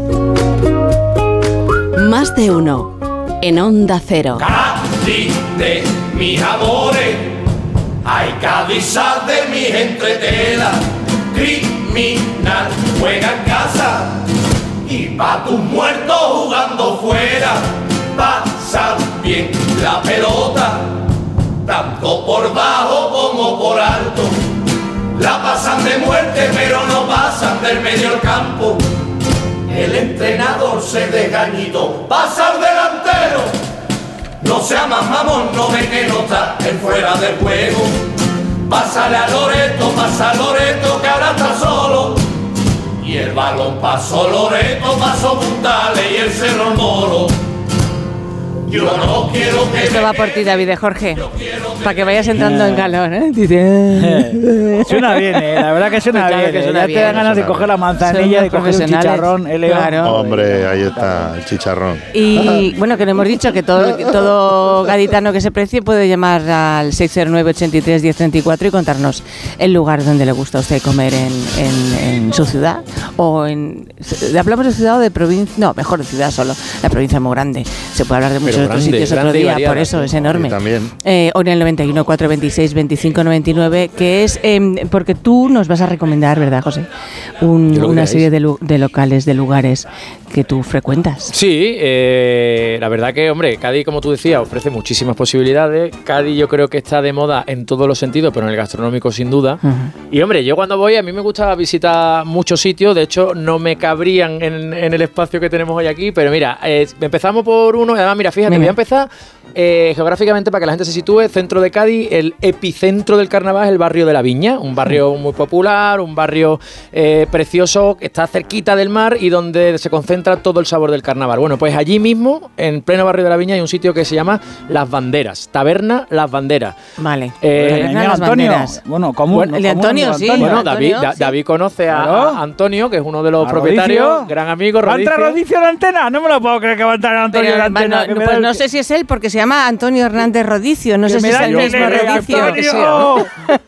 ¿Tú crees que es el mismo? Antonio, buenos días. Hola, buenos días. ¿qué tal? Rodicio Mari. ¿Tú conoces a esta señora? Bueno, a los dos señores estos, a, José y a David. a David tengo la desgracia de conocerlo. Vale, eso sí lo entiendo. Y José es un buen amigo y a Leo lo admiro. O sea, vale, poner a cada Sí, la verdad que ha puesto cada uno en su sitio. Eso es lo que te va a salvar.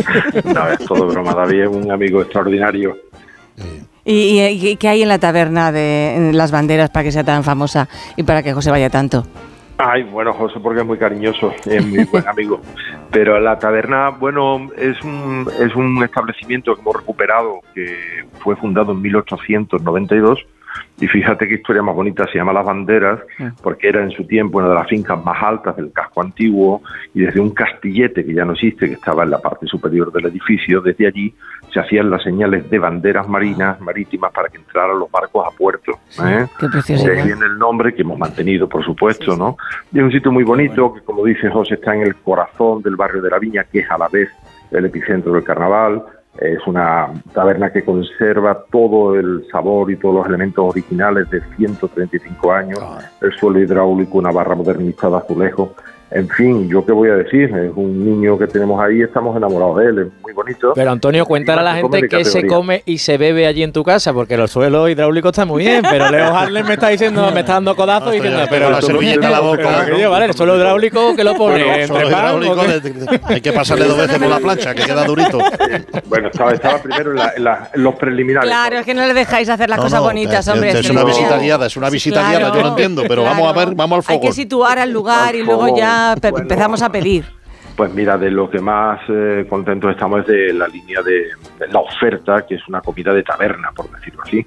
Por lo tanto, que nadie espere floritura, ni esferificaciones, ni cosas de esas. Es lo que tenemos, la base son los guisos, guisos tradicionales de carne, de pescado. Hay una, hay una carrillera estofada fantástica, una carne de novillo al toro que lo compramos en la comarca de la Janda, eh, que se hace, se hace con un poquito de picante, unas salchichas al vino y al ajillo extraordinarias caldereta de calamares, papas con chocos, eh, garbanzos con langostinos, o sea, unos pisos fantásticos, una ensaladilla de gambas que está para ponerle un piso, unas papas aliñadas con melva de tarifa, y mm. después hay también un grandísimo surtido de ibéricos de lo mejor de la provincia, pero no solo de España, tenemos muy buenos quesos de la provincia, pues están todos, el payollo, el bosqueño, los que quieras. También hay quesos franceses, hay un poco de todo y una eh, selección de conservas. Yo soy un loco de las conservas. Tenemos más de 100 eh, conservas en oferta, o sea, una oferta quiero decir que ofrecemos, ¿no? Españolas, de toda la geografía española, pero también francesas, portuguesas, en fin, la verdad que la parte del condumio creo que está muy bien resuelta. Y para beber, pues tenemos más de 200 vinos en, que ofrecemos, en la mitad, la mitad de los cuales. taberna, sí, sí, la mitad de los cuales son de Jerez. Ay, ay, ahí queríamos llegar. Eso, es lo que le gusta a Leo. Sí, bueno, te diré una cosa, Begoña, la taberna está solo pendiente de que venga a bendecirla don David de Jorge. Pues nada. Pura laico, pura laico. Claro. No, pero no creo que vaya, Antonio, porque dice que no le gusta mucho el carnaval. Sí, sí, voy a ir, no, no le gusta porque no lo conoce, es que lo desconoce. Y las cosas que. Es el tipo que más se disfraza. Sí, eso es verdad. De dorado, ha dicho, sí. Eso es verdad. Disfraza de gallego de violinista con un jamón. y de pulpo le he visto yo disfrazarse. Y de pulpo también, es verdad. Es que esos son los disfraces que me gustan. ¿No se puede ir de pulpo por Cádiz, esto, Antonio? Hombre, la gallega, pero la gallega.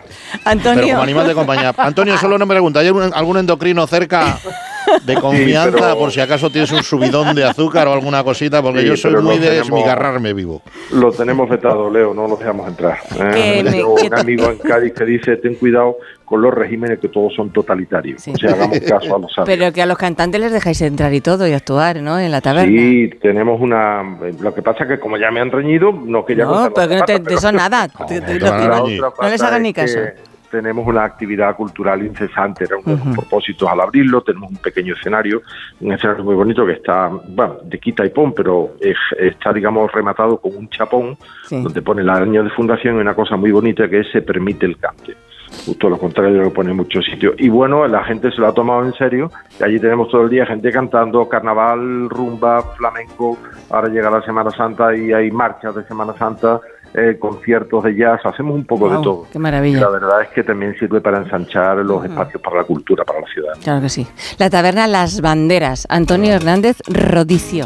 Muchísimas gracias, ha sido un placer conocerte, Antonio. Quedan todos invitados. Que vaya muy bien todo. Gracias, Adiós. No he preguntado por el horario, pero debe ser en la semana de semanas de, de carnaval, debe ser un horario terrorífico. La verdad que no lo sé, no quiero pillarle los dedos a Antonio, pero, pero sí, sí, como te digo, está en el epicentro y Me ha hecho mucha ilusión escuchar a Antonio. además, entre otras cosas, me presentó a tu padre, Yellow. Hombre, claro, claro, sí, ahí hay un tridente mágico, sí, sí, sí mi padre. Una juerga ya hemos hecho, ¿eh? Ya hemos hecho una juerga Qué con tu padre. Con pues la próxima, eh, invítame, ¿vale, David? Y que no se repita vale. esto. Vale. Que un momento y, seguimos, que nos tenemos que ir a. Uy, qué buen sitio, ¿dónde vamos ahora? Por Dios, ahí estaba yo mucho. ¿Dónde vamos? ¿Dónde vamos? Al faro, al faro. Más de uno. En Onda Cero. Vamos. Un poco más. Ya casi estamos. ¡Conseguido!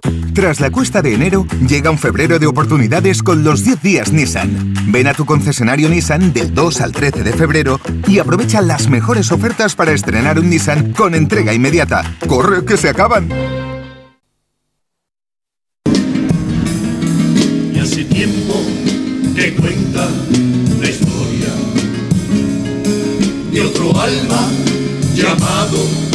Begoña. Si la nombra delante espejo, por la noche te queda perplejo. Ahí canta José, ¿eh? Y el amo. Si gritas de noche, Begoña, Begoña, Begoña. Verás que aparece tu madre y te pega una hostia. Y yo conservo a la gente. ¿De qué Begoña hablabais? Eh, bueno, eh, esto que estamos escuchando. ¿De ahora- Gómez? ¿De la Gómez? No. Eh, no, Ah. no, no, no, no. Que no soy yo, es la otra. No, no, no. Eh, Esto que estamos escuchando, Sí. que, no es, que no es por ti tampoco, es un fragmento de Los Mi Alma, de una chirigota en la que tuve la suerte de participar el año pasado en el concurso. Que casi ganas, Cumplí un sueño ganas. porque fue la primera vez que, que he cantado en el Falla. Sí. Y fue llegar y besar el santo, como suele decir, porque pasé a la final. Pasamos a la final y quedamos cuarto premio. O sea que Qué bueno. fenomenal, muy bien, muy bien. ¿Tú conoces a un ciclista que se llama Mario? Es que ha llamado. no me digas. Bueno, es un ciclista y es cocinero también. No, claro, sobre todo, Ah, sobre todo. pero para ser cocinero tiene que estar en tiene forma. tiempo para todo, tiene tiempo Eh, para todo. Da- de- David, para ser cocinero hay que estar en forma, como hace Mario Jiménez. Mario, buenos días. Buenos días, ¿qué tal? Que, qué buen sitio tienes el Faro de Cádiz tú, ¿eh?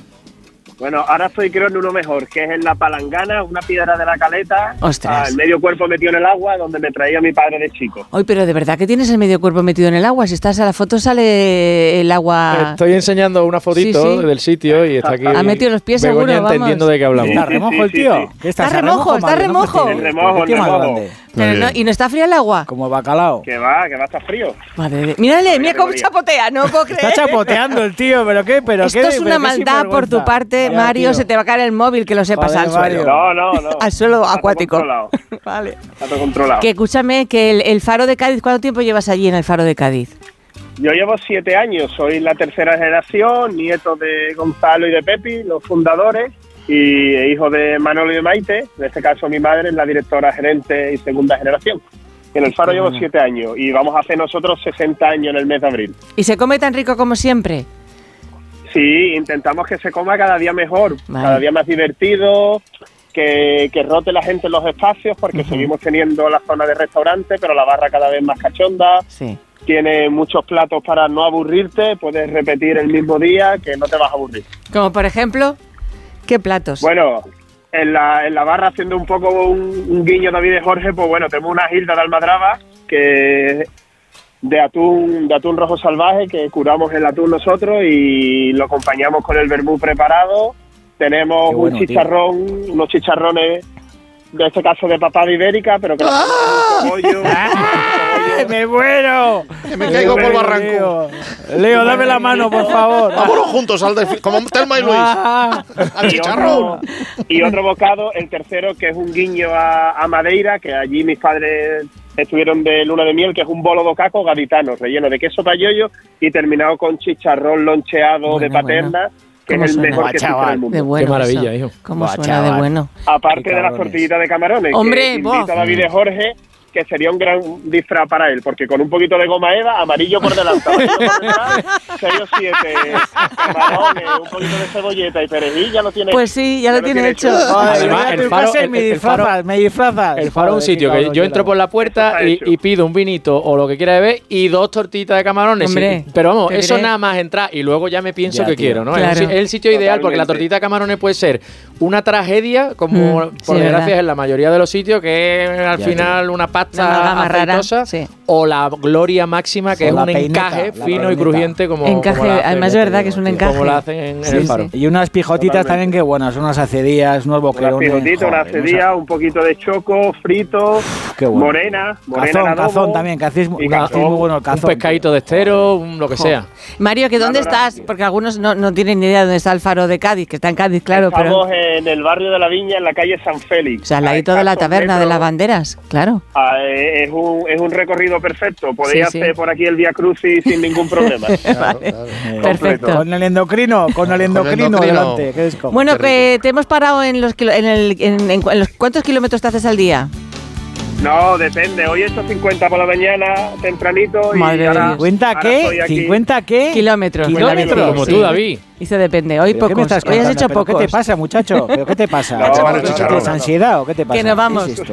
Mario, Mario Jiménez, muchísimas gracias. Allí en, en el Faro de Cádiz nos veremos. Un beso enorme. Aquí os esperamos. Hasta pronto. Mario. Un abrazo. José, que ha sido un placer Eso. inmenso. Nada, placer el mío. Que cantas eh, fenomenal. Bueno, tú sabes. Qué bonito canta, ¿eh? Tengo poca Pues no le vergüenza. pongas vocecita ahí Pues en la mueve. Pasar. Es que canta muy bonito. ¿eh? Leo, hasta el próximo día. gente no clan Tiene grabado. David, ¿Cómo? hasta el viernes, que nos vamos. De Cádiz. de dos. Cuidado. Los pitos. Yo la voz.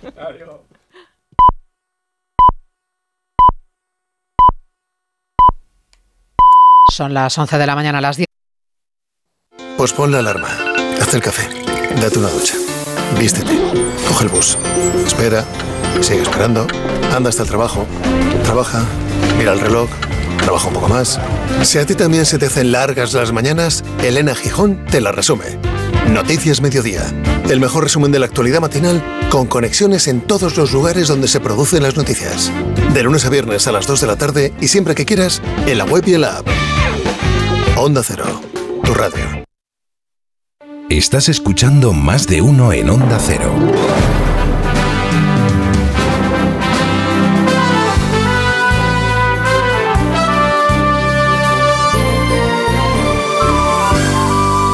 Alsina. Tengo un compañero, Alicia, em, de trabajo, que tiene todos los seguros en la misma compañía, el de hogar, el de vida, el de coche, en fin. Pues bien, eh, ¿te puedes creer que el otro día me dijo que aún así le habían subido el precio? Pues tenía que haber estado yo en esa conversación, porque por suerte siempre se puede cambiar a mejor. Quizás tendríamos que decirle que si se va a la mutua, le bajan el precio de cualquier seguro, sea cual sea. Y es que es sencillo, solo tiene que marcar el número de teléfono 91 555 5555. 91 555 5555. Te lo digo, te lo cuento. Vete a la mutua. Consulta condiciones en mutua.es. Más de uno. En Onda Cero. Aquí tener anuncios no es algo que tú puedas elegir. Pero los años de fijo y variable en tu hipoteca, sí. Porque con las nuevas hipotecas naranja eres más libre. Más opciones, más variedad, aunque no deje de ser una hipoteca. Más información en ing.es. ¿Un cóctel o un refresco? ¿Desayuno con zumo o café? Con la promo todo incluido de Costa no tienes que elegir. Las bebidas son gratis. Reserva tu crucero hasta el 12 de marzo y disfruta del paquete de bebidas gratis. Infórmate en tu agencia de viajes o en costacruceros.es. Costa.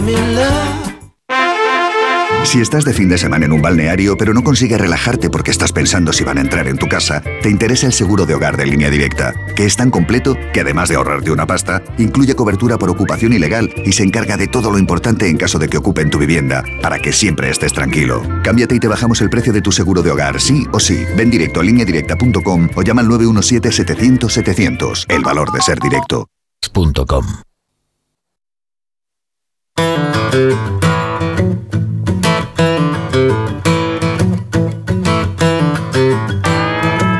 Más de uno en Onda Cero. Donde el Sina. Y donde Jorge Abad también. Buenos días, Jorge, ¿cómo estás? Hola, Begoña, muy bien. Y donde Paco Martín. Paco, ¿cómo, ¿qué problema tienes con los auriculares? Nada, Ah, buenos vale, días. buenos días. Begoña. Vale. ¿Qué Estás tal? mirándoles fijamente. Ah, por la R la- y la L, ¿no? Acoplarlos. Derecha o izquierda. Acoplarlos bien, Vale, correctamente. ¿Qué traes novedades de la semana? Hoy, hoy es un... Son, son es novedades bonitas. Un gran coche. Sí. Oh, yo empecé diciendo grande. Es muy grande. Es el nuevo Kia E EV9. ¿Y, el- ¿Y cómo es este Kia? ¿Cómo es este pues Kia? es muy grande. Más de 5 metros. Sí. Casi 5 metros. O sea, que tiene por lo menos seis plazas, seguro. O No, siete. puede tener Siete. la configuración, puede ser 6 o 7. Ajá. O sea, hasta 7 plazas. Bien. Es el más potente de la marca, sobre todo porque estamos hablando de tecnología eléctrica. Claro. O sea, la energía que mueve el coche es eléctrica. Es el más potente porque tiene dos motores de 192 caballos cada uno en cada uno de los ejes. Total, 333 caballos. ¿Por qué también es más potente? Porque tiene la batería más potente. Entonces tiene lo- más capacidad de autonomía, ¿no? Por, a- por ahí vamos las cosas. Claro. Porque una batería de 99,8 kilovatios ¿Te da para? pues te da pues para ir eh, homologados, ¿eh? Sí, sí. homologados, 505 kilómetros. 505. Y podemos ir eso, pues toda la familia. No, claro. Irnos a Alicante, ¿no? Por ejemplo, ejemplo, sin sí. parar. Sin Pero parar, que- sí, es pero verdad. que, pero que hay que parar. Bueno, claro, es lógico. Cada, dos 200, horas. eh, Cada lo dos horas. Es lo que nos recomienda la, la Dirección General del Tráfico. Exacto. Entonces cada, dos horas le enchufas un poquito y. Claro, le enchufas un y le vas poquito enchufando en los y cafés. continúas el viaje, tomas un cafetito. ¿Será malo hacer eso con las baterías? No, no, no, no. No, no sé, porque no- si no las sé. baterías están garantizadas por 7 o 10 años. Vale, o sea, no es malo enchufar. Ahora enchufo 20 minutos, luego vuelve a enchufar otro 20. Claro. Da lo mismo, ¿no? Y sobre todo lo que me ha gustado del coche es el confort de marcha, cómo se viaja con él, el comportamiento dinámico además, ¿no? Y luego otra cosa, eh, en el campo podemos ser, porque al, al tener los dos motores un- en los dos ejes, tenemos tracción total. Claro. O sea que también podemos ir por el campo. No podemos hacer, tienen que ser. no, no, no, no, no es todo terreno Claro, extremo. claro. Pero bueno, podemos ir por un caminito. Senderos sí. Y bien. Y bueno, y, y, Y qué, esta- y esta qué también lo más grande del coche. El precio, me imagino. Por ejemplo, hombre, que es que estamos hablando de un precio solo, solo 86.200 euros por te 7 vergüenza. plazas y, y- y- y 98, 99 kilovatios de potencia de batería. Bueno, luego lo ahorramos y el en motor gasolina, ¿no? y demás, pero lo ahorramos, lo recargamos. A la larga. A 0,65. Ah, muy larga. La recarga en 20 minutos, 0,65 Sí, sí. kilovatios. Ujú. O sea que. Y a este, bien. a este no se le puede. ¿Para qué se le va a poner a este Metal Lube? ¿El qué? ¿A este coche? Tiene roce, también roza Bueno, las vamos cosas. a ver, Metal Lube que ya sabes que es un producto antifricción. Claro. Y todo lo que tiene roza y desgasta, pues necesita una lubricación. Este efectivamente este no lleva un motor térmico, claro. pero lleva también los sistemas de transmisiones que llevan un engrase. Claro. Pues ahí también necesitamos poner metal lube para que el desgaste sea muy inferior. ¿Y dónde dónde consigo yo el metal pues lube? Es la pregunta, es la, pregunta de, todo el Solo mundo. te la sabes tú. Eh, pues mira, eh, tiene dos opciones. Sí. Las tiendas de recambios de accesorios del automóvil o a través de la web metallube.es. L y B de Barcelona. Efectivamente. Metallube.es. Y en tu casita, en 24 horas y solo 52 euros, tenemos nuestro cochecito mantenido toda la vida. Vamos, toda una vida completa. Genial. Pues gracias, Paco. Un placer, como siempre. Ya lo sabes. Muchas gracias a vosotros. Cuídate mucho. Gracias. No corras. Más de uno en Onda Cero, donde Alsina. Soy de legalitas porque cuando no sé qué hacer me dan soluciones. Como cuando pagaba IBI de más por una valoración catastral incorrecta y me ayudaron a recuperar 4.000 euros. O cuando me explicaron cómo contratar a la persona que cuida a mis padres. Hazte de legalitas en el 900 y siente el poder de contar con un abogado siempre que lo necesites. Y ahora, por ser oyente de Onda Cero, ahórrate un mes el primer año. Noche de tos. Respira. Toma Herbetón Respir. Herbetón jarabe con extractos de pino y eucalipto es expectorante natural y antiinflamatorio pulmonar. Herbetón Respir. Consulte a su farmacéutico o dietista. Tengo la memoria fatal. Se me olvida todo. Si te falla la memoria, toma de Memory. De Memory con vitamina B5 contribuye al rendimiento intelectual. Y ahora para los más mayores, de Memory Senior de Pharma OTC. Si necesitas vitamina C, no lo dudes. Vit C1000 de Laboratorios Marnis aporta vitamina C liposomada y altamente asimilable. Vit C1000 tiene formato bebible, monodosis y con sabor naranja. Pide Vit C1000 de Laboratorios Marnis en herbolarios, farmacias y para farmacias. Más información en marnis.com. En Lowy somos más cañeros que nunca, porque te traemos nuestra mejor ofertaza. Fibra y móvil 5G por solo 29,95, precio definitivo. Quieres ahorrar, corre a lowy.es llama al 1456. Esto es un mensaje para todos aquellos que te dijeron que no podías cambiar el mundo. Ahora sí puedes gracias al efecto ser humano, un superpoder que nos convierte en la única especie capaz de revertir el daño que causamos al planeta y frenar el hambre y la pobreza. Es hora de utilizar este nuevo poder. Descubre cómo hacerlo con manos unidas en efectoserhumano.org. En el sexo como en los toros hay que triunfar. Energisil Vigor con Maca estimula el deseo sexual y ahora consigue un efecto más rápido con Energisilistan.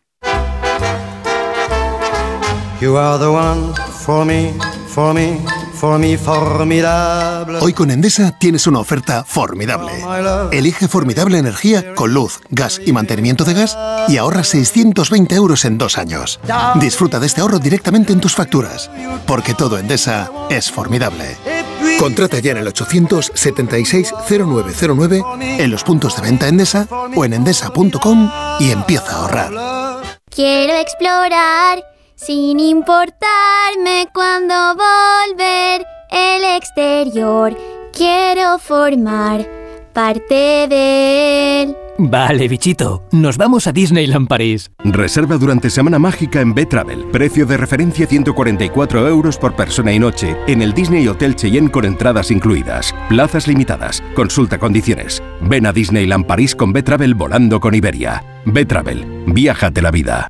En Alquiler Seguro sabemos que cada cliente es único. Por eso estamos orgullosos de ser la primera empresa del sector en recibir la certificación AENOR de compromiso con las personas mayores. Horario preferente, más de 50 oficinas a tu disposición, gestores especializados y mucho más para que la edad no sea un obstáculo en tu alquiler. Alquiler Seguro, la revolución del alquiler. ¿Te preocupa el trabajo? Tranquilo, toma Ansiomet. Ansiomet con triptófano y asuaganda te ayuda en periodos de tensión en el trabajo. Venga, que tú puedes. Ansiomet de Pharma OTC. Oye, pues me gusta bastante. ¿Lo tienes en una talla más? ¿Una talla más? ¿El sofá? ay, perdón, perdón, perdón. Quería decir una plaza más. Hasta el 29 de febrero llegan las rebajas del hogar del corte inglés. Hasta el 50% de descuento en sofás, iluminación, muebles y decoración. En tienda web y app, el corte inglés. Soy Manel de Carglass. Con las heladas, el agua que se acumula en el interior de un impacto puede congelarse y agrietar tu parabrisas. Por eso, no te la juegues. Si tienes un impacto, mejor pide tu cita llamando directamente a Carglass o en nuestra web. Carglass cambia, Carglass repara. Hola Andrés, ¿qué tal el fin de semana? Pues han intentado robar en casa de mi hermana mientras estábamos celebrando el cumpleaños de mi madre. Así que imagínate. Dile a tu hermana que se ponga una alarma. Yo tengo la de Securitas Direct y estoy muy contento. Por lo que cuesta, merece la pena la tranquilidad que da. Protege tu hogar frente a robos y ocupaciones con la alarma de Securitas Direct. Llama ahora al 900-272-272. Con este estrés no consigo concentrarme. Toma Concentral. Con su triple acción de lavacopa, rodiola y vitaminas, Concentral consigue aliviar el estrés ayudando a una concentración más estable y duradera. Concentral. Consulte a su farmacéutico o dietista. El ser humano ha desarrollado la inteligencia artificial, pero sacar las legumbres cocidas del tarro nos sigue costando. Hasta ahora, con el nuevo tarro ancho de Legumbres Luengo todo es más fácil. Salen intactas muy rápido y con su sabor único. Legumbres Luengo, la nueva pasta. La vida es como un libro y cada capítulo es una nueva oportunidad de empezar de cero y vivir algo que nunca hubieras imaginado. Sea cual sea tu próximo capítulo, lo importante es que lo hagas realidad. Porque dentro de una vida hay muchas vidas y en Cofidis llevamos 30 años ayudándote a vivirlas todas. Entra en cofidis.es y cuenta con nosotros. ¿Cansado? Revital. Tomando Revital por las mañanas recuperas tu energía, porque Revital contiene ginseng para cargarte las pilas y vitamina C para reducir el cansancio. Revital, de Pharma OTC. El cáncer de mama metastásico es una enfermedad incurable. La mayoría de las pacientes diagnosticadas nos estamos muriendo. Y esto duele. Ponte en mi piel. Porque yo antes era como tú, y tú mañana puedes ser como yo. A pesar de esto, amo la vida. La vida mola. Danos vida. Hazte socio. Cancermamametastásico.es Y es que estás en el súper. O un domingo descansando en el sofá. Y te vienen vacas a la cabeza. Y no, no estas vacas sino estas. En Halcón Viajes sabemos lo que te pasa. Más de 50 años y millones de viajeros hacen que sepamos las vacas que tienes en la cabeza. Isla Mauricio, 10 días, 8 noches, desde 1.220 euros. Halcón Viajes, sabemos de viajeros. A ver esa foto, decir patata. ¡Hijolusa! En el supermercado, dale la vuelta al envase y encuentra nuestra marca para garantizarte una gran calidad en tu mesa. Patatas Hijolusa. Amamos las patatas. Empresa colaboradora del Plan 2030 de apoyo al deporte de base. En cofidis.es puedes solicitar financiación 100% online y sin cambiar de banco. O llámanos al 900 84 12 15. Cofidis, cuenta con nosotros.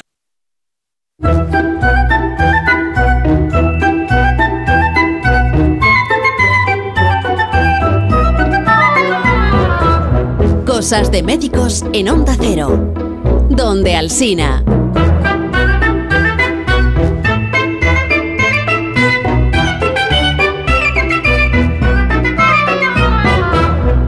Está Alfonso Fernández, buenos días Alfonso. Hola, buenos días.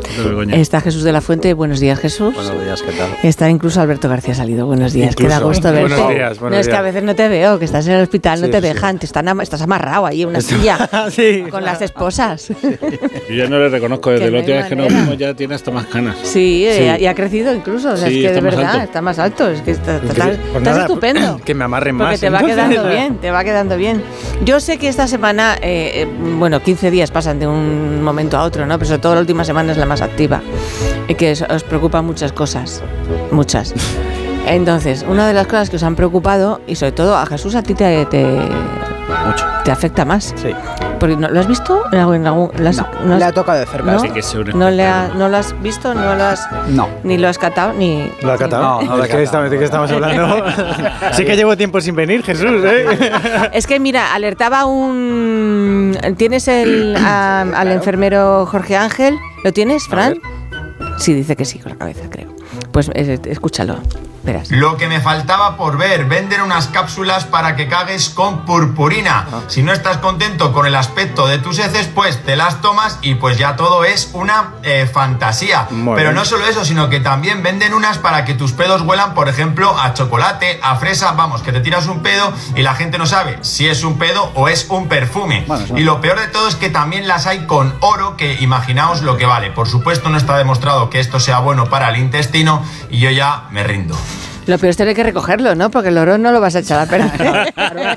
no, ahí ya veo yo como Tienes que ir gránula, a la gente como los antiguos buscadores con su sí, madre mía. Claro, cuenco este que tenía ahí la, la, malla para dejar pasar, ¿no? Pues va a echar las heces, las va sí, claro. La, esta, para recuperar el oro. Estas, si las Nespresso son de ellos Clooney, estas quién, les, quién las tiene que, ¿no? Qué bueno. ¿Eh? Pero, pero, pero es que de verdad son de, de purpurina. Es que parece una parodia. Esto. Parece, sí. Es, es, la, a lo mejor están dando uso porque la purpurina va a ser ilegal y entonces hay que hacer con ella cosas. No lo sé. Yo aquí para veo, gastarla. veo, un problema importante, ¿no? Es el de mascarar el Claro. aspecto y consistencia que tienen las heces, que eso que puede Eso parecer empezar. que es como muy asqueroso, pero que desde un punto de vista médico tiene Ujú. eh, información muy muy valiosa. Es como el testigo de lo que estás Así diciendo. Pero lo que no ha comentado en el audio es que también las utilizan para introducirlas dentro de la vagina. Ya, ahí vamos. Eso va a ser un espectáculo. Eso es para que cuando tú vas con el colposcopio pongas luz y brille todo más, para entonces lo puedas ver mejor y pienses que estás una fiesta. Voy a exploración. La verdad es que somos un se poco bien. estúpidos, ¿no? El ser Sí. humano. O sea, llegamos a un punto que. A el- mí Pero eso no, eso no es, eso es tóxico. Eso, claro, ahí voy. A mí me vais a perdonar. Yo veo muy bien que la gente quiera eh, pues, Hacer el tener idiota. unas Sí. experiencias sexuales eh, Que fantásticas, maravillosas. se y creo que es bueno. mucho la sí, gente, sí, ¿eh? sí, yo creo que es bueno, ¿no? Que,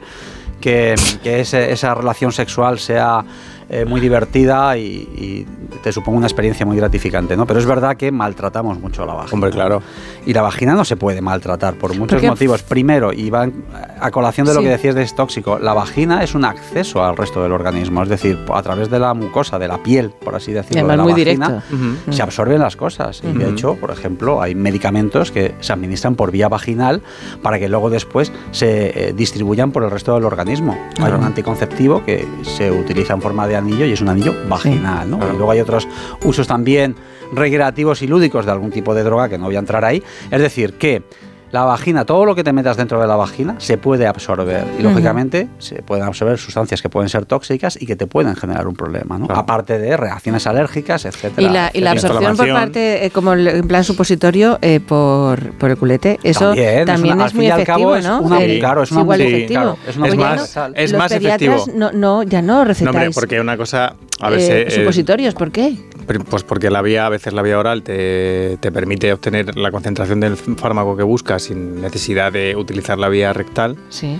Y, y ahora las formulaciones, por suerte, lo que pasaba antes es que muchas cosas en pediatría no estaban eh, pensadas para los niños. Las formulaciones pediátricas, si lo pensáis, todas las medicinas se, se piensan y desarrollan para el adulto y luego se destilan al Pedro Ximénez para los, para los críos. Sí. Y eso tarda un tiempo en hacerse y en lograrse. Ahora, por, por suerte, tenemos un, un mayor arsenal de medicamentos orales que tienen un mismo efecto que administrados por cualquier otra vía.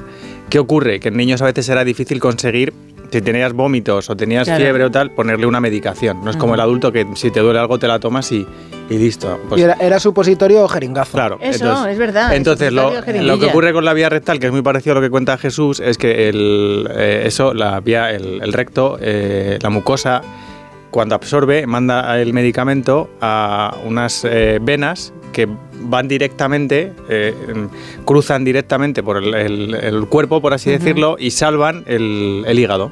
El Ajá. hígado es una- un lugar en el cual nosotros lo que hacemos es depurar movidas Sí. entonces la- es un lugar en el cual ese primer paso por el hígado hace que la concentración de medicamentos disminuya. Cuando te la comes, Claro. sí que pasa por ahí. Cuando te- Claro.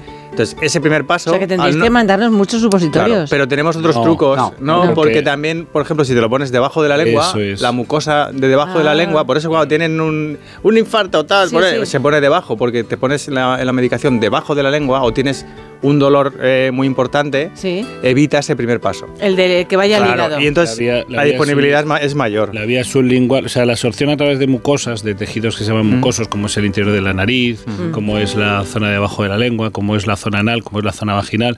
La absorción es más rápida porque, como, como dice Alberto, evitas el paso hepático. Entonces, hay. hay, Y eh, es mejor porque así el- también el hígado se evita un, un tóxico, ¿no? Más No que nada por porque eso. puedes No. utilizar menos dosis de medicamento Ah. Claro. y es más rápido. Es más decir. rápido, sobre todo Entonces eso. hemos desarrollado, en los últimos años se han desarrollado muchas medicaciones, tanto intranasales como sublinguales, para que ya no tengamos que utilizar la mucosa rectal, que es siempre más incómoda. Y si recuerdas pastillas. eso, Begoña, es todo lo que se ponía por- eran eh, antitérmicos y cosas así, ¿no? Entonces, eh, ahora tienes, lo puedes poner por vía oral, además consigues que haya una liberación lenta y prolongada, que alcance, o sea, se- eh, eso ha mejorado el desarrollo de fármacos y, por suerte ya hay cosas que no hacemos. Y además lo que decía Begoña, yo creo que también iba muy bien tirado. Sí que es verdad que al evitar el paso por el hígado, evitas dañar e-, ese hígado. De hecho, hay eh, situaciones en las cuales sabes que... Ya nos lo dañamos de otra manera. claro, con purpurina. pero precisamente es así. Hay personas que ya de por sí tienen el hígado que no les funciona bien eh, y precisamente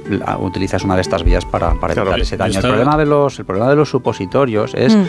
que también la absorción es muy, es muy errática, es decir, que cuando tú ingieres la, el medicamento por boca, pues eso está muy bien medido y está muy bien, se conoce muy bien qué cantidad se absorbe en base a tu peso y otros condicionantes. El problema de la absorción a través de estas mucosas es que no eres capaz de saber exactamente qué cantidad realmente está recibiendo tu cuerpo, cuál se pierde. Vale, se puede quedar retenido en el intestino, entonces claro, y había una práctica que mm. era muy habitual con los preservativos, o sea, iba a decir con los preservativos, ya que yo a lo mío.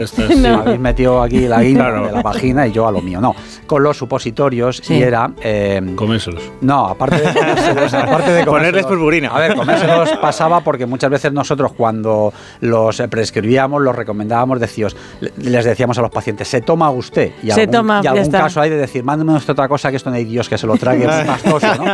No, iba a decir que muchas veces para eh, administrar una menor dosis, por, imaginaros, por ejemplo, pues en un niño que no hay supositorios, mm, que solamente hay supositorios para personas más mayores y con el interés de dar a lo mejor la mitad de las dosis, pues muchas personas cortaban el eh, por la mitad, ¿no? Y eso es un error porque en esa amalgama, en esa mezcla que es el supositorio, el, el medicamento no, está perfectamente distribuido. Lo mismo cortaba y le metía nada o lo mismo cortaba y le metía ¿Qué cosa es lo que tiene alrededor del medicamento? Pues todo aquello que permite que tenga esa forma, esa consistencia. Sí, pero ¿qué material es? Quiero pues ahora no te sabría decir exactamente. Es el del pues material del que se construyen los sueños.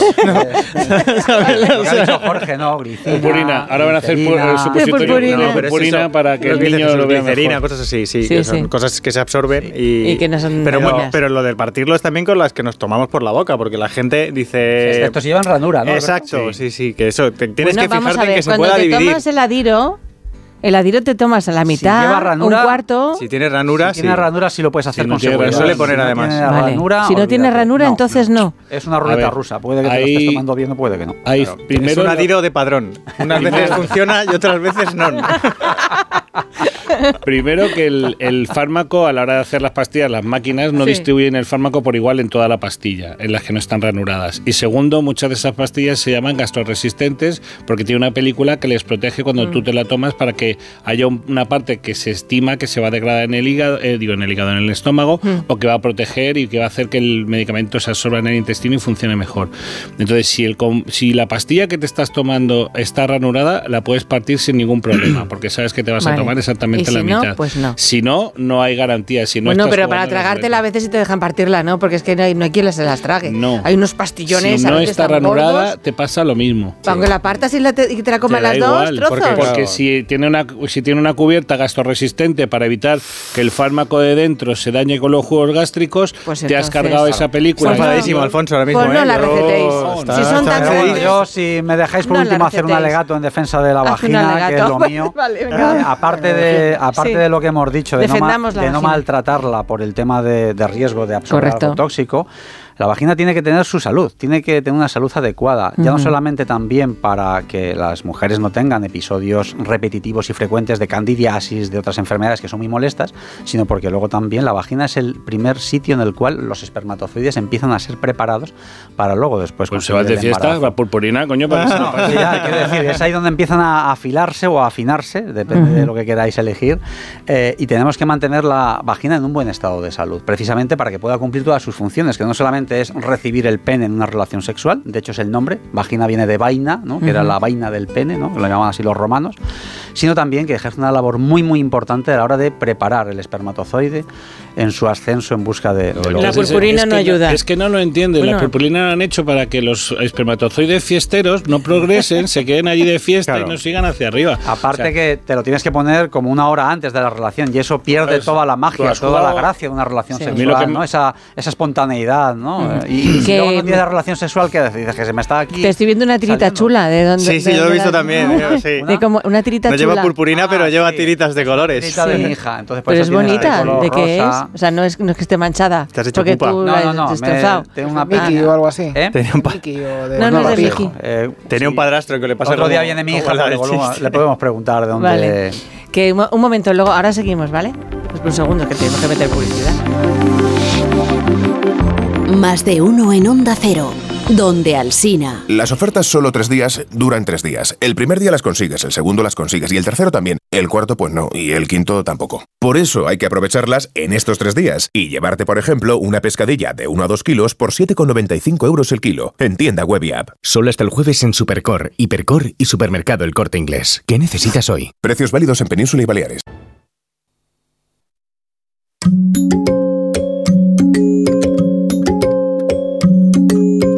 Más de uno en Onda Cero, donde Alsina.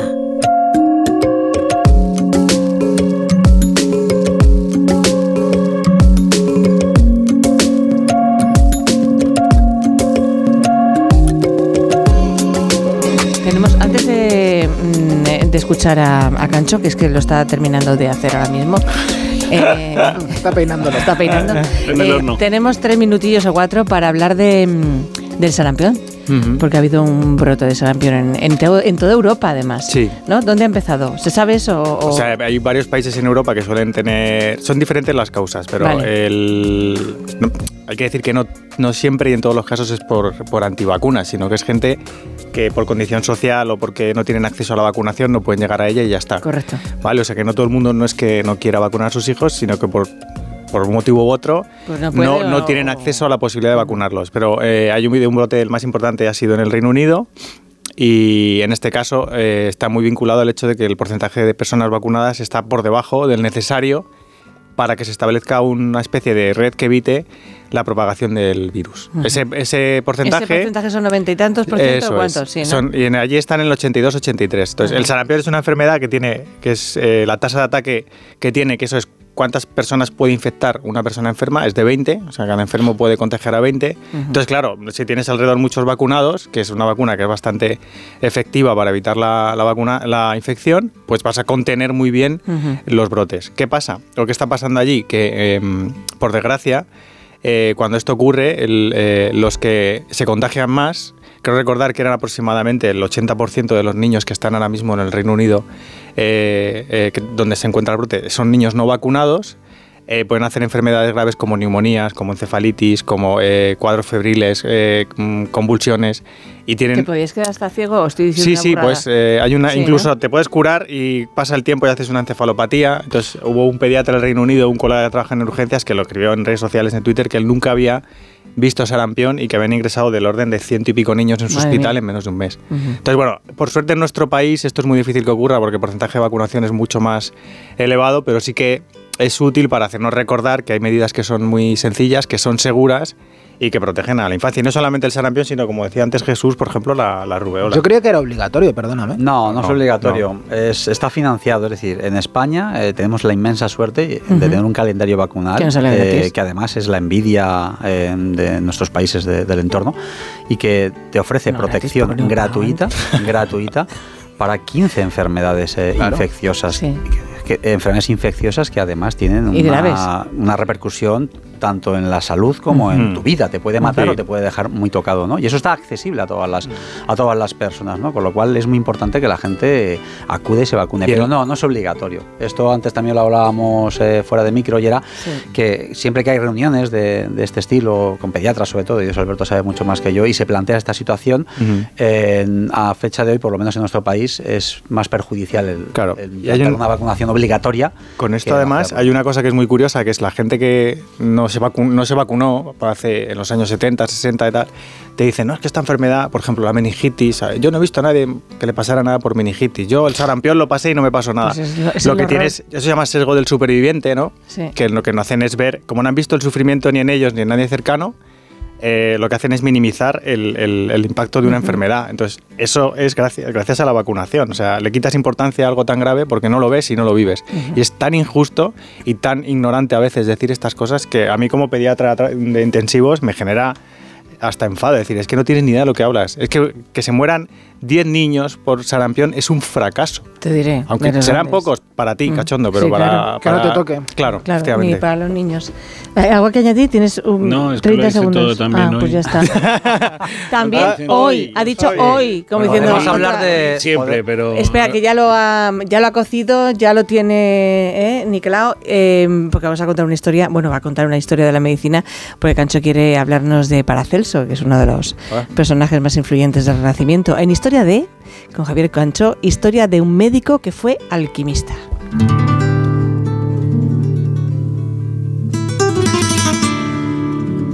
Por una enfermedad muy larga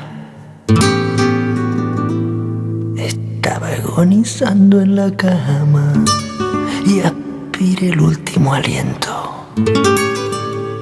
Y entró la muerte en mi casa.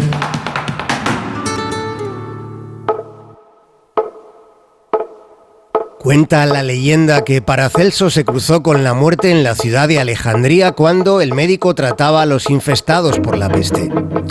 Paracelso recriminó a la dama de la guadaña que pretendiera llevarse consigo 100.000 almas.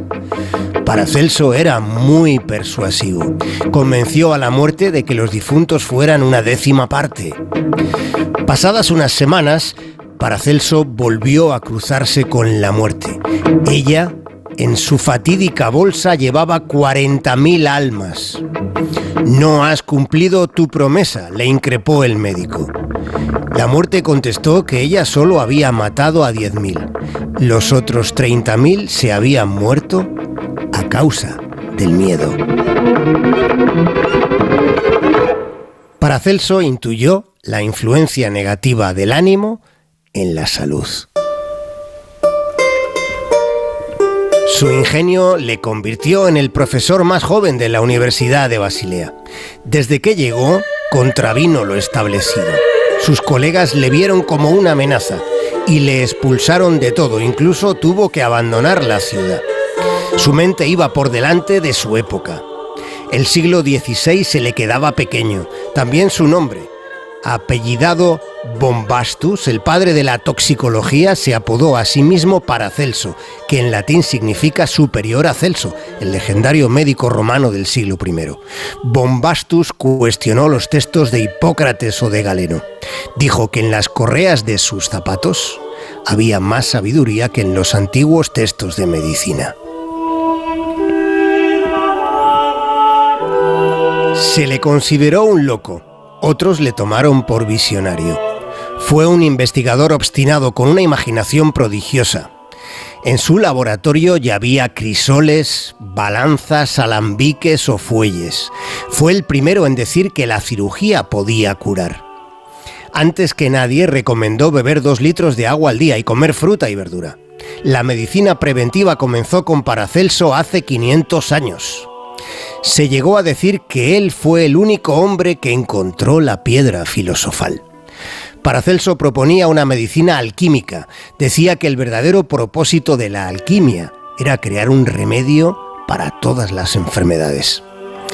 No encontró lo que todo lo cura, pero fue el primero en darse cuenta de que lo que te mata también puede salvarte. Veneno o medicina. Fue el primero en suministrar láudano, una mezcla de alcohol y opio, uno de los primeros analgésicos de la historia.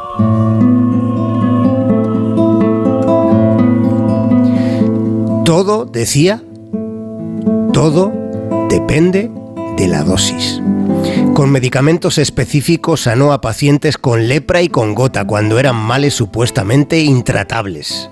Fue el primero en describir clínicamente la sífilis. Defendió la empatía como premisa para la cura. Dijeron que era un vagabundo porque trató de curar a los pobres removió los cimientos de la medicina. Tratando de aprender, logró que la medicina emprendiera el camino de la ciencia. Lo consiguió después de su muerte después de los escarnios a los que le sometieron sus coetáneos.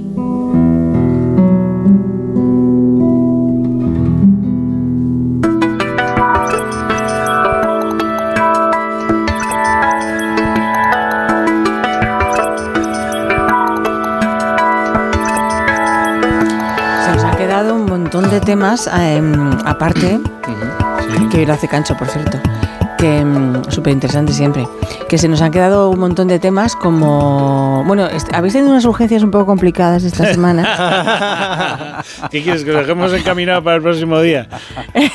es que me da apuro porque empezamos así y acabamos también hablando de lo mismo casi. Estamos Yo tuve una señora el otro día que en lugar de tomarse una píldora de esta de purpurina, pues la pobre se confundió, estaba con un catarro y estaba, se encontraba, se sentía muy mal y cuando salió del trabajo, pues fue a la taquilla del trabajo y cogió una botella, tenía dos y estaba catarrada, se bebió la mitad de la botella cuando se claro, vio la mitad, no tenía el paladar muerto, no, tenía ni gusto ni olfato. Y cuando se tomó la mitad de la botella se dio cuenta que se había bebido con el nenuco. ¡Ostras! Entonces la pobre se pasó toda la noche vomitando. pero bueno, tenía muy buen sentido de humor porque decía que después de eso los erutos y los pedos le olían a nenuco, pues, ¿sabes? ¿eh? te lo coge un influencer y te lo hace un negocio, ¿eh? que se podía ver abrasado el estómago, pero bueno. Bueno, pues es alcohol, o sea, eso lo que pasa es que... Pero nenuco tiene más bajo alcohol, ¿no? porque es para niños. Habría sido más heavy el vodka. Se ve ah, se bebe una de Baron Dandy y no lo cuenta.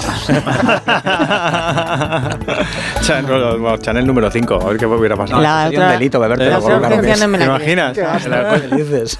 es que la otra urgencia... Tienes tres minutos, ¿no? Tengo no tres llega. minutos. ¿No llega? ¿Te llega con dos minutos y medio? Sí, la cuento rápido, sí. Sí. Fue una señora que vino a la consulta. ¿Qué nos puede pasar a, otros? Sí, bueno, Está bien saberlo. Una señora con plenas capacidades, ¿vale? Eso hay que tenerlo en cuenta. Que llega a la consulta y me dice que no puede obrar.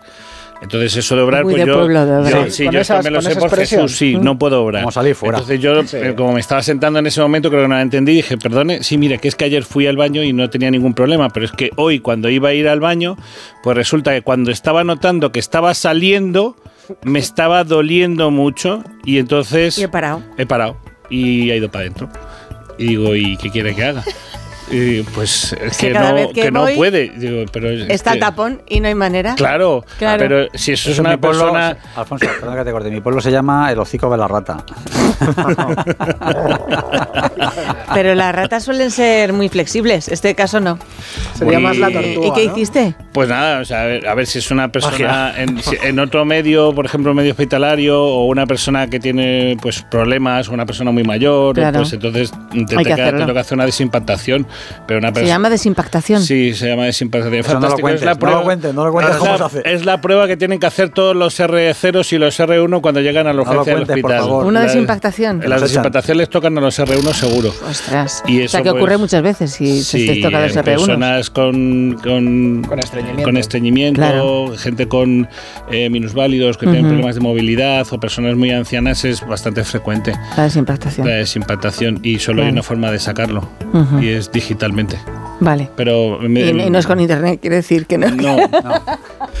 vale. No hay forces para pues eso. Mm, algunos deberían necesitar el forces, algunos sí. Es que, es que, hace, es que duele. Entonces, claro, hay gente que no, no puede soportar los dolores. pero hay cosas que no podemos hacer en el centro. Que ya me contarás entonces cómo se disuelve otro día. Eh, no de esa forma, de una forma natural, yo qué sé, o tomando algo, o comiendo mucho kiwi, yo qué sé. No, no, no va Jesús, bien. ¿no va bien? No, Jesús, un placer, como siempre, ya lo sabes. Alberto, estupendo verte. Da gusto verte, me gusta mucho. Y Alfonso, que como siempre también otro placer muy grande. Muchas gracias. Que nos vamos ahora al boletín informativo de las 12, de las 11 en Canarias. Está José Milla llamando a la puerta. Mira, con Cancho. Están hablando.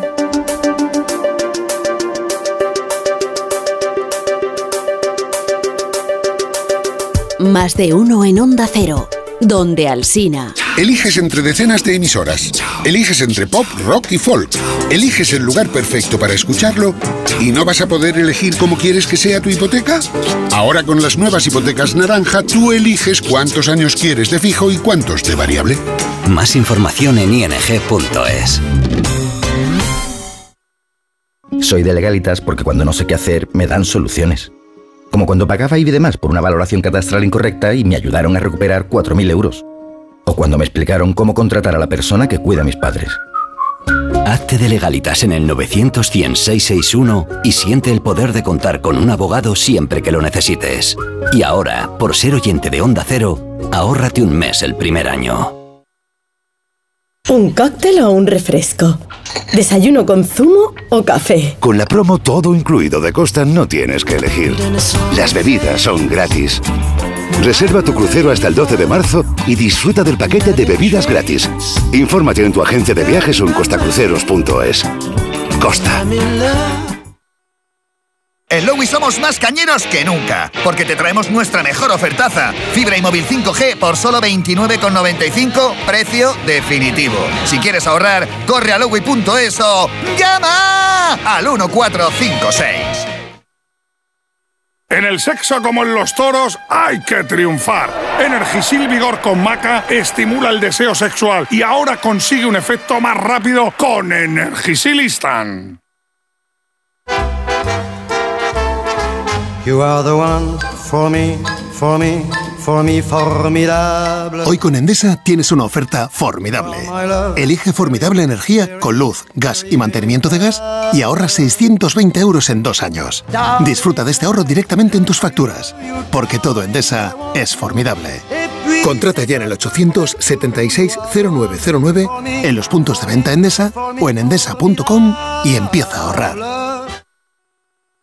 Con este estrés no consigo concentrarme. Toma Concentral. Con su triple acción de lavacopa, rodiola y vitaminas, Concentral consigue aliviar el estrés ayudando a una concentración más estable y duradera. Concentral. Consulte a su farmacéutico o dietista. Hola Andrés, ¿qué tal el fin de semana? Pues han intentado robar en casa de mi hermana mientras estábamos celebrando el cumpleaños de mi madre. Así que imagínate. Dile a tu hermana que se ponga una alarma. Yo tengo la de Securitas Direct y estoy muy contento. Por lo que cuesta, merece la pena la tranquilidad que da.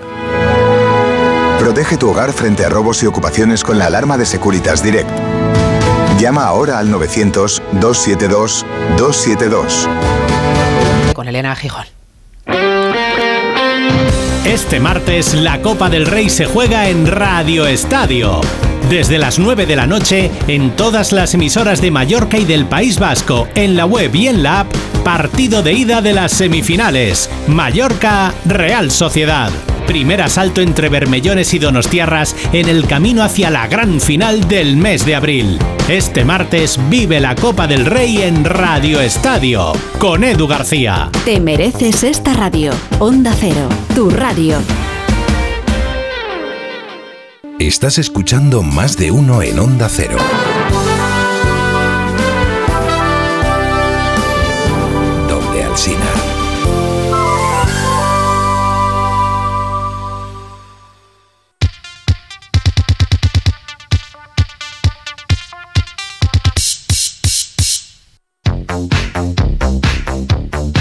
Alicia, fíjate, esta mañana el coche de un amigo se averió y tuvo que ir corriendo al trabajo y obviamente pues habló con su seguro, pero ¿qué pasó? Ah. Pues que no le dejaban elegir el taller que quería. Y eso es muy habitual. Lo que ocurre en estos casos es que tenemos que recomendarle que se vaya a la mutua, porque le dejan elegir el taller que quiera y además le bajan el precio de cualquiera de sus seguros, sea cual sea. Y es sencillo, solo tienes que marcar el teléfono 91 555 5555 91 555 5555. Te lo digo, te lo cuento. Vete a la mutua, consulta condiciones en mutua.es. Más de uno. En Onda Cero. Segunda rebajas en Vision Lab. Hasta el 60% de descuento en gafas graduadas de sol, lentillas, audífonos. Hasta el 60%. Solo hasta el 29 de febrero. Más info en visionlab.es. ¿Cansado? Revital. Tomando Revital por las mañanas recuperas tu energía, porque Revital contiene ginseng para cargarte las pilas y vitamina C para reducir el cansancio. Revital, de Pharma OTC. Madre mía, qué golpe. Parece que tu coche se ha peleado con una columna. Con el seguro de coche de línea directa, no solo te ahorras una pasta, sino que además puedes escoger el taller que quieras aquí o en Chipiona. Y si eliges taller colaborador, también tienes coche de sustitución garantizado y servicio de recogida y entrega. Cámbiate ahora y te bajamos el precio de tu seguro de coche, sí o sí. Ven directo a lineadirecta.com o llama al 917-700-700. El valor de ser directo. Consulta condiciones. Cada día tengo peor la memoria. Toma de Memory. De Memory con fósforo y vitamina B5 contribuye al rendimiento intelectual normal. Recuerda, de memoria, de Memory. Y ahora también de Memory Senior, de Pharma OTC. Ahora en Carglass queremos que mejores tu visión cuando conduces bajo lluvia. Por eso, con la reparación o sustitución de cualquier luna, te aplicamos el tratamiento anti lluvia gratis. Carglass cambia.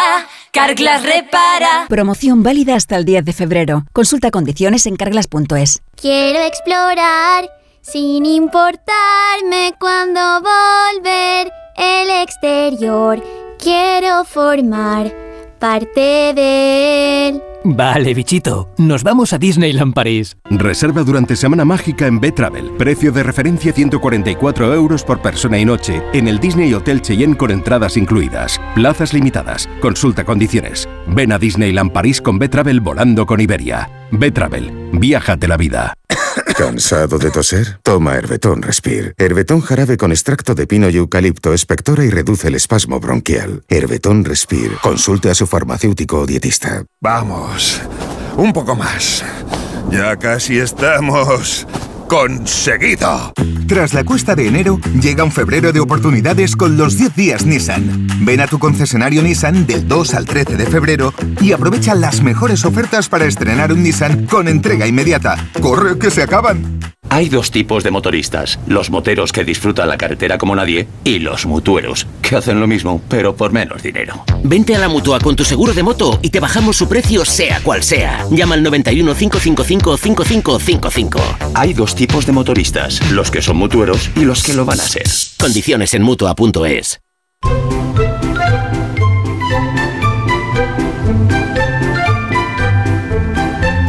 Más de uno en Onda Cero. Donde el Sina...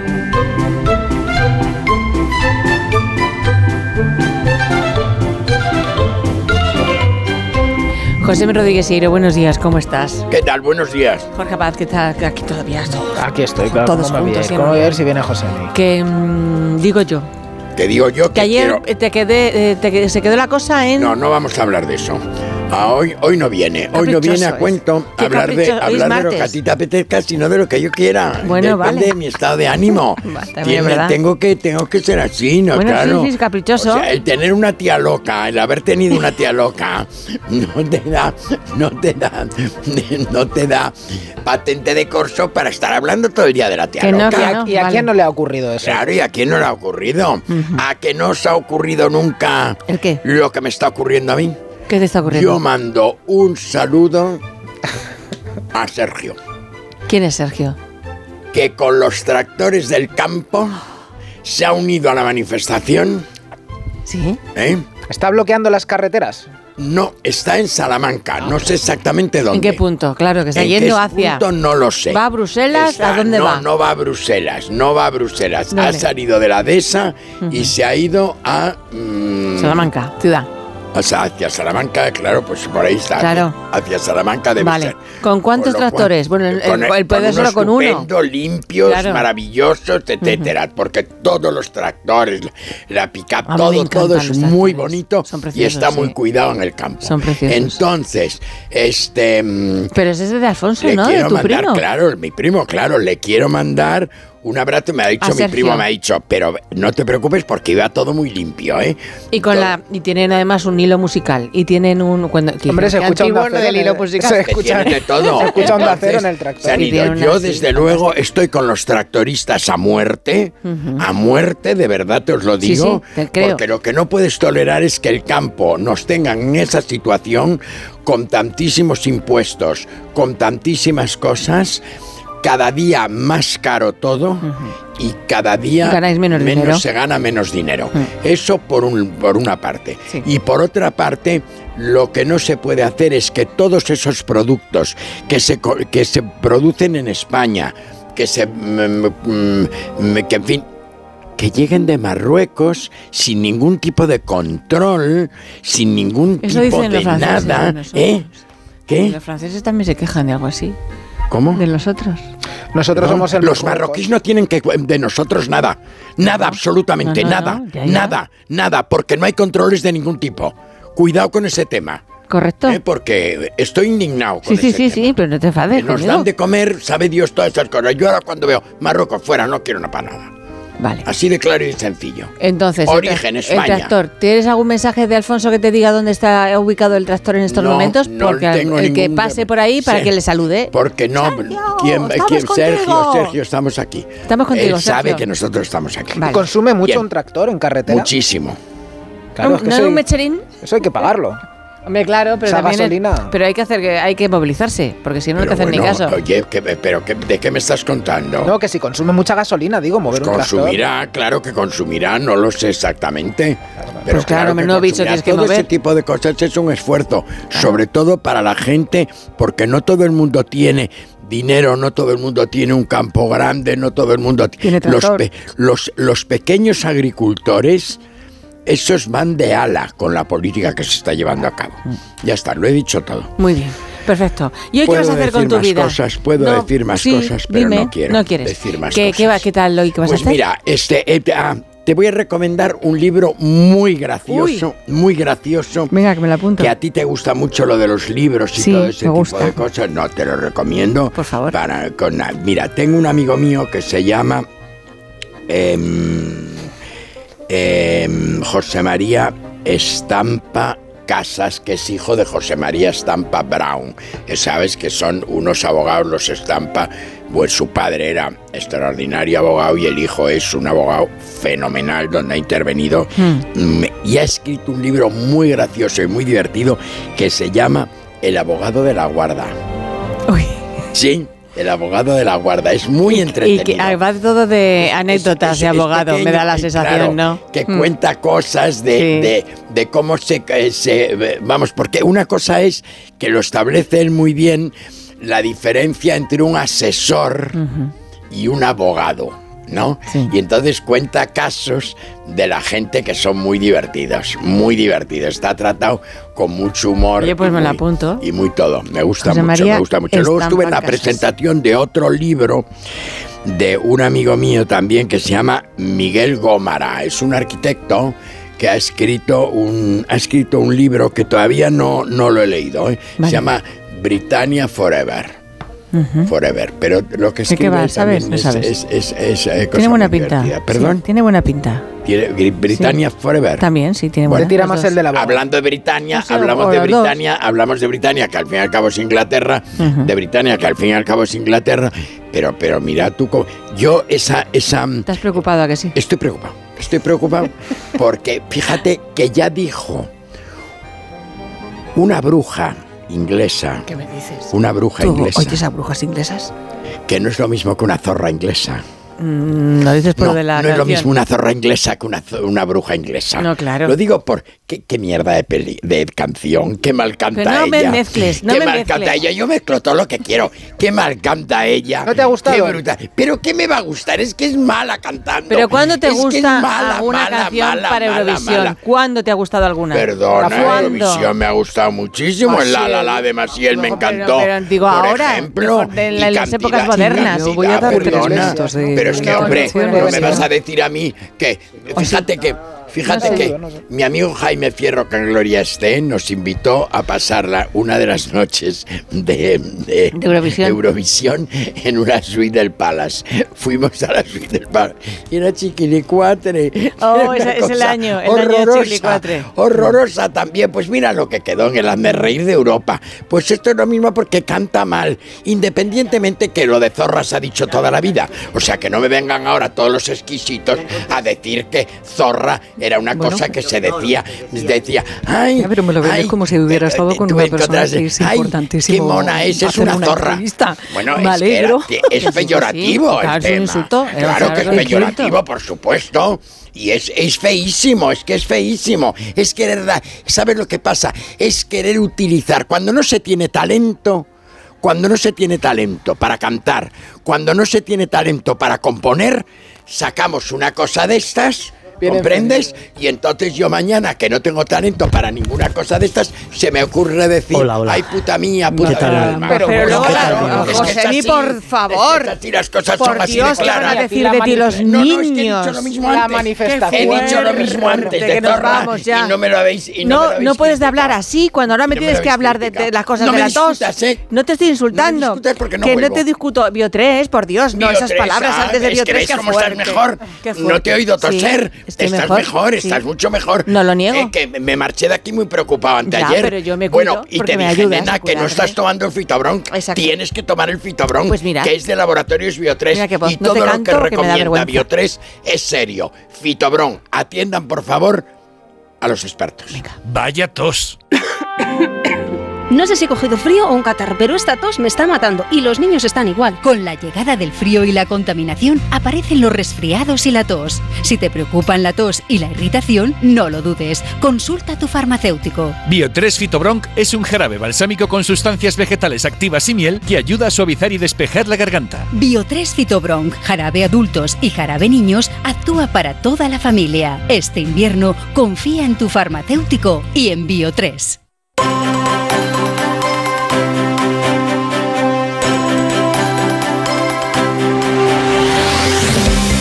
Tienes un minuto para decir lo que quieras. Es un minuto, o sea, no te, no te enciendas. Que te quiero. Ay, bueno, gracias por No dicho así, vale. nada. que- que- me, me ha entrado, fíjate, me ha entrado eh, congoja. No, congoja no, todo lo contrario. Como Sonrojo. nerve- nervios, sonrojos. No, sí, es que claro, me lleváis a- Es me que hacía tanto que no me decías eso. Me que- lleváis a. Uf, el que, a los extremos. Perdona, yo nunca te he llamado zorro a ti, ¿eh? Que he dicho que me quieres, que hace mucho que no me lo decía. claro. Que, ah, que siempre discute hasta diciendo esas cosas bonitas. que mañana más. Mañana más bien. Jorge, ¿mañana tú vienes? Me- mañana, por supuesto. Ah, porque bueno, no, no Más sé. te vale. Sí, porque no Ah, a bueno, haber. no, sé. Y tú también, claro. Sí, sí, claro. Mañana más. miércoles toca revistas Pues eso, y que mañana. Bueno, toca vamos. revistas O o no. lo que quiere, sea. si quiere, como te José Luis, si no, no. no. Que nos vamos. Adiós, obligación. mañana volvemos. Adiós, hasta mañana.